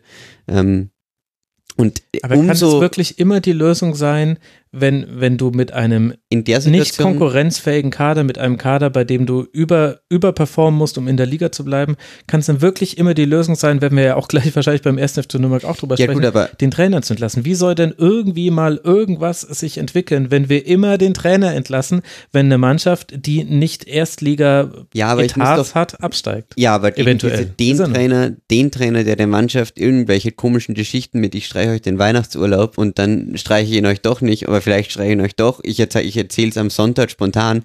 Ähm, allein die Nummer war für mich schon so, dass, also ich habe, ich bin auch wirklich kein großer Fan davon, Krisen an Trainern festzumachen. Vor allem, ja, also ähm, das ist ein anderes Thema. Ähm, aber äh, nein, aber ich bin grundsätzlich immer, ähm, äh, bin ich da, bin ich da voll bei dir. Aber in der Situation muss ich wirklich sagen, ist ähm, äh, sehe ich da keine andere Lösung mehr als jetzt, also was willst du jetzt machen? Wirst du jetzt ähm, zu einem Abstiegskandidaten äh, wie Hannover jetzt auch noch irgendwie die halbe ähm, Bundesliga irgendwie einkaufen und auf einmal soll Martin Kind Nein, ähm, das macht er ja auch nicht. Also wird ja, eben, Martin wäre aber auch tun. doof. Also, ich meine, der einzige, korrigier mich, vielleicht liege ich auch falsch, aber der einzige wirklich wichtige Spieler, der Hannover vor der Saison verlassen hat, war Salif Sané. Wer war noch, wer ist noch gegangen? Vergesse ich irgendjemanden? Ja, einen haben wir gerade vergessen, aber der äh, fällt mir gerade. Aber da muss ich schon dazu sagen, es war jetzt kein massiver Ausverkauf äh, im Sinne von, äh, mein Gott, was weiß ich, Hoffenheim, die auf einmal irgendwie mal Rudi und Süle verloren haben. Ähm, und da muss ich schon sagen, pff, da, da ist einfach, das ist so eine negative Entwicklung gewesen in der Hinrunde, wo ich aber dann wieder sage, vollkommener Blödsinn, Entschuldigung, nach einer Winterver Winterpause im ersten Spieltag danach den Trainer zu entlassen, ist ja wirklich, das schreit ja auch zum Himmel. Also da bin ich ja voll bei dir. Ähm, wenn dann, macht den Cut am 16. oder 17. Spieltag, ähm, sagt, wir gehen mit einem neuen Trainer und ein paar neuen Spielern in die, in die äh, Rückrunde und versuchen, das Ruder nochmal umzureißen. Aber äh, die Geschichte und dann jetzt auf den Trainereffekt gegen Dortmund hoffen, pff, sehe ich auch nicht ganz. ja gut, ihr tut ja auch so, als wäre das jetzt schon beschlossene Also Sache. laut äh, aktuellsten Nachrichten, ähm, Stand Sonntagabend ist es, äh, äh, scheint es Ah, okay, Sache zu sehr sein. gut. Ich bin gerade offline, weil Ja. gerade NFL-Spiele laufen. Ja, Deren das, äh, Ausgang ich dann noch nach dieser genau, Sendung im aber Real Life deshalb, verfolgen ähm, möchte. Okay, gut. scheint- Kannst du dich natürlich weiter aus dem Fenster lehnen als ich. Das wildeste Gerücht, das gerade anscheinend umgeht, ist, dass Horst Held vor einer Rückkehr zum FC Schalke steht. Aber das äh, wollen wir jetzt nicht ähm, vertiefen. Nein, aber ich glaube, wie gesagt, dass ähm, ich bin kein großer Fan von Trainerwechseln aus panischen Situationen heraus, aber ich glaube, dass bei Hannover sehe ich gar keine andere Möglichkeit mehr, da jetzt irgendwie den, die Kohlen noch aus dem Feuer zu holen, weil Ja, das kann schon sein. Äh, Stefan hat sich schon die ganze Zeit Ja, entmutet und wir lassen ihn Stefan. immer nicht zu Wort kommen. Ich finde, äh, ich, ich bin sehr zwiegespalten. Auf der einen Seite finde ich es katastrophal, dass man den Trainer nach dem ersten Rückrundenspieltag feuert, ähm, weil es dann einfach für die Leute im Hintergrund äh, ja nicht, es sieht einfach nicht sehr gut aus, weil du musst ja schon sehen, auch in einem Trainingslager gibt es eine Entwicklung, kann der Trainer noch irgendwelche Akzente setzen, wo man das Gefühl hat, ja, wir machen hier Fortschritte, gibt es dieses Gemeinschaftsgefühl vielleicht und sehr, sehr viele Sachen, wo man das Gefühl hat, ist es einigermaßen gesund, haben wir genug Klebstoff im Verein, dass der Zusammenhalt da ist? Und so weiter und so fort. Das sind ja Dinge, die man ja eigentlich ähm, schon auch äh, gut beurteilen sollte, dass der der der sportliche Sachverstand ähm, eigentlich gut genug sein sollte in einem Verein, um zu bewerten, wie die Arbeit des Trainers läuft. Und ähm, auf der anderen Seite hat man dann diesen kompletten Totalausfall, wo man dann wirklich äh, ja schwarz auf weiß hat, wie wie schlecht es wirklich ist und ähm, das dann einen vielleicht auch noch mal ein bisschen aufweckt. Ähm, das das steht für mich so sich so ein bisschen gegenüber und es ist sehr sehr schwierig, ähm, ob man dann einen Breitenreiter entlässt oder nicht. Aber ähm, generell finde ich, es sieht, sieht einfach nicht gut aus für den Sportvorstand und die Leute, die dann quasi darüber entscheiden, ob ein Trainer weitermachen soll oder nicht. Ähm, das finde ich einfach sehr, sehr bedenklich und möchte das nochmal zu bedenken geben. Auch zu bedenken wäre natürlich, dass ich glaube, André Breitenreiter ja einen relativ langfristigen Vertrag noch in Hannover hat ähm, und das Ganze eine erhebliche Zahlung äh, an ihn wahrscheinlich zur Folge hätte. Spekuliere Ja, ich jetzt Hannover nur, aber 96 geht's auch bestimmt super. Die haben doch diesen Investor, der da unbedingt rein möchte. ach ja, macht ja nicht was mit Hörgeräten. Ähm, Ja, ich, ich verstehe, ja, es ist so wie bei ganz, ganz vielen Trainerentlassungen in der Liga, dass, dass ich so ein bisschen auf Langfristigkeit poche und mir die Gäste mit sehr, sehr guten und richtigen Argumenten darlegen, warum es tatsächlich in dieser Situation nicht weitergehen konnte. Das stimmt sehr, sehr häufig. Das hat bei Hannes Wolf gestimmt, äh, wobei das ja noch in einer anderen Konstellation dann auseinandergegangen ist. Das, äh, das hat bei Alexander Nuri damals äh, gestimmt. Das hat, das wird hier gestimmt haben, wenn alles jetzt so kommt, wie wir jetzt die ganze Zeit schon drüber sprechen. Das hat im Fall von Martin Schmidt gestimmt beim VfL Wolfsburg. Das hat wie der Vorgänger von Martin Schmidt, meine Güte, Niederländer, Andres Jonker. Bei ihm, also ja, man kann immer kurzfristige Argumente dafür finden. Ich finde allerdings, dass es eine Kategorie von Mannschaften gibt, die nicht qua Definition in die erste Liga gehören. Zu denen gehört Hannover 96.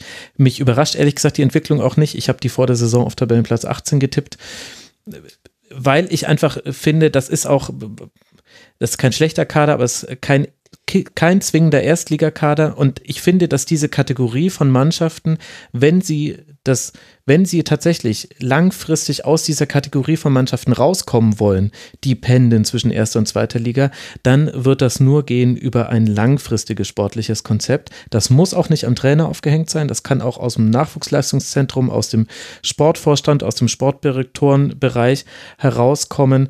Im besten Fall ist es aber auch mit einem Trainer verknüpft. Ja. Sonst kommst du doch da eh nicht raus. Dann gehen sie halt jetzt runter, dann kommen sie halt wieder hoch, dann gehen sie doch wieder runter. Also ich weiß nicht, mm. bin ich vielleicht auch zu zynisch, ich weiß es nicht, aber. Ja, ich, also nicht ja, du bist ja, zu zynisch. Du bist zu zynisch. ja, ich, ich weiß Nein, nicht, aber ich, ich finde zum Beispiel, es gibt einfach unterschiedliche Herangehensweisen an eine Saison. Und ich hatte zum Beispiel, um hier auch die Überleitung zum endgültigen Ende der Tabelle, dem ersten FC Nürnberg zu finden, ähm, die haben von Anfang an gesagt, äh, wir haben nicht den Anspruch, jetzt in der ersten Liga zu bleiben. Das wird sehr, sehr schwierig. Ähm, wir können es nicht voraussagen und deshalb ist Michael Kölner auf keinen Fall in Gefahr, auch wenn es jetzt erstmal ganz düster aussah. Dann sah es ganz düster aus, aber du hast nie das Gefühl, dass Kölner jetzt bei Nürnberg wirklich in Gefahr kommt. Ähm, bei Hannover hatte ich das Gefühl, äh, du musst doch im, im, im, im zweiten Jahr deiner Bundesliga-Zugehörigkeit irgendeine Art von Schritt machen. Also du musst ja irgend, irgendeine Art von Entwicklung musst du doch vorzuweisen haben, dass du zumindest in Spielen gegen Düsseldorf, Nürnberg und deine anderen Abstiegskonkurrenten äh, irgendwas erkennbar ist, was sozusagen dir einen Vorteil, zumindest gegenüber ja, den zwei Aufstellern gibt. Ja, ja, und das war nicht erkennbar. Und da muss ich wirklich sagen, pff, äh, also der, der Anspruch eines Erstligisten muss doch immer sein, zumindest vor den zwei Aufsteigern zu sein, erst recht, wenn es zwei Aufsteiger wie Düsseldorf und Nürnberg sind, die eben auch qua Definition nicht in die erste Liga gehören.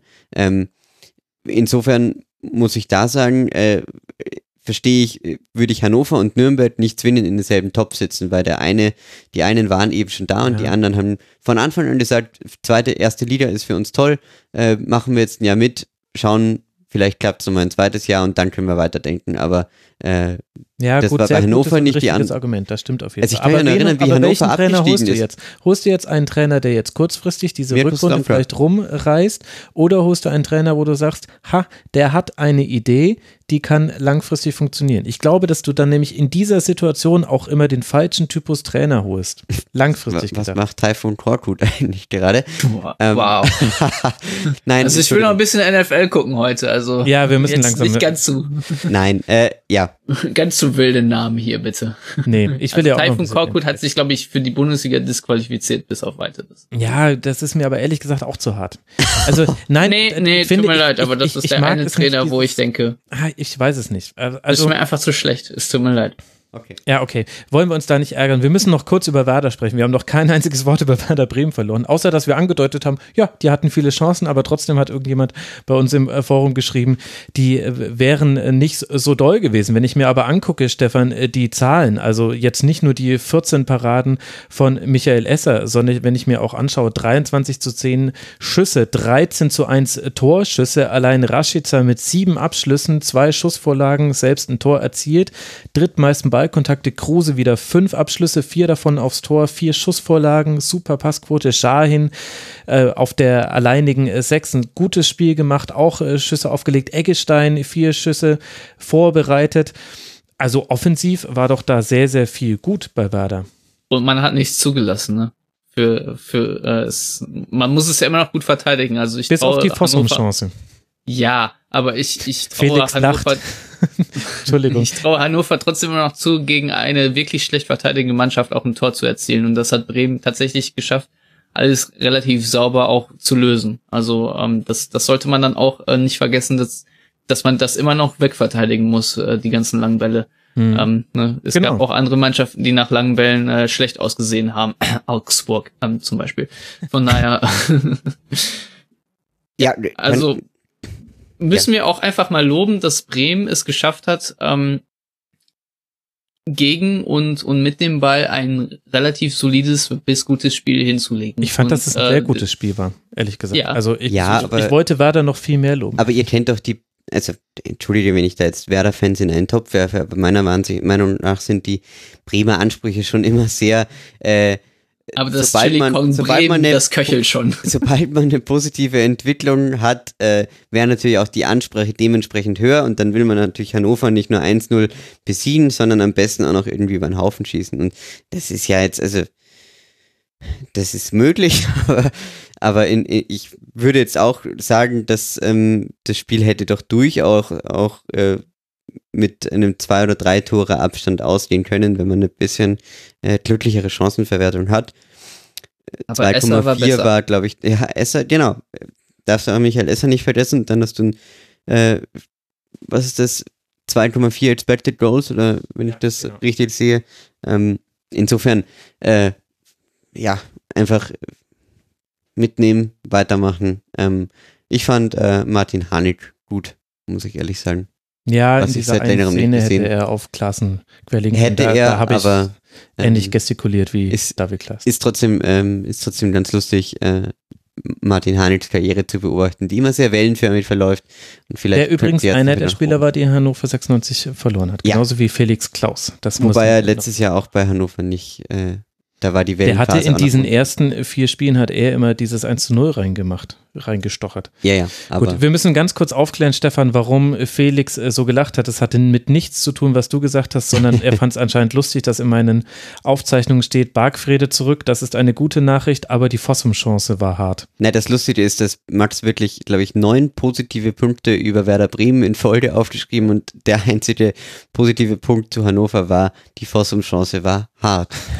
Na, Moment, äh, Moment, Hannover ist ja hier oben. Also ja, na gut, im tausendsten Und da steht auch von den 16 Flanken kam eine an. Das kann man auch als positiven Punkt sehen. Darf ich noch eine rein statistische Nachfrage zu den 14 Paraden von Michael Esser stellen, die zwar sehr beeindruckend sind, aber Oka Nikolov hat 2007 in einem Spiel gegen den FC Bayern äh, bei 38 Torschüssen auf sein Tor kein Tor kassiert. Das stimmt. Ähm, und dann ist mir die historische Leistung von Michael etwas, äh, Michael Esser etwas zu hoch gehängt, wenn ich sie an äh, Oka Nikolovs Leistung in der Allianz Arena aufhängen darf. Das Ja, aber nur- hat Nikolov er hat, ja, ich weiß aber nicht, wie 14 Paraden gezählt werden. Was ist denn als Parade definiert? Ähm, Wo Muss ist man- meine Parade? Homer Simpson zu notieren.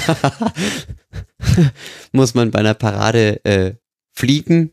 Ähm, ist die, ist eine Parade, zeichnet sie dich dadurch aus, dass ähm, Torhüter, genau, äh, also es waren 38 gehaltene Schüsse bei Oka Nikolov damals, aber wahrscheinlich keine Paraden, sondern er stand meistens. Ja, der, genau, der hat sie halt einfach magnetisch angezogen. Kann ich jetzt auch nicht auflösen an der Stelle. Aber Okay. bevor wir jetzt auch noch über Nok- Oka Nikolov Ja, ich wollte es nur kurz einwerfen, weil wir über Michael Esser und eine Torwartsendung draus machen wollten. Also ist ja, Ja, aber nochmal kurz zu der Fossum-Chance. Äh, Ich dachte, du wolltest NFL gucken. ja, war, ja, egal, die Spiele gehen ja eh so lange. Äh, war es nicht abseits? Also für mich sah es sehr abseitsverdächtig aus, wenn ich ehrlich bin. Äh, Das wäre ja auch, glaube ich, im, im, im. Dortmund-Spiel Sabitzer und, und äh, Philipp gab es ja auch zwei Hm. Szenen, die jetzt nicht von Sky oder, oder sonst wem nochmal irgendwie aufgedröselt war, aber das sah für mich auch immer knapp abseits aus. Ich fand, das war vielleicht auch so ein Moment, wo es hätte abseits sein können. Kann sein. Das, äh, kann, ja, ja, was soll ich da jetzt sagen? Das kann, kann durchaus sein. Vor meinem inneren Auge Wenn sehe ich nur noch, wie er ins? Straucheln kommt. Ja, genau. Über eine schlechte Telefonverbindung holen wir ihn jetzt gleich rein. Ich sehe nur noch, wie er ins Straucheln kommt. Ich weiß noch, dass ich mich äh, gefragt habe, warum er überhaupt ins Straucheln kam, weil man hat dafür keinen Grund gesehen. Es war auch interessant, dass Wallace, das war der Er ist einzige über die Abseitslinie gestolpert. ja, genau, genau. Über die kalibrierten Linien. Jetzt haben wir es. Okay, es wird albern. Wir müssen, wir müssen langsam zum Schluss rauskommen. Hannover 96 spielt jetzt dann in Dortmund und dann zu Hause gegen Leipzig. Es geht also alles andere als leicht weiter. Die nächsten Gegner, also Dortmund, Leipzig, dann der erste FC Nürnberg und dann die TSG aus Hoffenheim und Eintracht Frankfurt. Also ich würde mal sagen, vier richtige Hochkaräter und der erste FC Nürnberg und Werder Bremen empfängt jetzt zu Hause Eintracht Frankfurt, bevor man in Augsburg und in Dortmund im DFB-Pokal antreten darf. Natürlich nur in Dortmund im DFB-Pokal und nicht auch in Augsburg. So, warum konnte ich diesen des, des ersten FC Nürnberg als nicht so dollen Gegner machen in einer Reihe mit Leipzig, Hoffenheim, äh, Dortmund, äh, Frankfurt.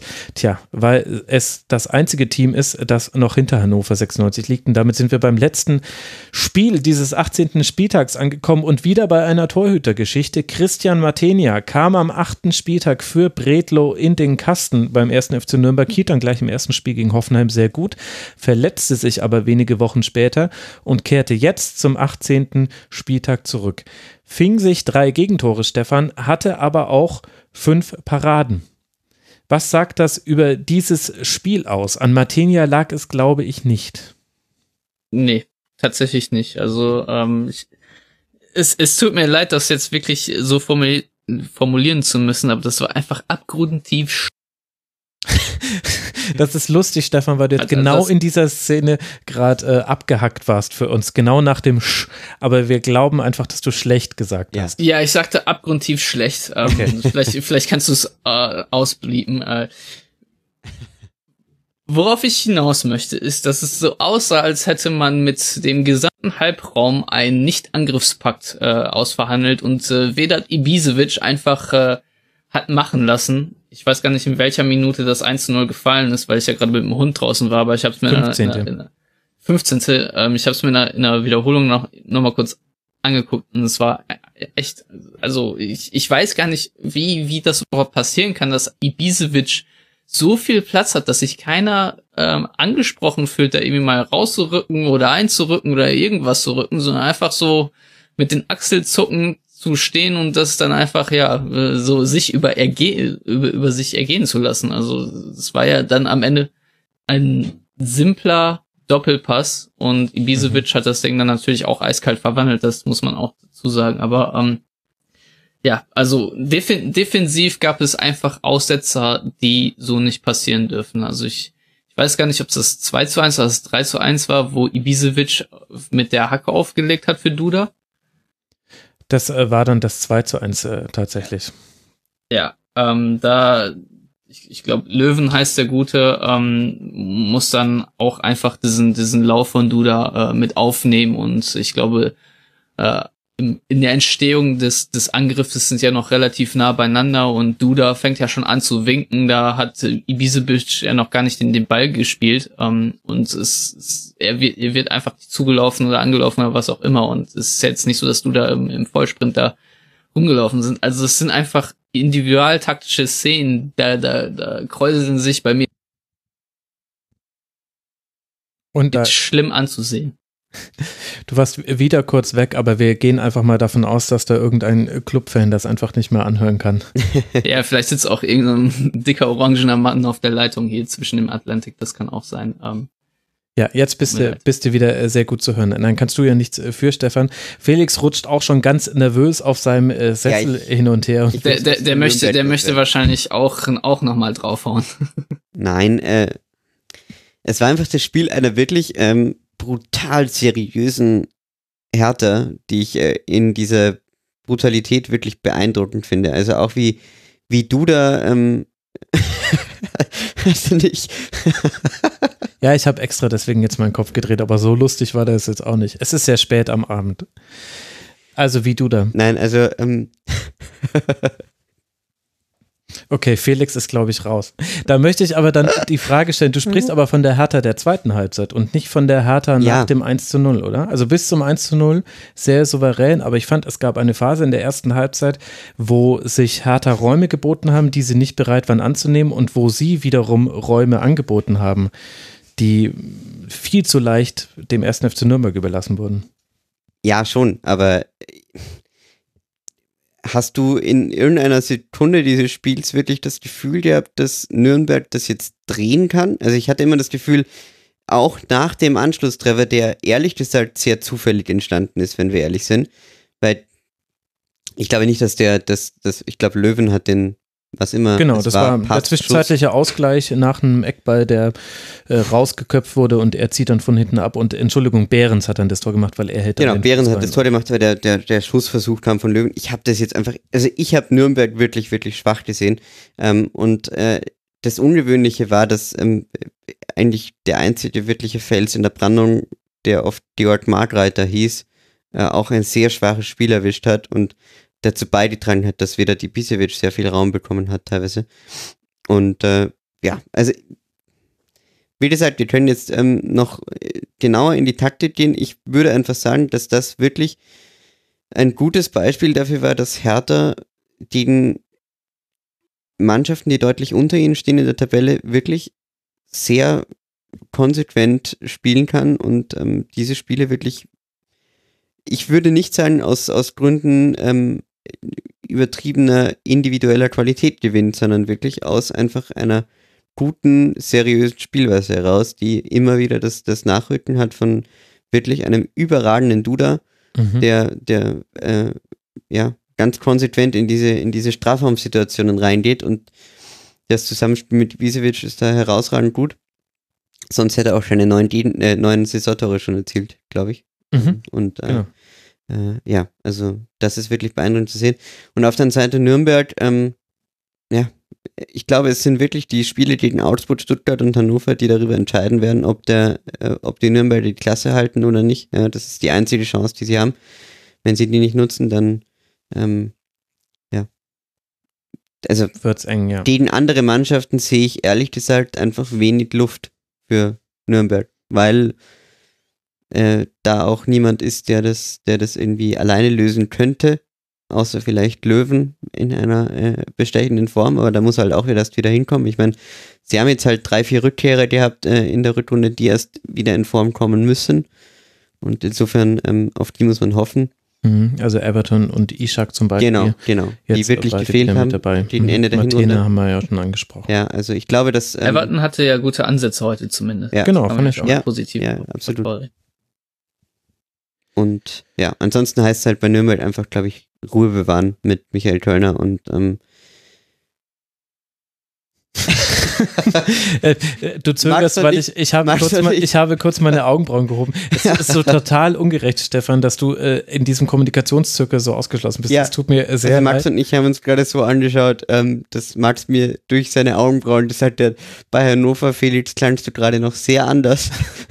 ja. ähm, aber aber ähm, ja, also was man so hört, rumort ist da jetzt auch schon ordentlich ja. beim 1. FC Nürnberg. Wir können es irgendwie auch anders sein mit elf Punkten nach 18 Spielen. Aber ich finde irgendwie, die Situation des Clubs haben wir jetzt eigentlich schon ganz, äh, ganz gut eingeordnet, äh, finde ich. Und ich will jetzt eigentlich auch gar nicht noch eine Trainerdiskussion hier losstoßen. Stefan, jetzt äh, spricht der Felix von einer seriösen Hertha. Wie hat dir denn Berlin gefallen in dem Spiel? Ja, sehr, sehr gut. Also ähm, sie haben die individualtaktischen Fehler, die Nürnberg zugelassen haben, ja auch sehr gut ausgenutzt. Ähm, es ist nicht selbstverständlich, dass Vedat Ibisevic genau weiß, auf welchem Quadratmikrometer äh, Duda sich gerade aufhält, aber ich glaube, dieser, Hacken, dieser Hackentrick war ja so ein No-Look-Pass und dann beim 3 zu 1 hat er ja auch äh, einfach den, den Ball clever durchgelassen zu Duda. Also das mhm. war wirklich sehr, sehr schlau. Und, und der Strafraum war auch jeweils gut besetzt. Das ist ja, mir ja, also aufgefallen. Also, also, da hat auch die Doppelspitze geholfen, dass mit Ibišević und Selke schon mal zwei in der Regel im oder am Strafraum waren und dann ist äh, Duda als Zehner und auch gerne mal äh, die Achter, beziehungsweise Duda, ja, Achter, Zehner, je nachdem, wie er es gerade gespielt hat, die, die, sind halt auch wirklich nachgerückt, sobald äh, sich draußen angedeutet hat, Plattenhardt oder Lazaro ziehen jetzt auf und spielen jetzt eine Flanke rein. Ja, das ist genau das, was ich auch gerade sagen wollte. Also ähm, da hast du mich perfekt ergänzt. Sorry. Ähm, das, das ist schon vollkommen okay. Wenn, wenn ich eine Sache nochmal kurz ansprechen möchte, ist ähm, die gesamten Wutausbrüche von, äh, von Martenia und auch anderen Verteidigern bei den drei Toren waren ähm, sehr interessant zu sehen. Ähm, weil, also ich, ich, ich wollte es einfach nochmal kurz ansprechen, dass das äh, ähm, Spieler da wirklich sehr, sehr schnell ähm, sehr, sehr sauer waren. Also ich meine, Jahrstein hat es auch nicht gefallen, Gegentor zu kassieren. Das hat man, glaube ich, auch sehr gut gesehen. Aber ähm, das, das war schon fast äh, sehr über oder über, überbordend, diese, diese ja, emotionalen Ausbrüche, die Spieler ja dann gezeigt haben und, und dann auch wirklich andere Spieler ja angegangen sind. Auf der einen Seite war es natürlich auch komplett berechtigt, wie ich fand, aber es ist auch schon sehr, sehr heftig. Ja gut, du, du siehst halt hier den Tabellen 18., der äh, irgendwie gehofft hat, jetzt mit dem ersten Heimspiel der Saison einen Dreier zu bekommen, der einen ziemlich sicher da unten erstmal wieder ganz ein bisschen Lüftchen verschafft hätte. Und im Gegensatz zu Jahrstein, der halt mit Stark, Lustenberger und Rekik, haben wir ja noch gar nicht angesprochen, Stark und äh, Rekik ja auch wieder zurück. Grujic hat auch äh, wieder gespielt. Der hatte eine sehr seriöse Dreierreihe vor sich, die die Ruhe bewahrt hat. Man hat ein bisschen was zugelassen, aber jetzt nicht überbordend viele Chancen. Und bei Nürnberg war die Rückwärtsbewegung nicht nur jetzt äh, von, von also im Sechserraum, das haben wir ja gerade schon angesprochen, dass da Hertha sehr gut gut nachgerückt ist und darauf hat der Club ehrlich gesagt gar nicht reagiert. Aber die, die, die Rücklaufarbeit von Pereira und Misicjan, die ja so die einzigen offensiven ähm, Instrumente auch waren für den Club, das war teilweise schon aufreizend langsam. Ich weiß nicht, ob die nicht mit eingeplant sind äh, für die Arbeit gegen den Ball. Ich kann es mir nicht vorstellen bei einer Mannschaft, die 41 Gegentreffer schon kassiert hat nach 18 Spielen. Und da ist mir ja schon die Hutschnur hochgegangen und ich habe nichts zu tun mit denen. Ja, ich muss auch, also man muss auch einfach festhalten, dass das äh, Nürnberg am Ende dieses Spieltags leider doch eigentlich der große Verlierer ist in gewisser Weise, weil äh, Hannover zu Hause verloren, Stuttgart zu Hause verloren, Augsburg zu Hause verloren. Das war schon in gewisser Weise eine Vorlage zum Rückrundenstart, mhm. äh, um ein wenig äh, Momentum zu generieren, um den Begriff mal so zu verwenden. Aber das haben sie verpasst und ja, ich äh, bin weiterhin sehr skeptisch, wie du auch ansprichst. Also auch äh, Misijan, der am Anfang der Saison ja gerade schon noch etwas auffällig war, ja, also wo man schon gesagt hat, das ist einer, der kann auch Spiele mal vielleicht durch ein Dribbling entscheiden, ja, der kann Aktionen äh, sozusagen aus dem Nichts kreieren. Hm, bin gespannt, wie jetzt das Zusammenspiel mit Valentini wird auf der rechten Seite, der ja. auch, glaube ich, verletzt war. Mhm. Äh, darf man auch nicht unterschätzen. Aber nichtsdestotrotz, ähm, das äh, ja, wird, wird alles eine sehr, sehr enge Geschichte beim ersten FC Nürnberg. Gut. Wollt ihr noch irgendwas ergänzen äh, zu Hertha BSC? Zum Stefan, hast du noch irgendwas auf der Pfanne, was du sagen willst? Du hast es vorhin formuliert. Ich, ich, wollte, ich wollte nur sagen, dass ich dieses Spiel zur Selbstreflexion benutzen werde, denn ähm, ich habe mich äh, persönlich beleidigt gefühlt durch das schlechte Verteidigen der Nürnberger und das sagt, glaube ich, mehr über mich aus als über die Nürnberger ja. und es tut mir eigentlich leid. Äh, tatsächlich ging es mir auch so. Ich habe mich auch ja. so geärgert in zwei, drei Situationen. Ich meine, gut, ich habe auch ein bisschen persönliche Verbindungen äh, zu diesem Verein und auch ein Verhältnis, weil ich ja aus Mittelfranken komme und anders als andere Leute, die dem FC Bayern nahestehen, äh, da jetzt nichts mit äh, Hass und so weiter anfangen kann. Vielleicht kommt es auch daher, aber mir ging es auch so, dass ich mir, äh, es hat mich gefreut für die vielen Hertha-Fans, die ich auch kenne ja, und äh, sehr schätze, wie gut das ausgenutzt wurde. Aber, aber allein diese Kreisbildung beim ersten Gegentor, wo wirklich ich glaube, wieder diese Ibisevic hatte im letzten Drittel Abstand, einen Abstand von fünf Metern ja. zu jedem Nürnberger um sich herum. Das war unfassbar. Und das hat nichts mit Bundesliga zu tun, ehrlich gesagt. Also, nee, wenn ich das in der Studentenmannschaft so verteidigen würde, würden wir von einem riesigen Loch im Mittelfeld sprechen. Und äh, das deswegen, ähm, ja. Nein, es war nicht. Bei Hertha, um das noch ganz kurz zu sagen, weil du gefragt hattest, ähm, Valentino Lazaro immer wieder ähm, für äh, gute Halbfeldflanken auch gut. Hat man heute zweimal gesehen. Wenn man die Szene nacheinander gesehen hat äh, beim äh, zweiten und dritten Tor, glaube ich, mhm. ja, äh, hätte man denken können, es sei dieselbe Szene, weil äh, Lazaro die Linie entlang läuft und dann relativ unspektakuläre Flanken schlägt eigentlich, die aber gefährlich durch die Mannschaft, äh, durch die Abwehr marschieren.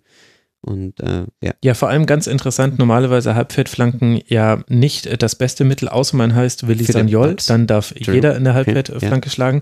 Aber ganz interessant zu beobachten, in dem Moment, wo Lazaro, und er hatte ja jetzt beim heutigen Spiel sehr, sehr viel Platz, in dem Moment, wo er quasi aufzieht und quasi für jeden erkennbar ist, er nimmt den Kopf hoch, dann äh, starten Selke und Mhm. Ibisevic Läufe, die so fast parallel zur Torlinie in Richtung Lazaro laufen oder manchmal so leicht diagonal, aber quasi sie kommen dem Ball entgegen und, Und schieben sich dadurch vor den Innenverteidiger. Und dann kann Duda da hinten reinrücken. Genau, und Duda rückt von hinten rein, deswegen kann er eben auch so einen No-Look-Pass spielen. Also das ist jetzt auch nicht komplett zufällig alles so entstanden bei Hertha.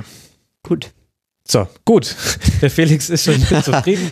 Dann machen wir hier jetzt auch durch. Für Hertha geht es jetzt weiter mit drei Heimspielen. Zu Hause gegen Schalke, gegen Wolfsburg und dann empfängt man den FC Bayern im DFB-Pokal.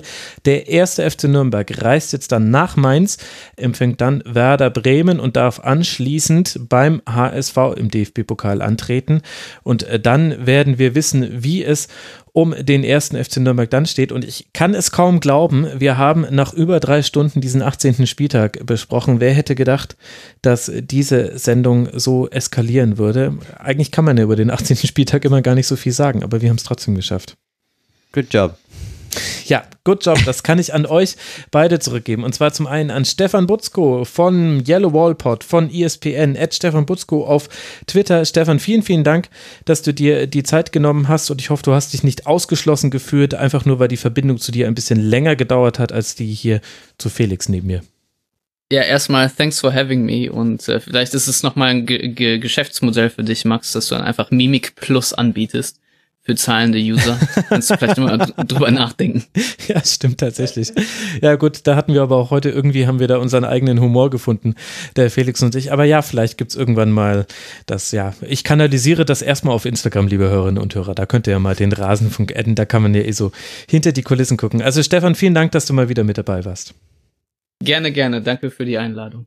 Und danke auch dir, lieber Felix, Felix Hasesteiner von der Süddeutschen Zeitung, at FelixHA18 auf Twitter, unter anderem Autor eines Buches über David Alaba, sehr empfehlenswert. Felix, danke dir, dass du mit dabei warst. Sehr gerne. Auch vielen Dank für die Einladung. Und Ja, äh, wenn, wenn wir schon dabei sind, dann kann ich mein Buch ach ja, auch mal kurz Entschuldigung, ja, bitte. Es gibt, n- es gibt nur eine Borussia, ist äh, das Buch. Ich weiß, es ist faktisch nicht ganz korrekt, aber es ist ein Buch über Borussia Dortmund. Das ist ein Märchenband. kleinen Anekdoten. ja.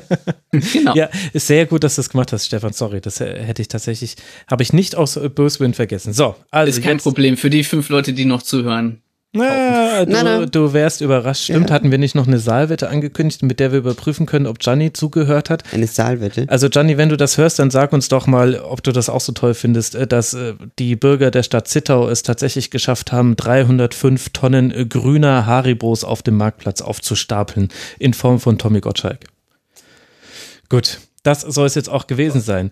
Dann äh, danke euch. Ich kann noch einen, ich äh, Hörempfehlungen habe ich leider nicht geschafft mehr zusammenzuschreiben. Podcasts, die ich in der Winterpause gehört habe, die ich gut fand, das mache ich äh, nach in der nächsten Sendung vielleicht. Was ich aber empfehlen kann, ist die Netflix-Doku Sunderland Till I Die. Denn die haben sich kein Vetorecht geben lassen, so wurde es mir zumindest erzählt von UK-Journalisten und dementsprechend sieht man da sehr viel tolle Einblicke. Man versteht auch mal so ein bisschen, wie der Deadline Day in England läuft bis zur letzten Minute. Habe ich sehr gerne geguckt, kann ich euch empfehlen, wenn ihr Netflix habt. Und ansonsten hören wir uns wieder. Unter der Woche gibt es ein Tribünengespräch und ein Kurzpass und dann eine Schlusskonferenz. Macht's gut. Ciao.